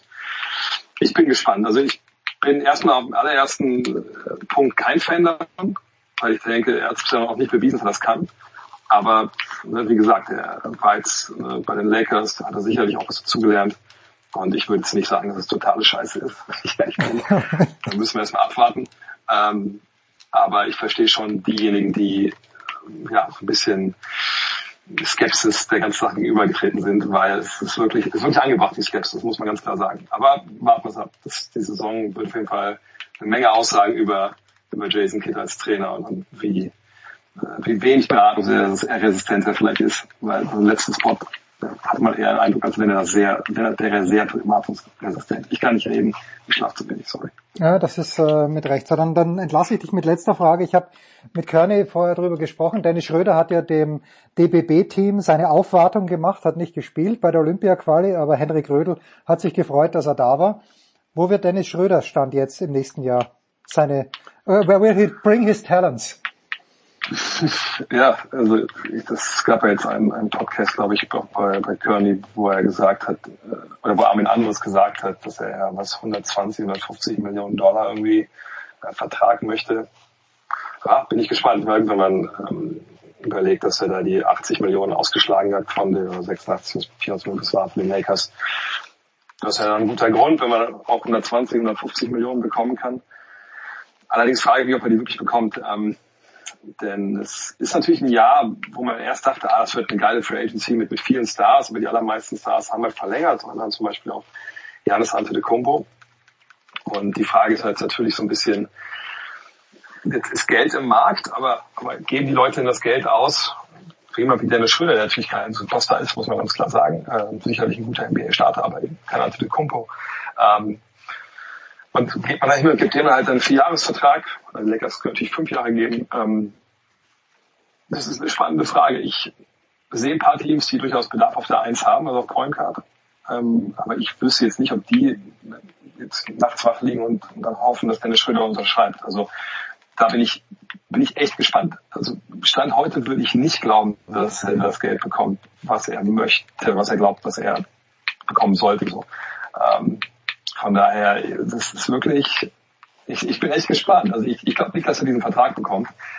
Ähm, aber wenn ich jetzt abgeben sollte, einen Tipp abgeben sollte, wo, wo er landet, dann würde ich sagen, er landet erstmal bei den Lakers, weil so wie das Finanzsystem der NBA ist, ist es auch für die Lakers einfach viel, viel besser, wenn sie ihn halten, weil wenn sie, also es ist nicht so, dass wenn sie ihn jetzt nicht, keine Ahnung, diese 80 oder 20 Millionen pro Jahr geben, dass sie dann 20 Millionen frei haben, um anderen Spieler zu holen. Okay. So funktioniert das nicht, sondern sie, sie legen ihm Salary Cap, wenn sie ihm das Geld nicht geben, haben sie quasi kein Geld, um Ersatz zu holen. Also es gibt äh, diese Ausnahmen, dass eben Teams, die im Salary Cap liegen, trotzdem noch sich verbessern können. Das wäre ja auch blöd, wenn es nicht so wäre, dann stünden die jetzt nicht blöd da.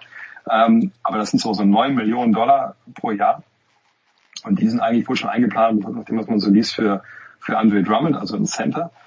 Ähm, naja, sprich, wenn sie ihn jetzt gehen lassen, dann ist er weg, ohne Ersatz. Und da macht es, glaube ich, dann für, und er kann ihm auch bei den Lakers den höchst dotierten Vertrag unterschreiben, weil das halt das Team ist, bei dem er bisher war. Das ist auch so eine Regel in der NBA. Ähm, sprich, wird es für beide Seiten einfach Sinn machen, zu sagen, pass auf, unterschreib bei uns und dann traden wir dich. Also wir geben dich zu einem Team, das dich wirklich will. Ähm, natürlich muss man in der Regel schon mit dem anderen Team ein bisschen sprechen vorher und sagen, so jetzt wir, wie viel würdet ihr, ihr denn, denn bezahlen mhm. wollen? äh, ne? das ist, also da brauchst du auch ein paar mehr Parteien, dann, die da mitsprechen, als das normalerweise der Fall ist. Das macht die Sache natürlich ein bisschen komplizierter. Aber ich denke, erstmal bleibt er bei den Lakers und dann eventuell Silent Trade, aber wo es dann hingeht. Es gibt nicht viele Jobs, sage ich mal, äh, auf der Eins, die frei sind äh, als Starter. Ähm, also ich kann ehrlich gesagt momentan nur sagen Lakers, sonst bin ich da ein bisschen, stehe so im Schlauch und weiß ehrlich gesagt nicht, was ich, wo ich denke, dass es total Sinn macht, wenn ich ehrlich bin. Tja, ist ja auch nicht die schlechteste Destination. Wohnungsweise und überhaupt. Danke dir, Dre. Leg dich wieder hin. Äh, heute ist ja immerhin keine Euro, die du auch noch nebenbei anschauen könntest. Nicht musst, aber könntest. Ja, könnte ich. Aber jetzt, ab jetzt noch Belgien, glaube ich. Natürlich. Mit dem 30-jährigen Kevin De Bruyne. Kurze Pause in der Big Show 515 und apropos Tennis, da plaudern wir gleich drüber.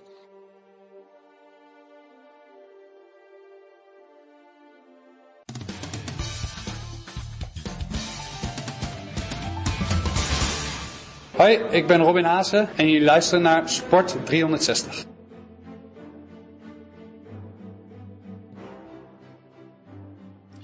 So, die Big Show 515 auch am Ende. Na, selbstverständlich mit Tennis und äh, seit langer Zeit begrüße ich mal wieder gerne und mit Freude den Tennispropheten Andreas Dürieu in der Big Show. Servus Andi. Ja, hallo, servus, grüß euch, schönen guten Morgen. Ja, und an der anderen, am anderen Ende der Leitung, da sitzt Paul Häuser, der heute wahrscheinlich wieder einen anstrengenden Tag bei Sky vor sich hat. Servus, Paul.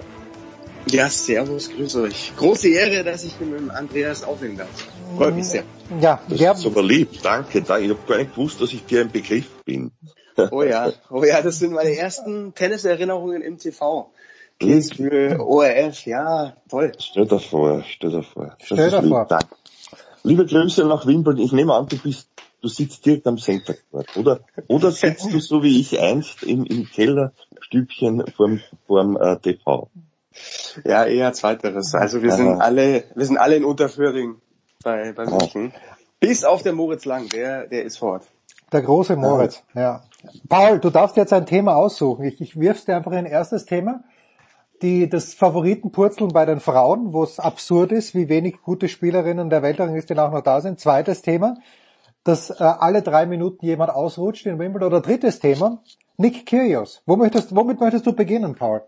Ja, das ist ein berühmter No-Brainer. Ja. Da müssen wir natürlich, da müssen wir mit Kyrgios anfangen.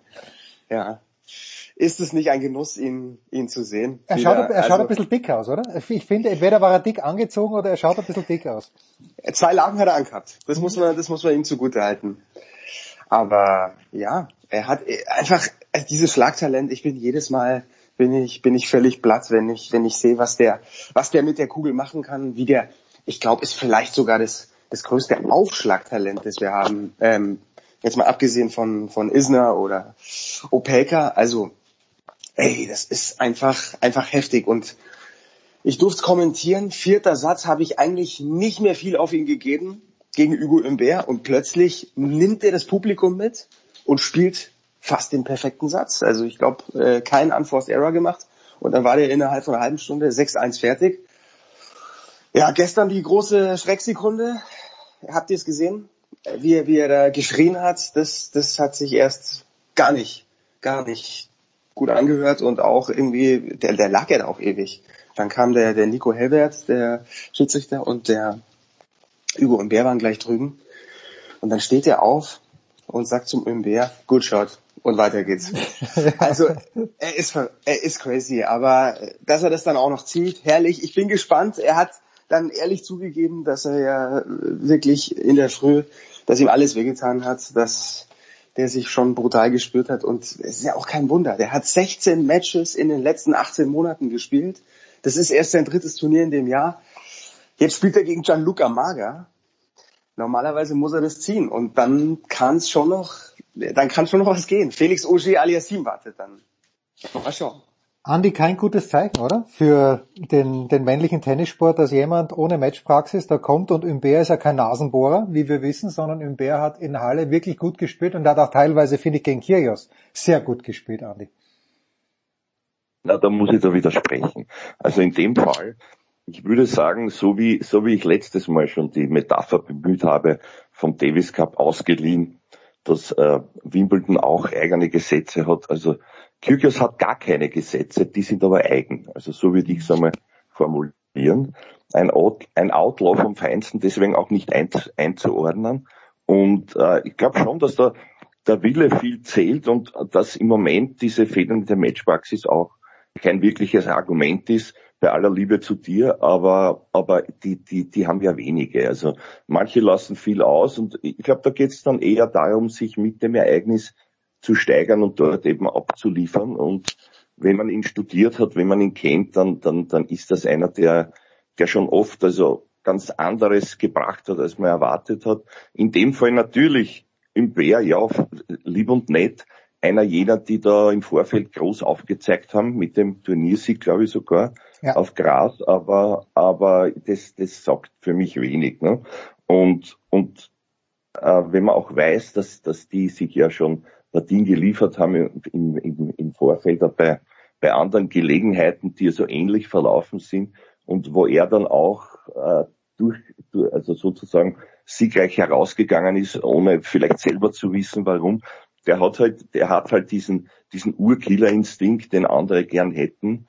Und, und auch wenn es da schon knapp war gegen ihn, mir hat ja besonders gut gefallen, diese Rückhand die Linie runter, die, die dann auch, ich weiß nicht, was das du, Paul, oder, oder da völlig richtig, äh, immer wieder als, als wackelig an dem Tag bezeichnet wurde. Aber genau da, als er sie treffen musste, hat er das zweimal getroffen und das war fantastisch. Genau. Diese, diese, diese geschobene, haarvolleartige Rückhand, die man, die man ja so niemandem beibringt, ja. Wie auch die Vorhand nicht, die ich aber gern hätte. Das muss ich euch auch sagen, die gern die Vorhand von Herrn Kirche. Ja, das war vor allen Dingen bei, bei, bei Breakball, genau. Bei Breakball bei 8-7 im fünften Satz, 30-40, das hat der Patrick Kühner dann ja auch in seiner Analyse nochmal nachgezeichnet, bei einem erstaunlich geraden Strich, Paul, dass er dann einfach angstfrei, zuerst hat er diesen zweiten Aufschlag, der zwar nicht schnell war, aber gefinkelt, und dann bei 30, 40 die Rückhand. Schon erstaunlich. Ja, es ist ja, Entschuldige, wenn ich noch einmal nachhacke, es ist ja für mich auch, auch äh, zwar nicht erstaunlich, aber äh, wenn man einmal Tennis gespielt hat, selber, egal auf welchem Niveau, es gibt solche Gegner, die kannst du nicht lesen. Und ich behaupte einmal, dass man auch diese Rückhand schwer lesen kann, weil sie eben so, so un, äh, schulbuchmäßig untechnisch gespielt ist, dass man, dass man erst im letzten Moment sieht, okay, wohin schiebt das jetzt? Ne? Kippt er noch, kippt er noch mit der Linie nach und macht dann Cross oder geht's die Linie runter? Also das ist, glaube ich, noch das Überraschungsmoment, das wahrscheinlich aufwiegt, diese, diese, äh, naja, das, das Manko an Schlaghärte, sage ich jetzt einmal. Ja. Entschuldige, das war mir noch wichtig. Ja, ja, bitte, bitte. Paul, gestern, also am Mittwoch dann auch noch zwei erstaunliche Matches mit deutscher Beteiligung. Dominik Köpfer hat fast den Andy Murray gemacht, hat im dritten Satz gegen Sun Woo Kwon 5-0 geführt dann steht es plötzlich 6-5 für einen anderen, aber Köpfer gewinnt den Satz noch im Talberg, gewinnt dann in fünf Sätzen und Oscar Otte treibt eben jenen Andy Murray in den fünften Satz. Erstaunlicherweise kann es dann trotzdem nicht gewinnen. Ähm, ich war ein kleines bisschen überrascht, wenn wir mit Köpfer beginnen, dass der das noch sausen lässt, weil er jetzt schon für mich der bessere Spieler war. Und zu Otto, da kannst du gleich anschließen, äh, erstaunlich, der Oscar, jetzt hat er aber zweimal in fünf Sätzen verloren leider. Ja, also erstmal zu Köpfer, das, ich glaube, das Wichtigste am Ende ist, dass da der, der Win, der Sieg steht, dass er das noch gezogen hat. Und ja, er ist ein Spieler auf dem Weg, sich, sich noch mehr in diesen Top 50 da jetzt äh, zu manifestieren. Da gehört er irgendwie auch rein und die, die Ergebnisse, die sind jetzt eigentlich mittlerweile auf allen Belegen, sind die ordentlich. Bin gespannt. Nächste Runde wird es wahrscheinlich dann gegen Bautista gut gehen, aber ja, das ist dann vielleicht dann noch die eine Nummer zu stabil, zu gut, aber er, er für ihn ist ganz wichtig, dass er gegen die Spieler, die im Ranking unter ihm sind, die er eigentlich im Griff hat, dass er, dass er das zieht. Und das hat er am Ende geschafft. Und am Ende kommt natürlich Köpfer auch ganz viel über die Physis, äh, der Pitbull. Er ist un, unglaublich fit und da kann er Gegner schon aussitzen. Bautista gut wahrscheinlich nicht, aber ähm, ja, jetzt erstmal toll, dass er eine Runde weiter ist und der Aussie Otter, unglaublich. Ich glaube, wenn die normal weiterspielen und Dach nicht zugemacht wird, dann, dann gewinnt das gegen Andy Murray. Er hat in der Pressekonferenz danach gesagt, ja, er hat dann schon irgendwie Probleme mit dem Licht gehabt so ein bisschen und hat nicht mehr so gut aufgeschlagen, hat den Rhythmus verloren. Und Murray ist natürlich der Fuchs. Murray, also die Energie, die da auf dem Center Court gestern war, das, das sind die Matches, ähm, die wir alle lieben, die wir alle sehen wollen. Unglaublich. Also zweite Runde Grand Slam und das war jetzt schon da so ein riesen Highlight gehabt. Ist doch, ist doch herrlich. Für ihn eine riesen Erfahrung. Bin gespannt. Also der muss diesen Schwung mitnehmen und dann, dann geht's auch mal von der Challenger Tour vielleicht regelmäßig äh, auf die ATP Tour. Das Zeug dazu hat er. Auf schnellen Belegen auf jeden Fall mit dem Aufschlag. Ja, bisschen unglücklich gelaufen, aber insgesamt steht da eine Riesenerfahrung für ihn. Ja, Andy Murray. Andy, bleiben wir gleich bei ihm. Der ist gestern auch ausgerutscht und äh, hat sich da ein bisschen an die Leiste gegriffen, hat auch laut geschrien, wo man sich gedacht hat, okay, das war's jetzt. Aber er ist nicht der Einzige. Auch Djokovic, der sich ja feengleich bewegt über den Platz, hat's auch hingebracht. Äh, alle sind irgendwie schon hingeflogen. Jetzt äh, beobachtest du Wimbledon. Ich glaube, mein erstes Wimbledon, an das ich mich erinnern kann, ist 1976. Ähm, und ich habe nie, ich habe wirklich keine Erinnerung, dass Björn Borg irgendwann mal, dass später Stefan Edberg irgendwann mal, Becker ist freiwillig hingeflogen und seitdem, also diese, diese Vielzahl an Stürzen, die ist für mich komplett neu, Andi. Oder habe ich irgendwas vergessen und übersehen? Naja, äh, also damals, man hat noch nicht so viele Spiele gesehen im Fernsehen. Du hast das stimmt auch, ja. Ja, also das muss man auch sagen. Ich, ich kann mich dunkel, und zwar im wahrsten Sinn des Wortes dunkel an Schwarz-Weiß-Übertragungen erinnern. Das muss so gewesen sein, Mitte der 60er, weiß aber nicht, da, da war mir Tennis egal. Aber es hat mich irgendwie fasziniert, diese, diese Menschen ganz in weiß, auf dem grauen Untergrund. Mehr war ja nicht zu sehen, die da Balli schupfen. Dass das mein späteres Leben bestimmen würde, war damals noch nicht klar. Ausgerutscht bin ich auch viel, also nicht nur auf Gras. aber, aber jetzt, um das ein bisschen äh, in, die, in die ernstere Schiene zu bringen, also ja, du, ein, ein Mann, ich weiß nicht, wer es war, vielleicht eh der gesegnete Paul hat es auf den Punkt gebracht bei all diesen diesen Zwangsanalysen und Damen, die da auch noch mitsprechen. Entschuldige, ich nenne keine Namen, aber irgendjemand hat dann den genialen Satz gesagt, wenn Sonne scheinen würde, wäre das nicht so. Und das ist genau, das trifft zum Punkt, da brauche ich nicht viel diskutieren, weil äh, wenn diese Luftfeuchtigkeit, das ist halt so auf Rasen und man kann und darf meines Wissens noch die Stoppeln, die unten sind, nicht verlängern, sonst wären es Fußballschuhe und der Rasen wäre hin und, äh, und äh, oder Spikes vom Laufen, aber dementsprechend ist das halt so. Und bei Murray muss ich sagen, ist mir auch kurz die Gänsehaut gekommen. Ich habe nämlich nicht die Leiste gesehen, sondern ich habe gesehen, dass das Knie so ein bisschen, und das ist mir selber auch schon passiert, nämlich nach hinten durchgekippt ist bei einem Ball, den er eh besser, besser hätte äh, gehen lassen sollen, finde ich. Das war, das war ein, ein, ein Nullchanceball, dass der noch kommt. Der Einsatz war natürlich genau das, was, was der Kollege richtig, völlig richtig als Faszination bezeichnet. Ansonsten, wenn ich vielleicht spielerisch noch sagen darf, äh, der Murray ist halt der ist halt nicht und vor allem nicht konstant, nicht einmal annähernd auf dem Level, den er hatte. Aber gerade dadurch fasziniert mich und ich möchte gern wissen, okay, das Herz kannst du haben, aber woher hat der die mentale Stärke, die ja immer auch auf Erfahrung beruht, nämlich gewinnen, gewinnen, gewinnen. Die hat er nicht und die hat er jahrelang nicht gehabt. Also der muss so einen Self-Belief haben und das ist eben, finde ich, auch der Unterschied. Ansätze davon sehe ich auch beim Herrn Köpfer, man möge mich belächeln. Die Gegner waren natürlich äh, äh, level, level-wise nicht, äh, nicht besonders. Naja, Opelka, Opelka schon, muss, also ja, bitte. Ja, naja, Opelka, ja, ja, ja, da hast du recht, Entschuldigung. Aber der Herr Quon ist jetzt nicht unbedingt der große Ratenspezialist. Ähm, trotzdem muss ich sagen, das hat mich auch in Paris schon fasziniert beim Köpfer.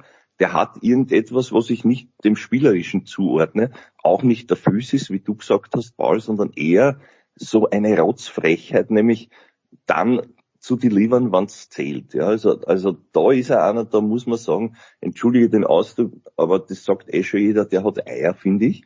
Und das ist wichtig in solchen Momenten. Ich weiß nicht, ob er sie hätte auch gegen einen Murray am vollen Center Court. Da war dann natürlich schon zu sehen, der, der Respekt des Herrn Otte auf der anderen Seite, der, der, wenn er da ein bisschen mehr, ein bisschen mehr so diesen Self-Belief hat und vielleicht auch das Gefühl, was spüre ich in dem Moment, sozusagen die, die richtige Shot Selection in dieser doch emotional schwierigen Situation. Übrigens schön, dass der Center Court wieder so voll ist. Was sagt sie? Aber ich glaube, ich, ich, ihr, ihr wisst, was ich meine. Also da waren ein paar Gänsehautmomente, das hätte ich auch dem Otto gegönnt, muss ich ehrlich sagen. Obwohl natürlich, man schaut sich das schon gern an und denkt sich, schön, dass so einer wieder zurück ist wie der Murray, ja, mit, mit seinen mhm. Kämpferqualitäten. Ja, volles Publikum, wollen wir da noch was, oder ist es eh klar, dass das besser ist, als wenn keiner zuschaut? Naja, das ist, glaube ich, klar. Paul, du hast dich unmuted, weil du sofort zustimmen möchtest. Ich möchte nur eins noch sagen, was mir ganz, ganz geil gefallen hat, ist, wie Oscar Otte da reingegangen ist. Der ist da nicht vorher vor dem größten Spiel seiner Karriere zum Friseur gegangen, sondern ist, ist, ist so reingekommen, als ob er gerade einen Mittagsschlaf gemacht hätte. Was er hoffentlich gemacht hat, habe ich großartig gefunden. Ja, in Österreich, ihr sagt's doch, es ist ein lässiger Hax, oder? Das ist ja, ja Hax vielleicht nicht, schon... aber lässig, ja. Lässig, ja. ja, also lässig ist er. Den ja. sagen ein lässiger Hund. Ja, genau, oder, lässig. Oder ein cooler Hund, das hat übrigens auch der Jens. Also viele haben ja jetzt diesen, diesen Opelka-ähnlichen Gesichtslook, sage ich jetzt einmal. Mit ja. den Klamotten geht's natürlich nicht, weil Wimbledon ist weiß, das ist schon klar. Ja, aber so, so zu erscheinen ist dann doch ich weiß nicht, ob es mutig ist oder ob, ob er immer schon so ausgesehen hat, da seid ihr vielleicht besser informiert, weil seine Genesis habe ich vor allem medial nirgends verfolgen können bis jetzt. Naja, man darf auch nicht vergessen, Paul, dass Oscar Otto, ich glaube, warst du damals auch ein großer SLO vor ziemlich genau einem Jahr, der, der, diese German Pro Series, da hat er mitgespielt dann im, im Finale in Groß Eloe. Und ein Jahr später sind wir zum Glück wieder in Wimbledon. Nichts gegen den TC Groß Eloe, der ist großartig, aber schön, dass wir wieder A, volle Tribünen haben, Paul, und dass man B, ja, den Otto jetzt wirklich auf einem höheren Level sieht. Ähm, aber die Frage ist halt wirklich, ja, jetzt ist er 100, äh, glaube ich 115 oder so in etwa in der Weltrangliste. Warum, wenn jemand so Tennis spielen kann, das ist halt die Preisfrage. Warum, wenn jemand so Tennis spielen kann, steht er nicht Top 100, Paul? Du bist gemutet, mein Lieber. Jetzt. Ja, ja, ja, er braucht, also was, es gibt sicherlich, jetzt ist er, wie, wie alt ist er? 27? Also ja, der hat sicherlich noch vor allem körperliche Defizite. Da, da geht noch ein bisschen äh, Muskelmasse drauf und er muss es, das ist ja immer dann der Klassiker, er muss es Woche für Woche, muss er es bringen. Aber ich glaube, jetzt hat er die große Bühne geschnuppert, war 2-0 Sätze vorne gegen Zverev, Runde 1, hat Zverev eigentlich, der hat den hergespielt, äh, erste Runde Roland Garros. Und gegen Murray auch klar auf der Siegerstraße, war der bessere Spieler. Und ich glaube, das sind dann schon die Momente, da macht's jetzt da oben in der Birne nochmal ganz anders Klick. Er hat äh, davon gesprochen, dass Murray sein, sein Idol auch ist, für ihn eine Ikone. Das war eine unglaubliche Erfahrung, jetzt da Center Court Wimbledon zu spielen. Das wird nachwirken. Und ich glaube, so wie er da gestern auch, also erstmal die Szene am Netz, großartig, die beiden. Murray hat ihm gesagt, Junge, weiterarbeiten, wenn du so weitermachst, dann, dann wird es was, dann geht's nach oben in die Top 100 und das wird ihn so, das wird ihn nochmal extra anspornen und wie er dann aber vom Court runtergeht und nochmal zeigt, Leute, herrlich war's, ich komme wieder. Das hat mir richtig gut gefallen. Ich, ich bin mir ziemlich sicher. Den, den werden wir sehen, die nächsten Jahre. Ja. So, Andi, abschließend, wen werden wir bei den Frauen sehen? Jetzt ist äh, Kvitova ist raus. Azarenka mit Ach und Krach gegen Bolter. Barty hat mich nicht überzeugt zu Beginn. Äh, die Kollegen bei Sky, du wirst gesehen haben, Andi wahrscheinlich äh, treu. Sabalenka gegen Pulter war, nicht, nicht Asarenka. Ah, habe ich Asarenka gesagt, Entschuldigung, ja, Sabalenka selbstverständlich. Ähm, ja, ähm, also die, das Problem ist sicherlich, ähm, dass, dass man nicht weiß, wer es gewinnen wird, aber Andi, äh, in Deutschland träumt man schon ein kleines bisschen von Kerber und nachdem Serena raus ist, sage ich, warum auch nicht Kerber? Naja, das habe ich auch gesagt vorher, aber da war die Auslosung, glaube ich, noch nicht bekannt oder ich habe sie nicht so genau studiert. Jetzt muss ich sagen, ich habe ja diesmal vorbereitet, werde es aber natürlich wie immer nicht finden. Mit ein paar Floskeln noch, wo haben wir denn die Kerber Augenblick? Brav, alles vorbereitet, aber natürlich finde ich sie nicht. Da ist in zwei, drei Runden doch große Gefahr, finde ich. Warte mal. Ich hab's jetzt natürlich nicht, komischerweise. Weiß ich nicht. Goff, oder? Wenn mich nicht alles täuscht. Oder täusche ich mich sehr, dass Goff über Kerber geht irgendwann in vierte Runde. Genau. Corey Goff, ja. Und ja, da ist eins, da, da, das sehe ich trotzdem nicht. Also, also bei, bei all dem Momentum, was wir schon gesprochen haben und, und einem ähnlichen Effekt, wie, wie ihn jetzt der Otte erlebt, äh, dieses, dieses, äh, diese, diese Euphorie, diese innerliche, beziehungsweise die, die, für die Angie muss das noch schöner sein. Sie war ja schon dort, wo sie jetzt wieder fast ist oder, oder hin möchte. Auf jeden Fall mit diesem Selbstvertrauen, mit diesem, mit diesem Mindset, mit dieser Euphorie da hineinzugehen. Ich sehe trotzdem da die frecher und irgendwie, also das würde ich, das schaue ich mir gern an. Das ist ein Match, wo ich, wo ich nicht, weil ich nicht weiß, ob du jetzt kein wird, schon gar nicht fünf zu Hause habe. Herrlich, herrlich. Ich sage ja immer herrlich. Ja, ja also ich, ich äh, glaube, dass, dass das gerade das Spiel ist, das die Kerber nicht verlieren wird, weil äh, die Goff jetzt zweimal schon gegen diese Sevastova verloren hat, die sie halt niedergesleist hat und ich glaube, dass die Kerber da äh, dann wirklich den ganzen, den ganzen Baukasten aufmachen wird und alles anbieten wird, was sie, äh, was sie im Repertoire hat. Aber schauen wir es uns an. Das wäre eine schöne vierte Runde. Paul, abschließend, was wirst du heute kommentieren, mein Lieber? Erst Damen, und zwar Anastasia Pavlyuchenkova gegen Kristina Pliskova. Nicht die Carolina, sondern die Christina. Und dann freue ich mich sehr drauf, Daniel Medvedev gegen Carlos Alcaraz. Aber da erwarte ich jetzt nicht das ganz enge Ergebnis, sondern da glaube ich schon, dass der Medvedev äh, über den jungen Spanier drüber fährt. Das glaube ich auch. Struff hat er super gemacht. Ja, ja hat er. Die ersten zwei Sätze gegen Struff waren grandios ja. von Medvedev. Also es war ja, wirklich Medvedev stark. ist heiß. Medvedev ist jetzt auch, glaube ich, ähm, ein heißer Kandidat. Ja, und wir werden dann am Montag, der Tennisprophet und ich, für unser Dienstag Daily schauen, ob der Medvedev dann über den Cilic drüber gekommen ist. Denn das war die Ja. Hürde, wo wir beide gesagt haben, das kann schwierig werden. Das war's, die Big Show. Ja, bitte. Vielleicht der Pauli Zeit hat. Ja, vielleicht Ja, hat der das Paul schafft- Zeit, ja. Das schafft er. Das Ja. schafft er. Gut, das- vorne. Ja. Fünf, Big Show 515, das war's. Danke Paul Häuser, danke Andreas Dürieu. Wir hören uns bei den Dailies, bei den Euro Dailies und überhaupt wieder. Macht's es gut.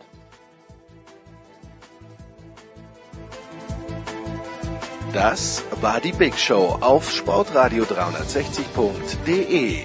Folgen Sie uns auf Twitter, klicken Sie den Gefällt mir Button auf unserer Facebook-Seite und abonnieren Sie uns via RSS-Feed oder auf iTunes. Die nächste Ausgabe der Big Show gibt es am kommenden Donnerstag. Bis dahin sollten Sie die Zeit nutzen und die weiteren Angebote auf Sportradio 360.de wahrnehmen. Play Ball! Da ist gar nichts toll.